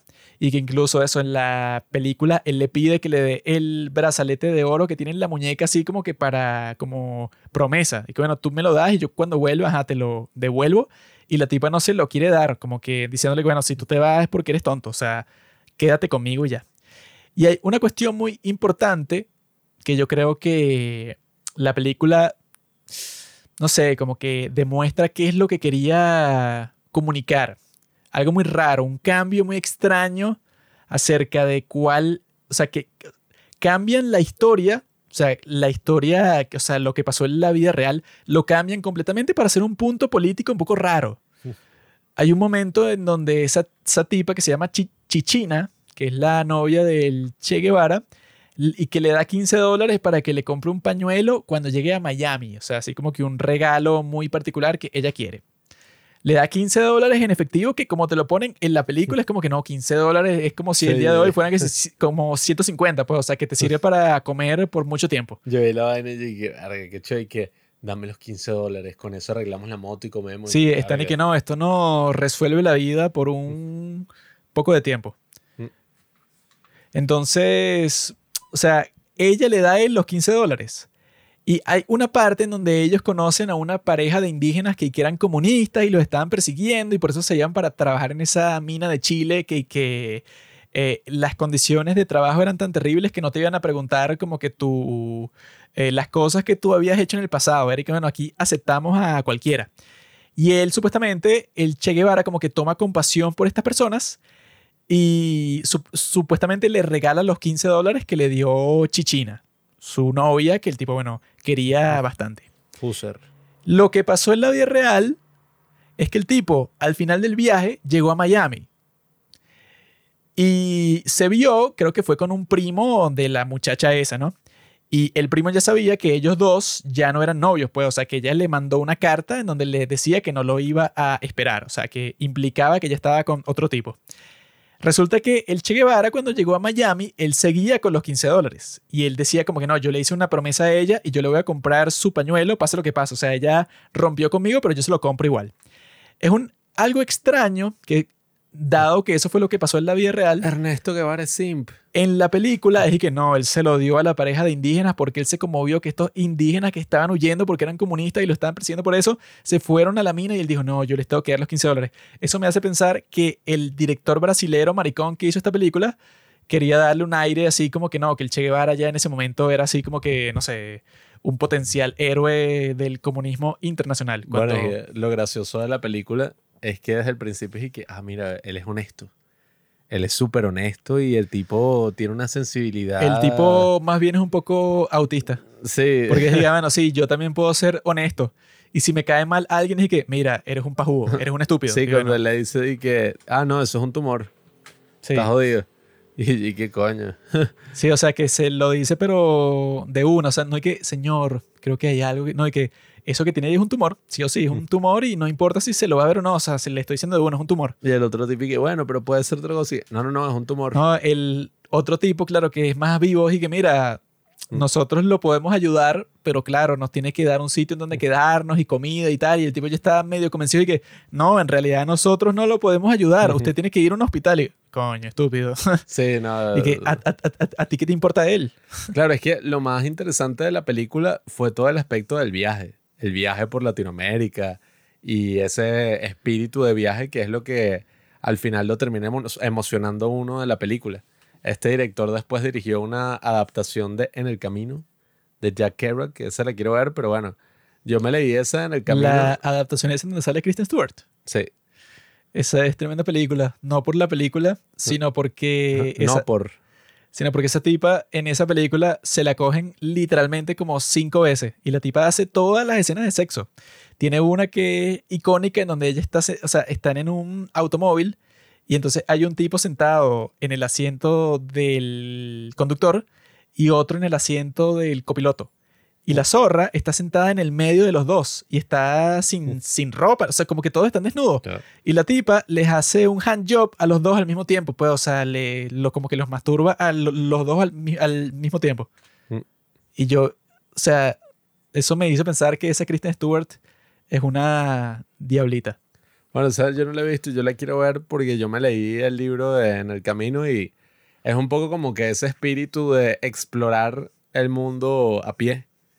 Los tipos se movían por autostop y así pues pidiendo la cola, pidiendo que los lleven en la carretera. Y con eso exploraron que si, bueno, sobre todo el protagonista pues exploró Jack Kerouac, exploró todo Estados Unidos así. Y ese fue un libro que influenció, bueno, o sea, a todas esas generaciones porque era como que, ah, bueno, es la libertad de vivir la vida en el camino. Puedes irte donde te dé la gana y puedes descubrir todo tipo de historias, todo tipo de cosas ajenas a ti. Y ese libro inspiró que sea Bob Dylan, inspiró toda esta revolución de todos estos artistas y todo este pensamiento eh, que terminó así como esa libertad, ¿no? Los hippies, toda esta cosa, como que empezó ahí pues a- con los beats. Eso no es libertad, eso es libertinaje. Sí, bueno, un poco. O sea, esa precisamente era la cuestión. Entonces, o sea, porque la- el mismo libro es así, pues, son unas cosas de que se drogan y se van a un lugar de putas y vainas. Y el tipo escribió todo el libro en un rollo así gigantesco de papel que un millonario lo compró y lo tiene exhibido así arrechísimo. Y el tipo quería hacer una película donde la protagonizara él y Marlon Brando. Y que ellos iban a hacerlo. Y yo, verga, qué recho. Pero al final terminaron sacando esta adaptación que la quiero ver. Y yo creo que este tipo lo ponen a dirigir esa película precisamente por lo que capturó en esta de diarios de motocicleta, que es como que ese sentido de aventura, pues que es la primera mitad de la película. O sea, la primera mitad de la película, la primera hora pasa volando, porque es precisamente ese sentido de que, coño, ajá, te vas a lanzar un viaje súper emocionante con una moto y listo, y con las esperanzas de, bueno, de descubrir el mundo, puedes irte al último horizonte. Y ese sentido de aventura es arrechísimo, pues, o sea, eso es lo que uno más le gustaría como joven, así un viaje, que es eso de que, bueno, te vas y que él- se lo dice el mismo papá del Che Guevara, que le dice que no, bueno, si yo tuviera tu edad, eso es justo lo que haría, o sea, no lo hago ahorita porque ya soy viejo, pero me encantaría irme en un viaje así como para descubrir, no sé, el mundo y descubrirme a mí mismo. Eso es lo que yo quiero hacer. Yo quiero grabar un capítulo del podcast en todas las capitales de, Lati- de Latinoamérica. Todas. Tengo que viajar a todas así como hizo el Che Guevara, pero no así como En un Haití. maldito vagabundo. ¿Por qué eso? Porque en el- yo me comencé a leer esa biografía del tipo y es un poco extraño porque ese viaje que él tiene, bueno, que como que una de las características principales es que no tiene dinero nunca para nada. Mm. Y la razón por la que no tiene dinero nunca para nada es porque él quiere, o sea, es un tipo orgulloso que la familia le ofrece dinero y que mira, si vas de viaje todo ese tiempo, yo te doy una plata ahí para que tú tengas. Y el tipo este que no, yo lo consigo yo solo y tal. Pero claramente no tiene forma de conseguirlo sino haciendo puras cosas locas y eh, como que yo vi que en ese viaje lo que hacían todo el tiempo es que iban para las estaciones de policía y lo dejaban dormir en, en el piso ahí, bueno, o sea, duerme aquí que no hay nadie. O que si en las aulas, pues así que no tenían ningún sitio en donde dormir y que no, eso, lo que te muestran ahí que van que si una estación de bomberos y bueno, duerman ahí, pero en donde sea, en el piso. Eso sí eran mochileros de verdad porque no tenían nada, era así que como que lo más básico del mundo, se les iban, eh, se les iban perdiendo la plata que tenían, como que era la que tenían para el día de hoy y ya el día siguiente tenían que buscar dónde comer, dónde dormir, o sea, era así como que súper emocionante. Y encima de eso tenían los, los ataques de asma del tipo este, que yo no sé cómo funcionaba la medicina o cómo, o cómo funciona el día de hoy, pero yo vi que la forma en que le calmaban los ataques de asma que le daban, como te muestran en la película, que claramente eran súper graves, o sea, el tipo no podía respirar y hacía unos sonidos súper fuertes. Se estaba así como parecía que se estaba muriendo. La manera en que el amigo de él lo calmaba es que le daba unas inyecciones de adrenalina. Mierda. Pero que era todo el tiempo. O sea, cada vez que le daba un ataque, lo inyectaba y lo inyectaba. Y si no estaba el otro, bueno, se lo inyectaba él mismo. Yo supongo que eso te jode el corazón de una manera increíble. O sea, que. Como que la razón por la que hacían eso es porque estaban siempre de viaje, entonces no podían tener la medicina adecuada que él necesitaba porque se les terminaba. Pero eso, como que sí tenía más acceso. Y por eso le daban eso, pero bueno, no sé, como que supongo que en esos tiempos esa era como que la solución más burda a ese Mm. problema de él. Entonces, tenían todos esos factores al mismo tiempo que imposibilitaban que ese viaje fuera fluido. Y que la cuestión es esa, pues, que este tipo es raro, ¿no? O sea, es raro como muestran eso que yo estaba viendo en la biografía, cómo es que funcionaba la familia de él. Y es raro porque la familia te la muestran como que, bueno, sí tenían mucho dinero, pero al, al mismo tiempo eran como que aristócratas, pero pobres. O sea, como que el equivalente pobre, pero si eres de una sociedad rica. O sea, como que, digamos que, no sé, que los tíos de él o los abuelos, o como que todas estas personas que también formaban parte de la familia, tenían muchísimo dinero, muchísimo. Pero su familia era como que los que tenían menos. Entonces, dentro de ese contexto, eran pobres. Pero en general no eran pobres ni, ni de vaina. O sea, es raro porque te muestran una cuestión que ellos se tuvieron que mudar a un lugar de Argentina que era como que muy seco, porque si no hacían eso, si vivían en un lugar más plano, entonces resulta que eso como que disparaba los ataques de asma de Ernesto todo el tiempo. O sea, como que tuvieron que mudarse para que el niño no sufriera mucho. Y entonces te ponen y que no, es que este tipo como que le, le faltaba la plata todo el tiempo al papá de él, pues al que mantenía a la familia. Le faltaba la plata todo el tiempo, pero tenía una familia de, de cuatro hijos. Y estaban que sí, inscritos en un club y tenían todo tipo de clases distintas, que sí, de, na- de natación, hacían viajes por el país todo el tiempo, como que para que los niños se divirtieran y eso. Pero ellos no tenían dinero y el tipo no trabajaba. O sea, como que te muestran unas, unas cosas, o sea, la forma en que lo comunican y que los mismos miembros de su familia se expresan sobre el dinero es muy extraño.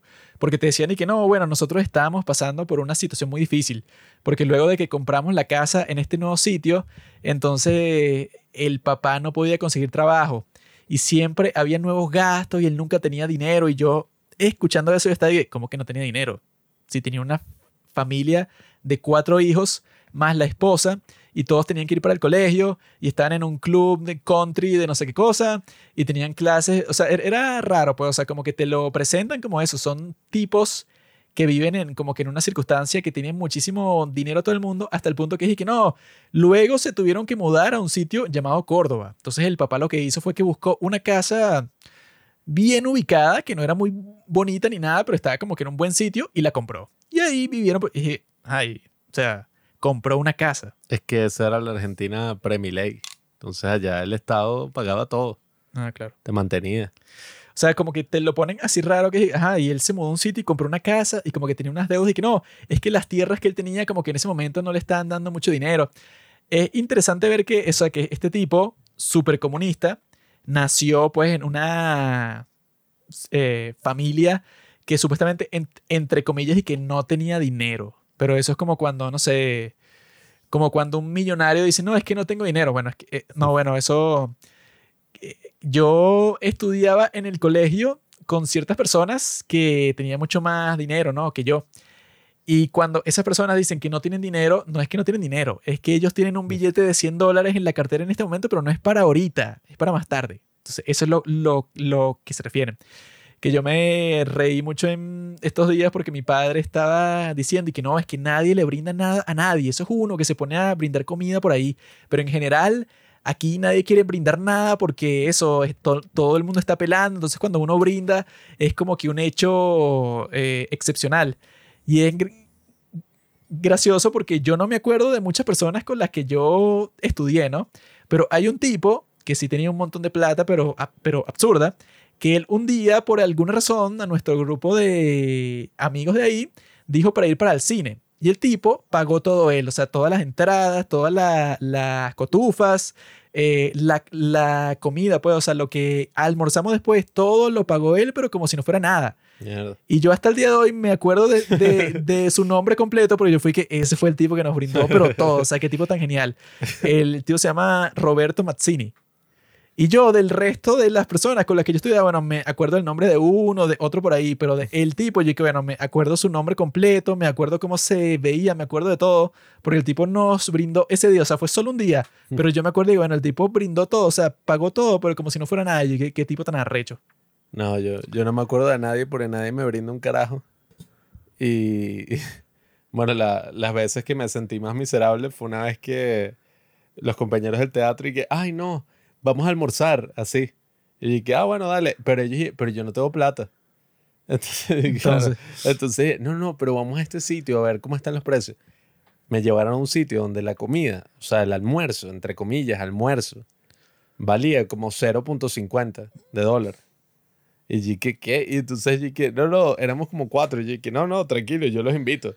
Y los carajos estaban y que, no, gracias, no sabes cuánto te agradezco. La comida era una mierda, o sea, yo no comí nada, pues, o sea, pero me da miedo, ¿verdad que sí, una vaina ahí? Pero sí, o sea, me da risa cosas así de la gente cuando y que, no, estoy pelando, chamo, no tengo nada, que es como cuando los ricos y que, no, es que yo estoy endeudado. Y bueno, claro, tu empresa está endeudada como, no sé, pues, o sea, ajá, los países, las corporaciones, pero Sí, solo significa que no tengas esa plata. deuda tú lo tienes para pagarla en un plazo como de 30 años. Sí, sí. no. La que yo tengo la tengo que pagar en 3 años, no sé, una cosa así urgente. Esa siempre es la ironía, ¿no? Con lo que terminaría convirtiéndose el Che, la figura así de los No, es revolucionarios. que eso es lo que te ponen en la película es interesante porque, claro, los tipos no tienen plata, pero es como que yo creo, o sea, eso no te lo dicen en ningún sitio, pero lo que yo creo es que el tipo tenía cierta culpa, o sea, como que él veía, Mm. no sé, como que la pobreza a su alrededor, mientras que él, bueno, tenía una casa por aquí, una casa de vacaciones por allá, un montón de cosas. Y yo creo que él pensaba que no, bueno, si yo voy a hacer este viaje y voy a conocer a los indígenas que son discriminados en toda Latinoamérica eh, y son los más pobres y todo. Si yo voy a hacer todo eso y me quiero acercar al pueblo como tal, o sea, yo quiero conocer, entonces yo tengo que estar sin nada, pues, o sea, yo tengo que rechazar todos los intentos de mis padres en darme dinero para que yo simplemente tenga un viaje cómodo, no, o sea, yo tengo que ser así como que un vagabundo por ahí como los demás. Y el tipo de eso, ahí te cuentan todo ese viaje y sí, o sea, la primera mitad de la película es súper activa porque van de un sitio a otro súper rápido y se les daña la moto y bueno, se, se, se caen de la moto como mil veces y hasta que se les daña por completo y tienen que caminar que si por el desierto esperando que alguien los busque, o sea, todo eso es real, todo eso pasó, los tipos estaban, bueno, viajando. Yo no me animaría a viajar así en lo absoluto, yo estaba viendo eso y dije, ah, bueno, son estúpidos. Yo nunca eh, trataría, o sea, porque se exponen como que a una cosa así como que no, bueno, hoy no tenemos dinero, no tenemos dónde quedarnos. La última vez que comimos una comida como tal fue que sí hace tres días. Y yo que, bueno, estás loco. O sea, yo nunca me atrevería a hacer eso. Y al, princi- eh, al principio de su viaje, y como que en esa época, toda la cuestión era que todas esas tierras como que no era tan establecido como lo es el día de hoy. O sea, si tú, yo No pienso que necesitabas pasaporte, visa, ¿no? visa sí necesitabas, bueno, hay una parte que es graciosa porque los tipos para conseguir la visa para Venezuela era como que un súper problema. Mierda. Porque era que no, es que todo el mundo se quiere ir a Venezuela. Entonces, para tú conseguir la visa, como todo el mundo se está yendo, a casi nadie se la quieren dar y como los tipos eran unos malditos vagabundos, uno de los factores principales para que a ti te den la visa, bueno, hasta el día de hoy, es que tú el pasaje que compres lo compras de ida y de vuelta. Pero los tipos no tenían plata y que no, bueno, yo medio tengo plata para comprarlo de ida. Entonces la visa no se las daban. Y es una cosa toda loca que los tipos se encontraron que si a un general del ejército en Bolivia y se hicieron su amigo y el tipo les prometió que le iba a conseguir la visa para Venezuela. Mm. Pero es una, o sea, eh, sí da lástima eso, porque los tipos están y que en 1952.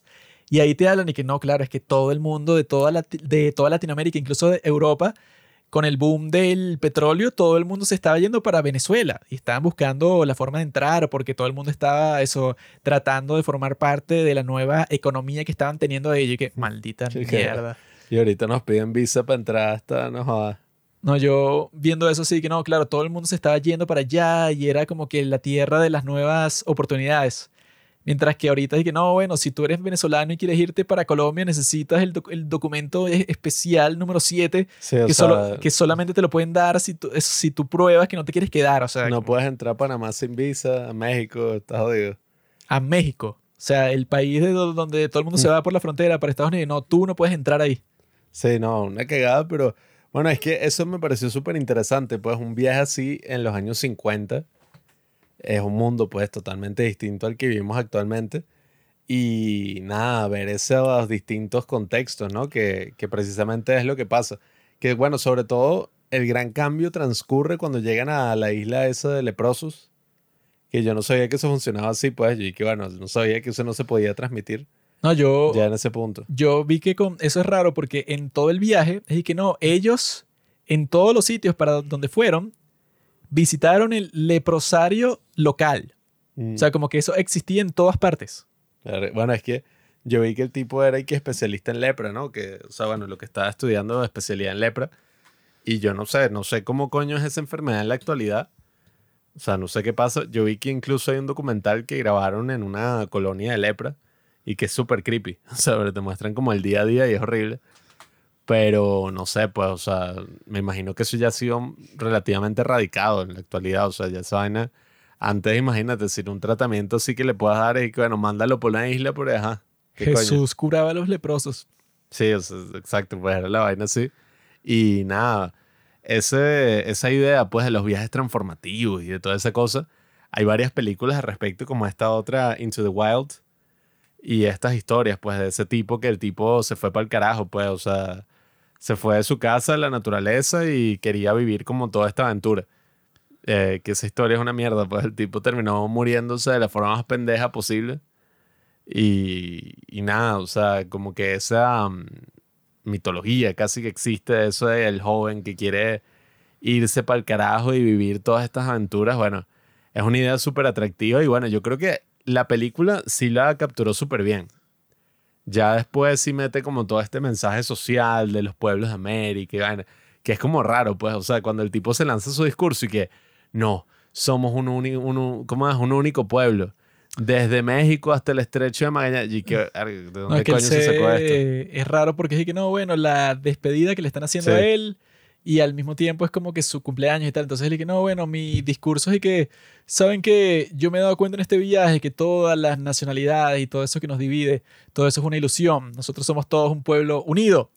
Y eso es estúpido, pero bueno, o sea, Sí, que- ah. Sí, huevón, si eso fuera así, no se hubieran librado guerras entre todos los países de Latinoamérica por razones así súper nacionalistas, pues como que no, esta tierra es mía. O sea, obviamente eso es real, o sea, hay como que resentimiento real entre las distintas nacionalidades de Latinoamérica en todas partes. Deberíamos ser una gran Colombia. Pero el tipo, Pero bueno. como hacen muchos marxistas que actúan como que no, todo eso es ilusorio, las Frontera. divisiones reales son las clases. Y que bueno, ajá, eso es verdad, o sea, son las clases. Pero al mismo tiempo, un paraguayo no quiere tener nada que ver con un argentino así, no, ustedes son unos malditos, porque en la guerra hace mil años ustedes, o sea, eso sí existe, pues es real, o sea, no es algo, eh, no, que creó el capitalismo para manipular, no, o sea, pero lo, o sea, ahí, ahí en la película yo creo que al tipo muestran bien cómo le lavaron el cerebro un poco ahí, ese doctor, cuando llegan a Perú. Que a, a mí me cayó bien ese tipo, pero ese Eric es un mega comunista, pues era que sí, un comunista así que lo estaban investigando y que se tuvo que ir al exilio por ser comunista. O sea, un tipo mega comunista, pero total. Y ese fue el tipo que le dio esos libros al Che Guevara, que lo que decían básicamente es que, no, los indígenas, esa es la unidad perfecta para hacer una revolución. Pues los tipos son los que, bueno, los que han sido discriminados de la manera más violenta aquí en Latinoamérica. Entonces, si tú los convences a ellos y, no sé, como que haces todo lo posible para que formen parte de tu proyecto, entonces lo, lo, lo vas a lograr porque hay muchísimos, pues, que se quieren liberar de las cadenas que le pusieron primero los colonizadores y luego los capitalistas de Estados Unidos. El tipo le prestaron todos esos libros y él se puso a leerlo y bueno, y con el tiempo eso, con los indios que conoció y todo, se engañó porque bueno, eso nunca iba a suceder así que no, sí, con los indios tú ibas a, a generar una revolución continental, o sea, eso es absurdo. Sí, yo vi que el tipo fracasó rotundamente con eso de los indios. que casi que no sumó a ninguno, pues todos le decían como, no, jódete. Y es súper interesante ver la película y que, ah, este huevón que está por ahí se iba a convertir en un líder revolucionario. y con lo toda los cosa. indios es chistoso que sí, bueno, Pregúntenle a cualquiera de esos indios si ellos piensan que las divisiones nacionales son absurdas. Sí, no, Y que no. bueno, los tipos tienen su tribu, que son como 100 personas. Y los tipos odian con mucha pasión a las otras 100 personas que viven que sea al otro lado del río. O sea, ellos Sí, no, no, no. tú, o sea, nunca vas a poder unir a los indios, porque no hay tal cosa como los indios. O sea, hay como mil tribus y las tribus entre sí todos se odian. Ese es el mito del buen salvaje, de que, y que no, es que todos esos eran así tranquilitos y nunca se luchaban Y con todos nadie. era eran amigos. Vivían en armonía y bueno. Eran seres humanos, son seres humanos, entonces es como absurdo pensar eso. Seres humanos. ¿No los has visto? A mí me gusta el actor ese que hace del doctor, porque es uno de esos tipos que habla así como que de, de la manera más clara y correcta del mundo. Que creo que se han olvidado de algo. Les presté mi novela para que la leyeran. Tipo así que habla así como de voz de doblaje perfecta. Me da risa el que hace del amigo, que he dicho más argentino del mundo. Y digo, "Eh, eh, hijo de puta. Y que le decía Fuser y toda esta vaina ahí. ¿Sabes por qué le decía Fuser, amigo? Rugby. Ujú. Un apodo que le pusieron porque dicho jugaba rugby, no sé qué coño, que la mamá. ¿Cuál era el apodo, amigo? No sabes. No me acuerdo. se le decían así porque él le decían el furibundo Serna. Porque furibundo significa, bueno, que está lleno de rabia. Porque cuando jugaba rugby era como que un bestia. Y Serna porque ese era su segundo apellido. Entonces cuando lo reduces, terminas con Fuser. ¡Eh, Fuser! Bueno, y bueno, eh, todo ese aspecto social que está ahí metido, a mí, bueno, claro, uno siendo venezolano le da como lástima a largo plazo porque, ajá, muchos pendejos a lo largo del, y ancho del mundo están y que, ay, el Che Guevara, la franela del Che y lo que él representa y su lucha revolucionaria.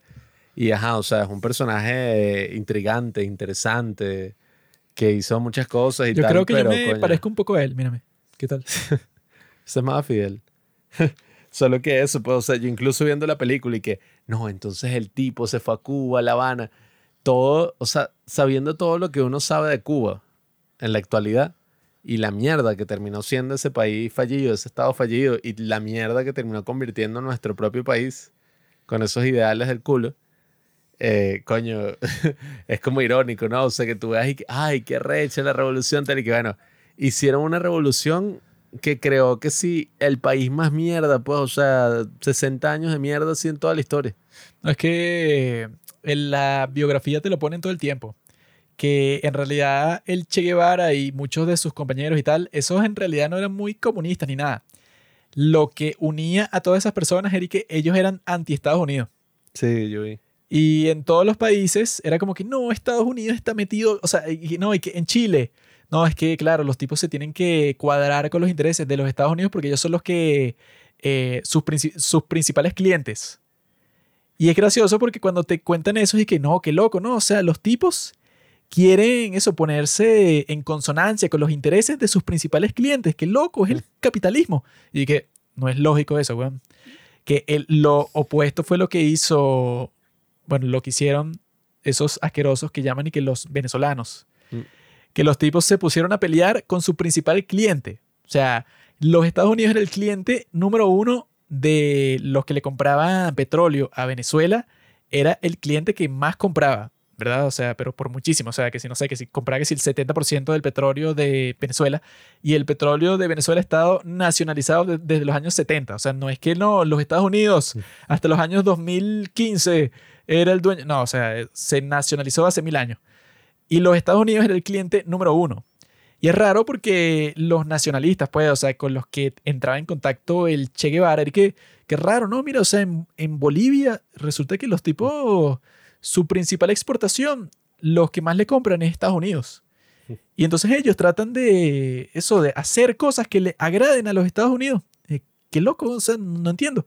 Es que bueno, yo vi que, ajá, se dice que el viaje este, pues, o sea, de motocicleta por Latinoamérica, eso fue lo que le dio la sensibilidad social eh, del pueblo, toda esa vaina al Che Guevara. Pero bueno, tú ves un poco lo que el tipo hizo después, que, ajá, se graduó de médico, después se fue para el coño con todos estos ideales revolucionarios. Y hay una, yo vi una biografía donde te dicen como que el carajo le decía, mira, te tienes que meter en el Partido Comunista, tal, el tipo y que no, no. O sea, un tipo revolucionario no puede estar teniendo dogmas políticos ni ninguna de esas mariqueras. Y eventualmente se terminó metiendo y cuando, eh, coño, no me acuerdo ahorita, creo que fue, coño, ¿cuál fue el primer país? No me acuerdo. Si fue Paraguay. ¿De qué? eh, al cual él se fue así y tal. ¿En cuál él se fue de qué? O sea, después de que se graduó de médico y todo y se fue para el coño. Guatemala. Creo que era en Guatemala, si no me equivoco, que, bueno, él estaba como estableciéndose un nuevo gobierno y toda una cosa y tal. Y ahí fue que entonces hubo que sí, prácticamente un golpe de Estado patrocinado por la CIA. Y el tipo, el presidente se fue al exilio y toda la ¿Qué cuestión. tienes en contra del capitalismo? Y ahí fue que, nada, pues el carajo se puso todo loco y que no. Estados Unidos es el mayor enemigo que No, tienen que- todos. Y empezó a leer Marx, Lenin. Des- desde el principio, el tipo, lo único, o sea, como que el único pensamiento político que tenía es que los Estados Unidos son malditos. Ujú. Entonces, Eric, no, es que mm, los intereses de los Estados Unidos son los más importantes. Entonces, tienen como que una cosa que no, en Argentina, eh, no, es que siempre dependían de los Estados Unidos. Entonces, estaban frustrados porque los políticos casi que le preguntaban a los gringos antes de hacer cualquier cosa. Y que, bueno, bueno, mala suerte. Que la cuestión es que en Latinoamérica muchas personas son de izquierda solamente porque tienen un resentimiento contra los Estados Unidos porque los Estados Unidos ganó.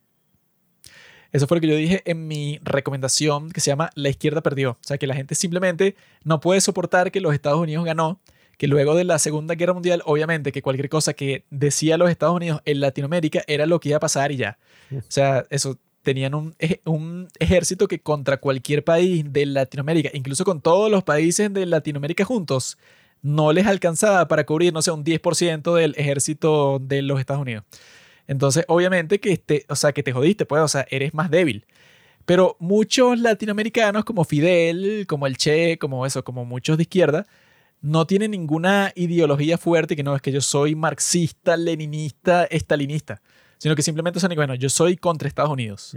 Todo el que esté en contra de Estados Unidos es mi amigo. Así que, bueno, si es la Unión Soviética, será la Unión Soviética, pero a mí me da igual. Sí, que es una estupidez irse con la Unión Soviética y que, ah, claro, es que ellos sí son nuestros amigos, no este otro imperio. Que es como, bueno, marico, si hay un imperio, es la Unión Soviética, pues, o sea, los tipos como, ajá, o sea, tenían a todos estos países prácticamente ahí subyugados a un régimen de mierda. Y yo vi que después de que, es que eso es lo que me parece más loco de esta historia, o sea, tú ves eso de que, ay, mira, bicho joven viajando por ahí y tal. Y uno pensaría que el tipo se iba a volver como en este símbolo de todas estas revoluciones y no solo eso, sino que iban a lograr todo lo que lograron en Cuba. ¿Para qué? O sea, porque claro, existe este otro aspecto del carajo que es como el más oscuro eh, de asesino, o sea, un tipo sanguinario que supuestamente en esa época de la Sierra Maestra y toda esta revolución en Cuba, el tipo era el que mandaba que se fusilara a todos los que eran de Batista, o sea, del, del dictador. Quiere que sí, no, manden a fusilar a todos estos carajos. Ex- Existe toda otra controversia de que, En tiempos de guerra, cualquier hueco es trinchera. Bueno, es que muchos izquierdistas, ajá, ignoran ese hecho, pero existe toda esta controversia de que el tipo y que odiaba a los homosexuales. No, pero eso era normal en esa época. No, pero es que A el los tipo, gays, a los negros, a y todos. que veía, los veía como un símbolo de libertinaje burgués, una vaina así. Eh, eh, y- eh, gracioso porque el tipo cuando va para Caracas, él dice, no, yo nunca había visto estos negros, pero me he dado cuenta que el negro tiene como que el vicio de que no, la plata que gana se la gasta. Mientras que el europeo, el tipo, claro, tiene un hábito del ahorro. Entonces los europeos que ves aquí siempre tienen plata y vaina. bueno, es que yo vi, no sé, tengo que investigar más al respecto, pero vi varias cosas que era como las últimas controversias así, pues, que se cadena y tal, que era eso, que el tipo supuestamente sí odiaba a los gays hasta el punto de que mandó que si tenía como una especie de campo ahí, cosas donde mandaban a los gays y los torturaban, los jodían, algunos los mataron.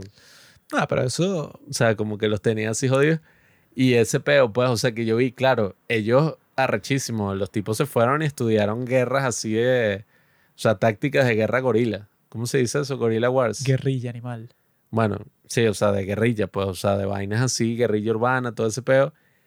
Y se lanzaron con esa revolución súper improbable que ganaron de leche. Y nada, o no sea. ganaron de leche, Pablo. Ganaron con la voluntad Coño. que la Providencia les adjudicó. Ganaron casi que por el destino, pues una suerte gigantesca. Eso fue lo que yo vi, que ellos cuando llegan en el barco ese de mierda, ese que se llama Gramna, Mm. los tipos eran 82 y los que llegaron vivos a Cuba eran 22. Mm. Y esos 22 se fueron para las montañas y bueno, fueron creando así su, su grupo de apoyo. Entonces yo en realidad sí admiro a todos esos que crearon la, re- la revolución cubana porque es una hazaña. Terminó mal, pero en sus momentos, eso de, bueno, eso- esa fue una de las partes que me motivó a buscar la biografía del tipo, porque dicen no, él lideró como tres batallas súper improbables en donde él, él triunfó y los líderes militares desde entonces han visto esas batallas y que no, increíble, ese, no sé, como que las decisiones estratégicas que él tomó durante la batalla fueron las más importantes porque aseguraron que iban a triunfar y así capturaron a un montón del ejército de Batista y eso fue lo que aseguró que los tipos puedan marchar a la Habana y que todos se rindan. Dicen que fue gracias a que, a que este tipo lo pusieron de comandante de, de uno de los batallones más grandes de la guerrilla de Cuba. Sí, porque era el segundo después de Fidel. Y el tipo y que hizo unas maniobras militares súper geniales y gracias a eso, o sea, en, en gran parte gracias a eso, fue que lograron eso, tomar el control total de Cuba, lo cual me parece cool. Solo que, bueno, es que es eso, al final, lastimosamente, y así es la historia, ¿no? Eh, uno lo que piensa, o al menos lo que yo estaba pensando era que, qué bolas, ¿no? O sea, todo esto, ¿para qué? Porque, bueno, los tipos llegaron al poder y se consolidaron ahí, y lo que dicen muchos era como que, claro, los tipos sabían de todas esas cosas de guerrilla y tal, pero de manejar un estado no sabían un carajo. Lo intentaron. Y bueno, no, o Que ahí te dicen y que no, en un punto el Che Guevara y que no, bueno, presidente del Banco Central, sí. ministro de Guerra y ministro de Agricultura, que bueno, sí, Yo el tipo más poderoso de todos. Él quiso cambiar como toda la estructura de que no, ya no son lo de los campesinos y los campos y eso, sino que vamos ahora a las industrias. Y el tipo hizo así de la manera más ineficiente posible y como que bueno, todo eso se fue un poco a la mierda, o sea, crear esas industrias a la mierda Lo sin intentó, inversión. lo intentó. ¿Tú lo has intentado? Y no, bueno, y muchos lo vieron como una traición, como de qué bolas, ¿no? De hecho, llegó al poder y mandó a todos los campesinos a la mierda. Entonces, Eso está atrasado. Ahí por eso es que, coño, al final, lastimosamente, que bueno, eh, hay muchas sátiras, ¿no? Que se hicieron en su época. Este de Woody Allen, en la vaina estas bananas, que es como la película más setentosa, así, sesentosa, creo que es de los 60, no sé. Eh, que el tipo hace como toda esta parodia de esos líderes bananeros, pues, que es como que, claro, los tipos hacen toda esa guerra, vaina, llegan al poder y una vez llegan, no, o sea, dan la idea más loca de mierda así y bueno, mandan todo el país al carajo. Yo vi que Fidel a los 23 años participó en lo que llaman el Bogotazo. Que el tipo estaba como que en una reunión de líderes estudiantiles en Colombia y pasa que matan al candidato presidencial que todo el mundo quería en ese tiempo y fue que no, unos disturbios y una vaina así, pero con la gente armada echando tiros contra el ejército. vaina. Y por algún, alguna razón, Fidel Castro fue que no, yo me uno, deme una pistola. Y el tipo se puso ahí, pero luego se salvó porque se metió en la embajada de Cuba para que lo mandaran de vuelta, pero participó en la vaina. No. Y luego a los 26 años lideró el asalto a un cuartel allá en Cuba que funcionó como por cinco minutos, pero después lo jodieron y él fue preso y que no, y que eso, que lo tenían así como que de los conspiradores que querían hacer un golpe de Estado. Hmm. O sea que el tipo en realidad, bueno, tú, tú tienes 23, ¿qué estás haciendo? Tú vas a participar en el, Hmm. en el nuevo Caracas, ¿o qué? Coño. Y a los pues, 26 no. asalta un cuartel, o sea, un tipo, coño. Sí, es que todos esos tipos, coño, tienen unas historias de vida loquísimas. O sea, viendo esta parte de la juventud del Che, el tipo hizo eso a los 23. Y qué mierda, o sea, ¿cómo sería lanzarse así un viaje? Bueno, aunque en la actualidad no sé ni cómo, no sé, te agarra la guerrilla. En la actualidad no, no, eso no, o sea, no es por la guerrilla, sino que ya, o sea, en esos tiempos, eran los tiempos que era como que, bueno, hay un montón de tierra inhóspita, o sea, gente que está como que mudándose a un sitio nuevo, industrias que se están creando, ciudades que se están construyendo, o sea, como que un mundo nuevo en todas partes. El día de hoy ya todas esas tierras, ya todo está comprado y vendido. No hay nada, no, es que tú vas a llegar y que no, yo soy un turista. Y que eso, que en esos tiempos mira, unos tipos están viajando, qué locos, está- están Mm. viajando por gusto. O sea, era algo como que excepcional y las personas cuando tú llegabas y no, mira, yo nunca he conocido a un argentino, cuéntame de tu patria. Sí, pero, el, sea, pero el día de hoy tú haces eso, sobre todo como venezolano, y bueno, todo el mundo te conoce y todo el mundo te odia. Y que mira, otro venezolano huevón más que seguramente, o sea, a ti nadie en este mundo te va a dar posada en ningún sitio. Y bueno, este hijo de puta no se va a salir de aquí nunca. Bueno, eso me da burda de risa. Yo, yo nunca me había sentido como. Tampoco es que me sentí discriminado ni nada, sino que nunca me había sentido tan fastidiado por el hecho de ser venezolano como cuando fui a Colombia, que todo era, o sea, todo era ese peo. No, Venezuela, Venezuela, esto. Ah, eres venezolano. Obvio. No, no sé qué. O sea, y vainas así que sí, que era- en Colombia creo que hay un millón y medio de venezolanos. Los tipos deben estar hartos y bueno, estos Sí, malditos. no, y- Cualquier venezolano que veas, lo más probable es que se vaya a quedar durmiendo frente a tu casa. No, era insufrible. O sea, era una vaina que desde el taxista hasta alguien random.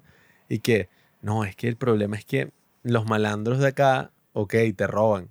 Pero el malandro venezolano te mata, te puede matar por un teléfono. Y que, Y probablemente es verdad. no, o sea, o sea, y en unas pajas y que, yo me acuerdo y que, es verdad que Maduro, o sea, el presidente, sacó a todos los presos de las cárceles y esos son todos los que emigraban a Colombia. Y que, No son todos, pero y que bueno, weón. deben haber No. varios ahí también.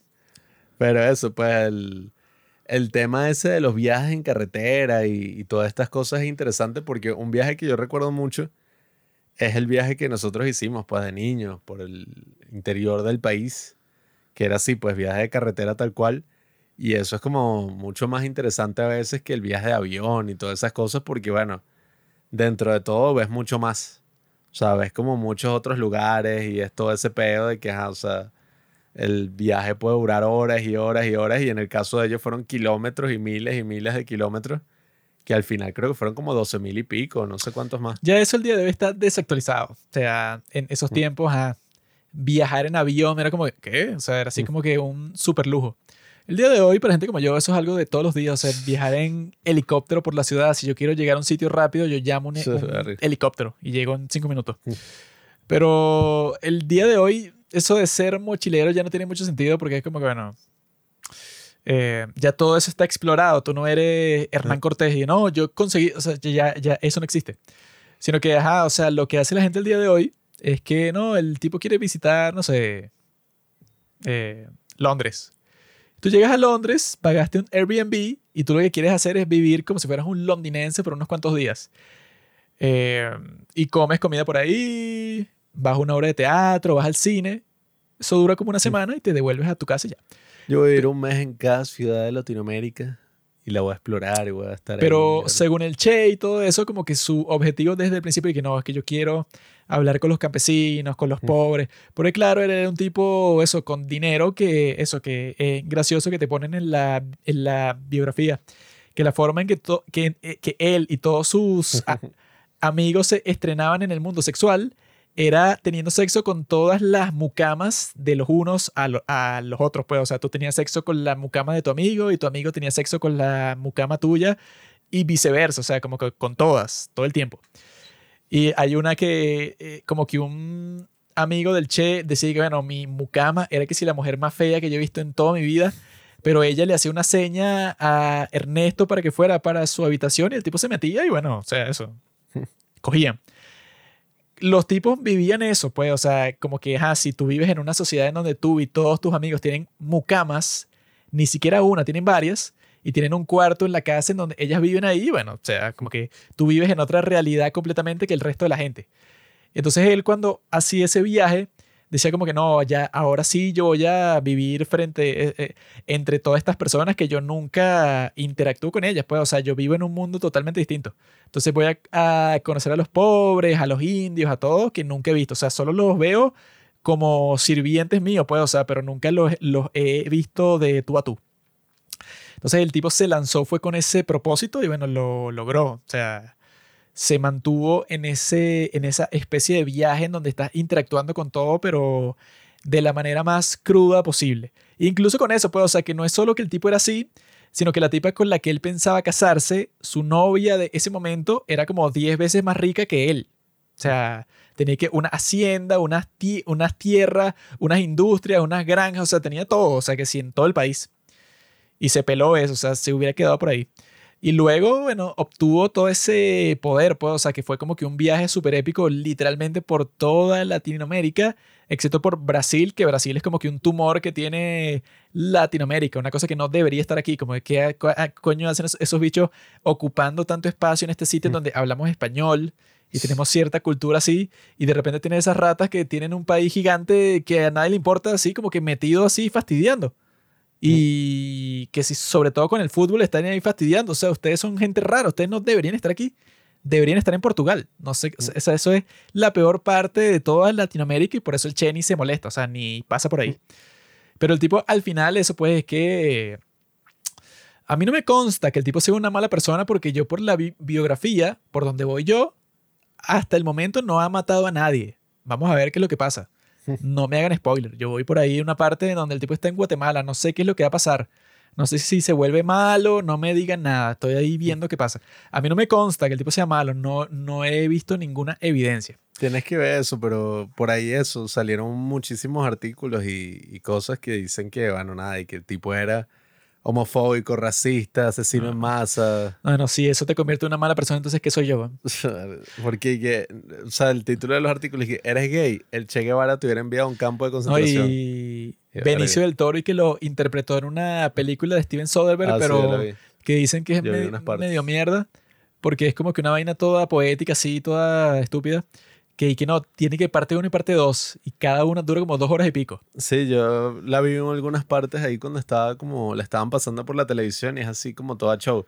Y que no, entre la guerra así en las montañas y un, como una broma en la ONU que el tipo está hablando. Pero eso ya es aburrido porque yo creo que el punto de la historia de este tipo, o sea que no la conozco completa, pero el punto debería ser que el tipo antes era un doctor que quería estudiar las alergias y eso porque él lo, o sea, el asma durante toda su vida le hizo la vida imposible. Entonces el tipo estaba buscando una forma de solucionar eso, pues, o sea, encontrar una cura o una forma de manejar eso mejor. Y como te lo ponen en la película, que al otro, a su amigo Alberto, no le importaba mucho como que las personas que conocían, o sea, solo las mujeres y ya. Pero el resto de las personas le estaba como que, ah, sí, sí. Mientras que Ernesto sí como que se preocupaba de ver si eso, pues, o sea, si curaba a las personas y de gratis y todo. O sea, él sí tenía como que la preocupación por la humanidad y bueno, al fin y al cabo era doctor. Eh, pero lo que pasó luego, que debe ser como que la parte más importante de la historia, o sea, como que lo que pasa en el medio, que siempre es la parte más importante, es cuando el tipo que tú lo ves como una persona cool, un tipo chévere, un tipo que le cae bien a todo el mundo, de repente le das todo el poder del mundo. Y al parecer, cuando le das todo el poder del mundo a alguien que él se ve como una buena persona, se convierte en un tipo que dice como que no, bueno, el día de hoy vamos a hacer unas ejecuciones y vamos a expropiar todas las tierras de todo el mundo y ahora el Estado controla todo, o sea, como que se vuelve loco, o sea, como que el poder lo corrompe completamente. Sí, bueno, el, el mismo Terrence Malick quería hacer una película del Che Guevara y tenía ese proyecto, nunca lo hizo. Qué rico. Pero, eh, bueno, es que esas son las cosas de la historia, ¿no? Yo creo que verlo bueno, leerás la biografía y llegarás a tus conclusiones y todo eso, pero ver a este tipo como, no, e, es que él representa toda esa conciencia social y ese pensamiento revolucionario, es un poco bestia considerando un poco o sea, las cosas que hizo, ¿no? Porque yo leí fue eso, eso de los campos de concentración, que los, el tipo hizo un campo de concentración en Cuba y el lema era algo así, pues, o sea, como que trabajar te hará hombre. Y entonces era como una broma de trabajo forzado donde mandaban a los homosexuales. ¿Y funcionaba? Eh, no, bueno, ahí supuestamente mandaban homosexuales, gente negra así que como que, no sé, o sea, no era completamente afín a lo que ellos proponían porque ellos tenían esta obsesión con el hombre nuevo revolucionario. Y decían que todo lo que tuviera valores capitalistas, o sea, todo eso tenía que ser erradicado. Entonces mandaron que si pastores ¿Qué tienes en contra del capitalismo? Bueno, mandaron pastores evangélicos, cosas así, esos campos de trabajo. Y aparentemente dicen que muchos fueron torturados, violados, murieron ahí, o sea... Claro, pero tú tienes que ver la big picture. Eso lo hicieron por el bien de Cuba. y eso, pues, es inevitable ver el resultado de todo lo que ellos hicieron y, y ver como nada, lo único que hicieron fue enriquecerse, o sea, sobre todo Fidel, pues lo único que hizo fue enriquecerse y volver mierda el país. Bueno, como nunca antes se había vuelto mierda un país, pues, o sea, al menos en Latinoamérica, hasta el punto de que nada funciona, hambruna, eh, una represión política, bueno, similar a lo que hizo Stalin. Es que los tipos, bueno, el mismo Che cuando está viajando, se pone con todo un show y que no, es que hay unas empresas de los Estados Unidos y que la United Fruit Company, que los tipos en los países de Centroamérica, que bueno, todo el mundo sabe que son una mierda de Panamá a Honduras, o sea, todos esos países son una porquería. Eh, En esos tiempos era como que, bueno, que si toda la infraestructura importante del país, la, o sea, los dueños de eso eran los de la United Fruit Company, que tenía que si todos los contactos del mundo en el gobierno de los Estados Unidos y básicamente hacía lo que les daba la gana, o sea, que si colaboraban en los golpes de Estado y todo. Y el Che, que es totalmente anti-Estados Unidos y esa era su única ideología, nada del marxismo, era simplemente anti-Estados Unidos y ya. Cuando, cuando te cuentan eso es como que no, qué terrible, o sea, cómo puede ser que los Estados Unidos haga que sus intereses tengan más prioridad que la democracia, no sé, en Chile y en todos estos países. Y es muy gracioso porque esa gente, no sé, como que no sabe nada de nada, no sabe que están en la Guerra Fría, no sabe que eso, pues hay mucha gente que no sabe que, por ejemplo, o sea, que es que si lo más bestia que existió en la historia, los soviéticos eh, fundaron, crearon el Partido Comunista de China y lo financiaron todo y le dieron armas y le, o sea, todo lo que hizo el Partido Comunista de China desde que se fundó en 1920 hasta 1959, sí, ¿no? 59. No, creo que fue en 1949 que ya tomaron control del país. Todo lo que hicieron los del Partido Comunista Chino, que eran un grupo de inútiles, desde 1920 hasta 1949, todo fue financiado por la Unión Soviética, todo, desde el principio. O sea, ahí no hubo ninguna iniciativa china de nada. Y el resultado de eso es que los comunistas chinos tomaron el control del país con más población de todo el mundo. Eso lo lograron los soviéticos contra la oposición de los Estados Unidos que estaban apoyando al bando contrario, que eran los, los conservadores, pues los de Chiang Kai-shek. Y es gracioso que, que, bueno, si los soviéticos hicieron eso, literalmente tomaron control de todo un país, del país más grande y con más población de todo el mundo, China. Si ellos hicieron eso y tú estás llorando, ¿verdad? O sea, cuando hay una guerra fría, pues una contraposición en la cual el Che apoyaba a Stalin, pues, y que hizo un juramento con un retrato de Stalin, o sea, Hmm. co- cosas así. Si tú hiciste eso y al mismo tiempo estás de que no, es que Estados Unidos tiene una compañía de frutas que es dueño de un montón de partes de Centroamérica y entonces los tipos no quieren que haya democracia porque entonces ganan los comunistas, entonces los tipos quieren es implantar sus propios intereses, o sea, qué tipos tan egoístas, imperialistas, que no dejen que los países se desarrollen y bueno.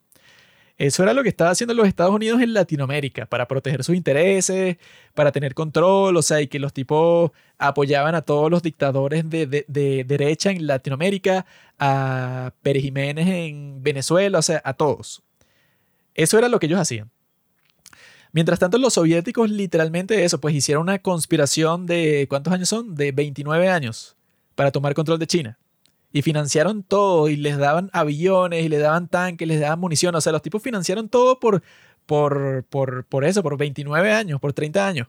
No, y tú no te puedes llamar antiimperialista si estás prácticamente siendo un lacayo de un imperio que es mucho peor que Estados Unidos. O sea, No, y sí, tú no puedes comparar a Stalin con, no sé, o sea, que con Roosevelt. Sí, o sea, No, bueno, y que si los rusos hicieron eso con China, bueno, ¿qué crees que hicieron con Cuba? Y que bueno, si nosotros podemos hacer eso con China, que es un país inmenso que tenía, no sé, como que unas, unas batallas entre los ejércitos que eran y que no, bueno, 300.000 personas contra 500.000. Si eso estaba pasando en China, bueno, en Cuba, que es una islita que no le importa a nadie, los tipos tomaron control completo de Cuba en cinco minutos. los tipos estuvieron a punto de causar el fin del mundo con la crisis de los misiles cubanos. Después, bueno, después un coño, siguen influenciando, bueno, o sea, la política internacional, apoyando todas las dictaduras de mierda como la de nuestro país. Y vainas así, pues, o sea, como, ay, sí, les damos apoyo logístico, hacemos esto, les metemos los paramilitares allá, o sea, El Wagner Group. hacen toda esa porquería y después me viene a hablar un maldito comunista, lo que sea, de que no, es que Estados Unidos, la CIA.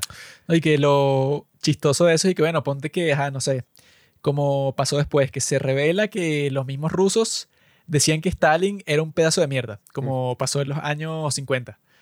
Pues a los comunistas de Latinoamérica no les importa eso, porque la única razón por la que ellos son comunistas es porque odian a los Estados Unidos.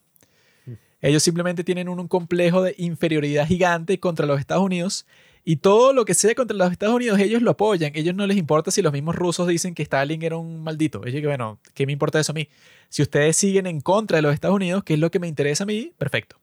Y eso es lo que hacen desde el principio. Pues, o sea, como que todos los países por los que viaja el Che, llega a todos y dice, no, mira, esta mina, que es la que ellos visitan cuando están en Chile, y no, aquí esa es la que genera la mayoría de la riqueza de Chile. Y resulta que los Estados Unidos les interesa que esa mina siga funcionando a la perfección porque ellos le compran todo lo, que se produce ahí. Y lo mismo pasa en Bolivia y lo mismo pasa en Perú y en Argentina y en Ecuador y en Panamá, que bueno, que los gringos crearon Panamá, o sea, con el canal de Panamá y controlaban toda esa zona. Y entonces se ponen a hacer un golpe de estado en Guatemala con la CIA y luego le tratan de hacer una invasión a Cuba, o sea, los tipos obviamente eh, tienen ese interés, pues, o sea, de como los gringos que llaman a Latinoamérica y que su patio trasero. Obviamente que los tipos quieren controlar toda la región o hacer que por lo menos todo el mundo se mueva según sus intereses, eso es obvio. Pero la cuestión es que, bueno, o sea, como que la ideología de izquierda de Latinoamérica, el origen que tiene, o sea, de todos los, los próceres que tienen ellos, pues Fidel, el mismo Chávez, el Che Guevara, todos estos tipos que son como que, bueno, el mismo Salvador Allende, todos esos tipos, lo único que tienen en común no es que se leyeron a Marx, eso, eso es lo de menos. Incluso Fidel por muchísimo tiempo fue que, no, bueno, no sé, pues, o sea, eso del comunismo no sé si me conviene o no. Sino que el tipo simplemente fue que, bueno, yo soy anti-Estados Unidos. O sea, todo lo que sea anti-Estados Unidos, chévere. Si la Unión Soviética me quiere financiar porque soy anti-Estados Unidos, perfecto. O sea, el único huevón que luego se creyó esa historia de que iba a haber una revolución mundial comunista, era el mismo Che Guevara que fue al Congo y después fue a, Bolivia. O sea, son cosas así que en realidad la mayoría como que se define en, en, contraposición con Estados Unidos. Si no fuera por eso, no existen, sino que están pensando y que no, Estados Unidos, Estados Unidos tiene una obsesión en contra de Estados Unidos porque consideran que los tipos los tratan como estados de segunda clase. Como que les dicen, no, es que tú vas a hacer esto y esto y esto. O sea, tú eres sirviente mío. Y por eso, en sitios como este, como Venezuela, puedes convencer a muchísimas personas de que nosotros deberíamos dejar de depender eh, de Estados Unidos. Nuestro cliente principal, deberíamos hacer todo lo posible para enemistarlos con los tipos que más nos compran el único producto que nosotros podemos vender en este país de mierda. O sea, ese es el mejor plan de la historia. Y después te dicen, mira, no vas a acceder a nuestro mercado y bueno, listo. O sea, no, un bloqueo asesino. No, que esa es la peor ironía de Cuba. O sea, que ellos dicen y que no, bueno, que todos los males que ellos han sufrido es por el bloqueo de los Estados Unidos. Y al mismo tiempo, todos los que formaron parte de esa revolución, sobre todo sus líderes, todos son y que no, bueno, Estados Unidos es la peor mierda que existe. Y no solamente porque nos caiga mal, sino que no, es que los tipos causan todos los males del mundo y son los representantes del capitalismo mundial, joden a todos los países con su riqueza y con su ejército, o sea, son unos demonios pero ellos no quieren comerciar con nosotros y por eso ellos son culpables de nuestra miseria. que, por, qué quieres tú comerciar con ellos si son unos demonios? O sea, ¿por qué quieres aceptarle la plata a los demonios? ¿Estás loco? Sí, ahí la, lógica en cualquiera de esos regímenes así autoritarios nunca existe. O sea, siempre es un discurso contradictorio que la gente asume ya, pero bueno, no le queda otra. O no le queda otra por la disonancia cognitiva que tienen y, bueno, nada, pues, o sea, lastimosamente, bueno, ese es el legado sangriento que colma esta película.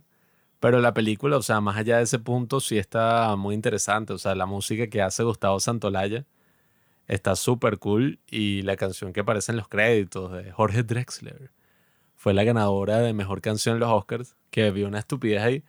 Que, que el tipo, ajá, lo nominaron a mejor canción. Y los productores de los Oscars, y que no, pero tú no la puedes cantar. Porque tú no eres conocido. Entonces vamos a poner a Antonio Banderas y otro bicho ahí que son los que van a cantar. Santana. Ajá, y a Santana. Y que ellos son los que van a tocar la vaina. Tiene sentido, porque si tienes acceso a Antonio Banderas, a Carlos Santana, bueno. Pero que, nada, qué hola. Y el tipo ganó. Y su discurso, que yo lo vi, el tipo lo que hizo fue que subí cantó así 30 segundos de la canción a capela. como patrolear, pues. Y alert. No, pero yo cantaba de Y nada, pues se fue para el Bueno, coño. tú puedes cantar burde bien, pero si es la boda de tu mejor amigo y de repente comienzas a cantar Sweet Child of Mine cuando se están besando, creo que la gente va a decir, ¿what? No, bro, fue épico, fue épico porque, bueno, es el único, eh, así, bueno, es el primer Oscar, el único Oscar uruguayo. Y es el Ah. único, creo que solo han habido dos canciones que no son, o sea, de mejor canción así en los Oscars, que no son en inglés, pues esta fue la segunda que ganó. ¿A mí qué? Y, coño, bueno, no sé si recuérdame, pero ese es en inglés. Pero bueno, eh, ese tipo es burda de bueno y como que la canción también representa el momento más importante de la película, que es ese momento en que el Che nada hasta la otra orilla, ¿no? Hasta, no sé si eso pasó en verdad, Sí, pasó en verdad. pero es así un momento muy metafórico. pues, Yo vi que ajá. sí pasó en verdad, pero es raro porque que dicen que a él le tomó dos horas hacer eso. Ah, bueno, nada. Pero en la película, claro, te lo ponen dramático en esa escena que es genial porque el tipo simplemente, no sé, le provocó. Porque le dicen y que no, mira, hay una lancha para ti afuera. Y él la va a buscar, pero como que no está, pues alguien más la está usando. Y él dice, ¿sabes qué? Yo no, yo no necesito lancha, yo me voy a lanzar y yo lo cruzo. Y todos dicen, ah, pero es de noche, porque lo vas a cruzar? Y que no, es que porque me provocó. Y el tipo se lanza y comienza a nadar y a nadar y a nadar, pero el tipo tiene asma. Y todos están como que, ah, este bicho está loco. Así todo en la selva, de noche, con un clima que seguro está, bueno, súper mojado, ¿no? Obviamente. Y el tipo, eh, que en esos climas como que el, el asma le pega más fuerte. Y el tipo se pone a nadar y a nadar y a nadar y a nadar. Y claro, o sea, la metáfora de la cosa es que el tipo, no importa la, la situación adversa que esté, el tipo, su voluntad es tan fuerte que el tipo va a pasarle por encima cualquier tipo de obstáculo que se le ponga enfrente, sin importar lo difícil que sea. Y efectivamente, si el tipo, bueno, pasó de ser una persona así, pues un doctor de Argentina, a involucrarse en una revolución y ser el comandante principal. O sea, es como que algo eh, muy interesante. O sea, que te pongan que él cruza ese río así. Pero claro, lo que representa es que el tipo, bueno, eso, si el tipo se lo propone, si es como que tan obstinado que va a hacer algo eh, como que tan extremo que va a arriesgar su vida eh, de una forma súper imprudente, pero que la recompensa que puede recibir por eso puede ser inmensa. Que es marico, chico. Espera la balsa y espera unas horas y ya. Eso era lo que Mañana decían, que el sigue. tipo que tardó dos horas en cruzar y que porque ese río era súper ancho Oh, nada. y que contra la corriente y todo, y que ay, como coño pasas nadando dos horas. Gracioso, hecho se ahoga. qué. Si hubiera terminado, pero no fue así. Yo creo eso, pues, o sea, que esta película como que refleja muy bien ese sentimiento que tú tienes cuando eso, pues, cuando tienes como que ese deseo de explorar. Y más todavía cuando eso, cuando el tipo está como que huyendo de una vida que no le satisfacía. Porque como que lo que le decían en su casa es que, ay, ¿para qué tú vas a hacer eso? ¿Por qué no te quedas aquí y eres doctor y ya? Y el tipo decía que, bueno, porque me da fastidio. Y se lanzó así porque le daba fastidio, porque estaba buscando aventura en el mundo. Y claramente la consiguió, ¿no? Creo que la consiguió y muchísimo más de lo que esperaba. Pero yo creo que yo y el Che tenemos muchas cosas en común, pues. O sea, yo quizá algún día también, no sé, eh, nade las mismas aguas que él nadó. Eh, sea líder de una revolución, mate a un montón de gays, no sé, o sea, yo creo que él y yo Mm. podemos estar conectados en varios niveles. Creo que al final se murió, creo que a los 38 años, creo, no sé, una cosa así. Sí, casi los 40 y... Es como Jesucristo, pues, muere joven, es un tipo interesante, así con barba, como yo, así, parecido, mira. Me deberías tomar una foto así, como el Che Guevara. Yo vi que en Amazon vende su, su boina y cuesta como 20 dólares, esa con la que sale la foto. Estupidez, weón. capitalismo. La boina, la franela, eso, la pipa, todo lo venden en Amazon. Así me, son. me puedo comprar el combo. Así son siempre que venden todo, o sea, siempre hay un maldito izquierdista que compra toda esa mierda en Amazon y que no, sí, que se joda el sistema. Tengo la franela del Che Guevara, me costó 20 dólares. Ah, que este, vi que este Trump y que mm, empezaron a sacar mercancía, pues, su foto así, que never surrender. Sacaron tazas, franelas, vainas, y ahorita hay que el, el fundraising, pues, la vaina. Creo que, en ¿cómo fue? Creo que eran 7 millones de dólares por esa vaina y ya. Vendiendo mercancía de la foto del arresto. Y yo, nada. Qué mariquera. Así tiene que ser. Yo me compraría una. Si la venden por aquí, me la compro.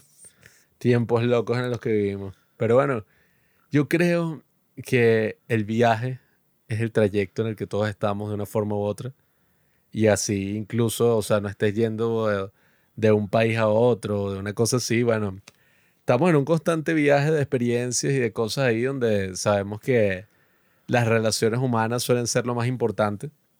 Más allá de la locación y de todo eso, si no tienes esas relaciones, estás completamente alienado. Y nada, yo creo que estas dos películas son bien interesantes verlas en una época de vacaciones para casi todo el mundo. Y bueno, si no tienes vacaciones, mámalo. Es raro, casi nadie tiene vacaciones así en esta fecha porque eh, puro trabajo así, ¿cómo es que se llama? Este que es a distancia. Remoto. sí, bueno, puro trabajo remoto y vainas así como que ya no es así el estándar y, ay, mis dos semanas de vacaciones pagadas así en agosto, me voy a la playa. Ya esa mierda como que ya no existe. Entonces, bueno, nada. Tú te vas de vacaciones y trabajas allá desde la playa. Ya. Sí, por eso. Entonces, bueno, puedes ver esta película, estas películas. Si quieres ese sentido de aventura desde casa, o bueno, si viajaste y quieres recordar esos grandes momentos, hazlo como nosotros. No veas películas. Experimenta el mundo. Vive. Viaja para la Vive. India.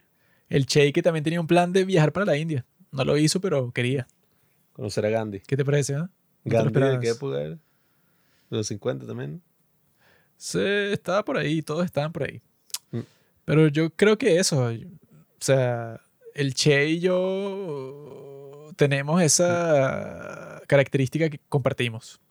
A los dos nos gustan todas las mujeres de toda Latinoamérica. Cualquiera, o sea, desde Argentina hasta México, yo me las cojo a todas, no me importa, o sea, todas me gustan. Yo no discrimino vaginas, no, no discrimino de nada, o sea, de ningún tipo.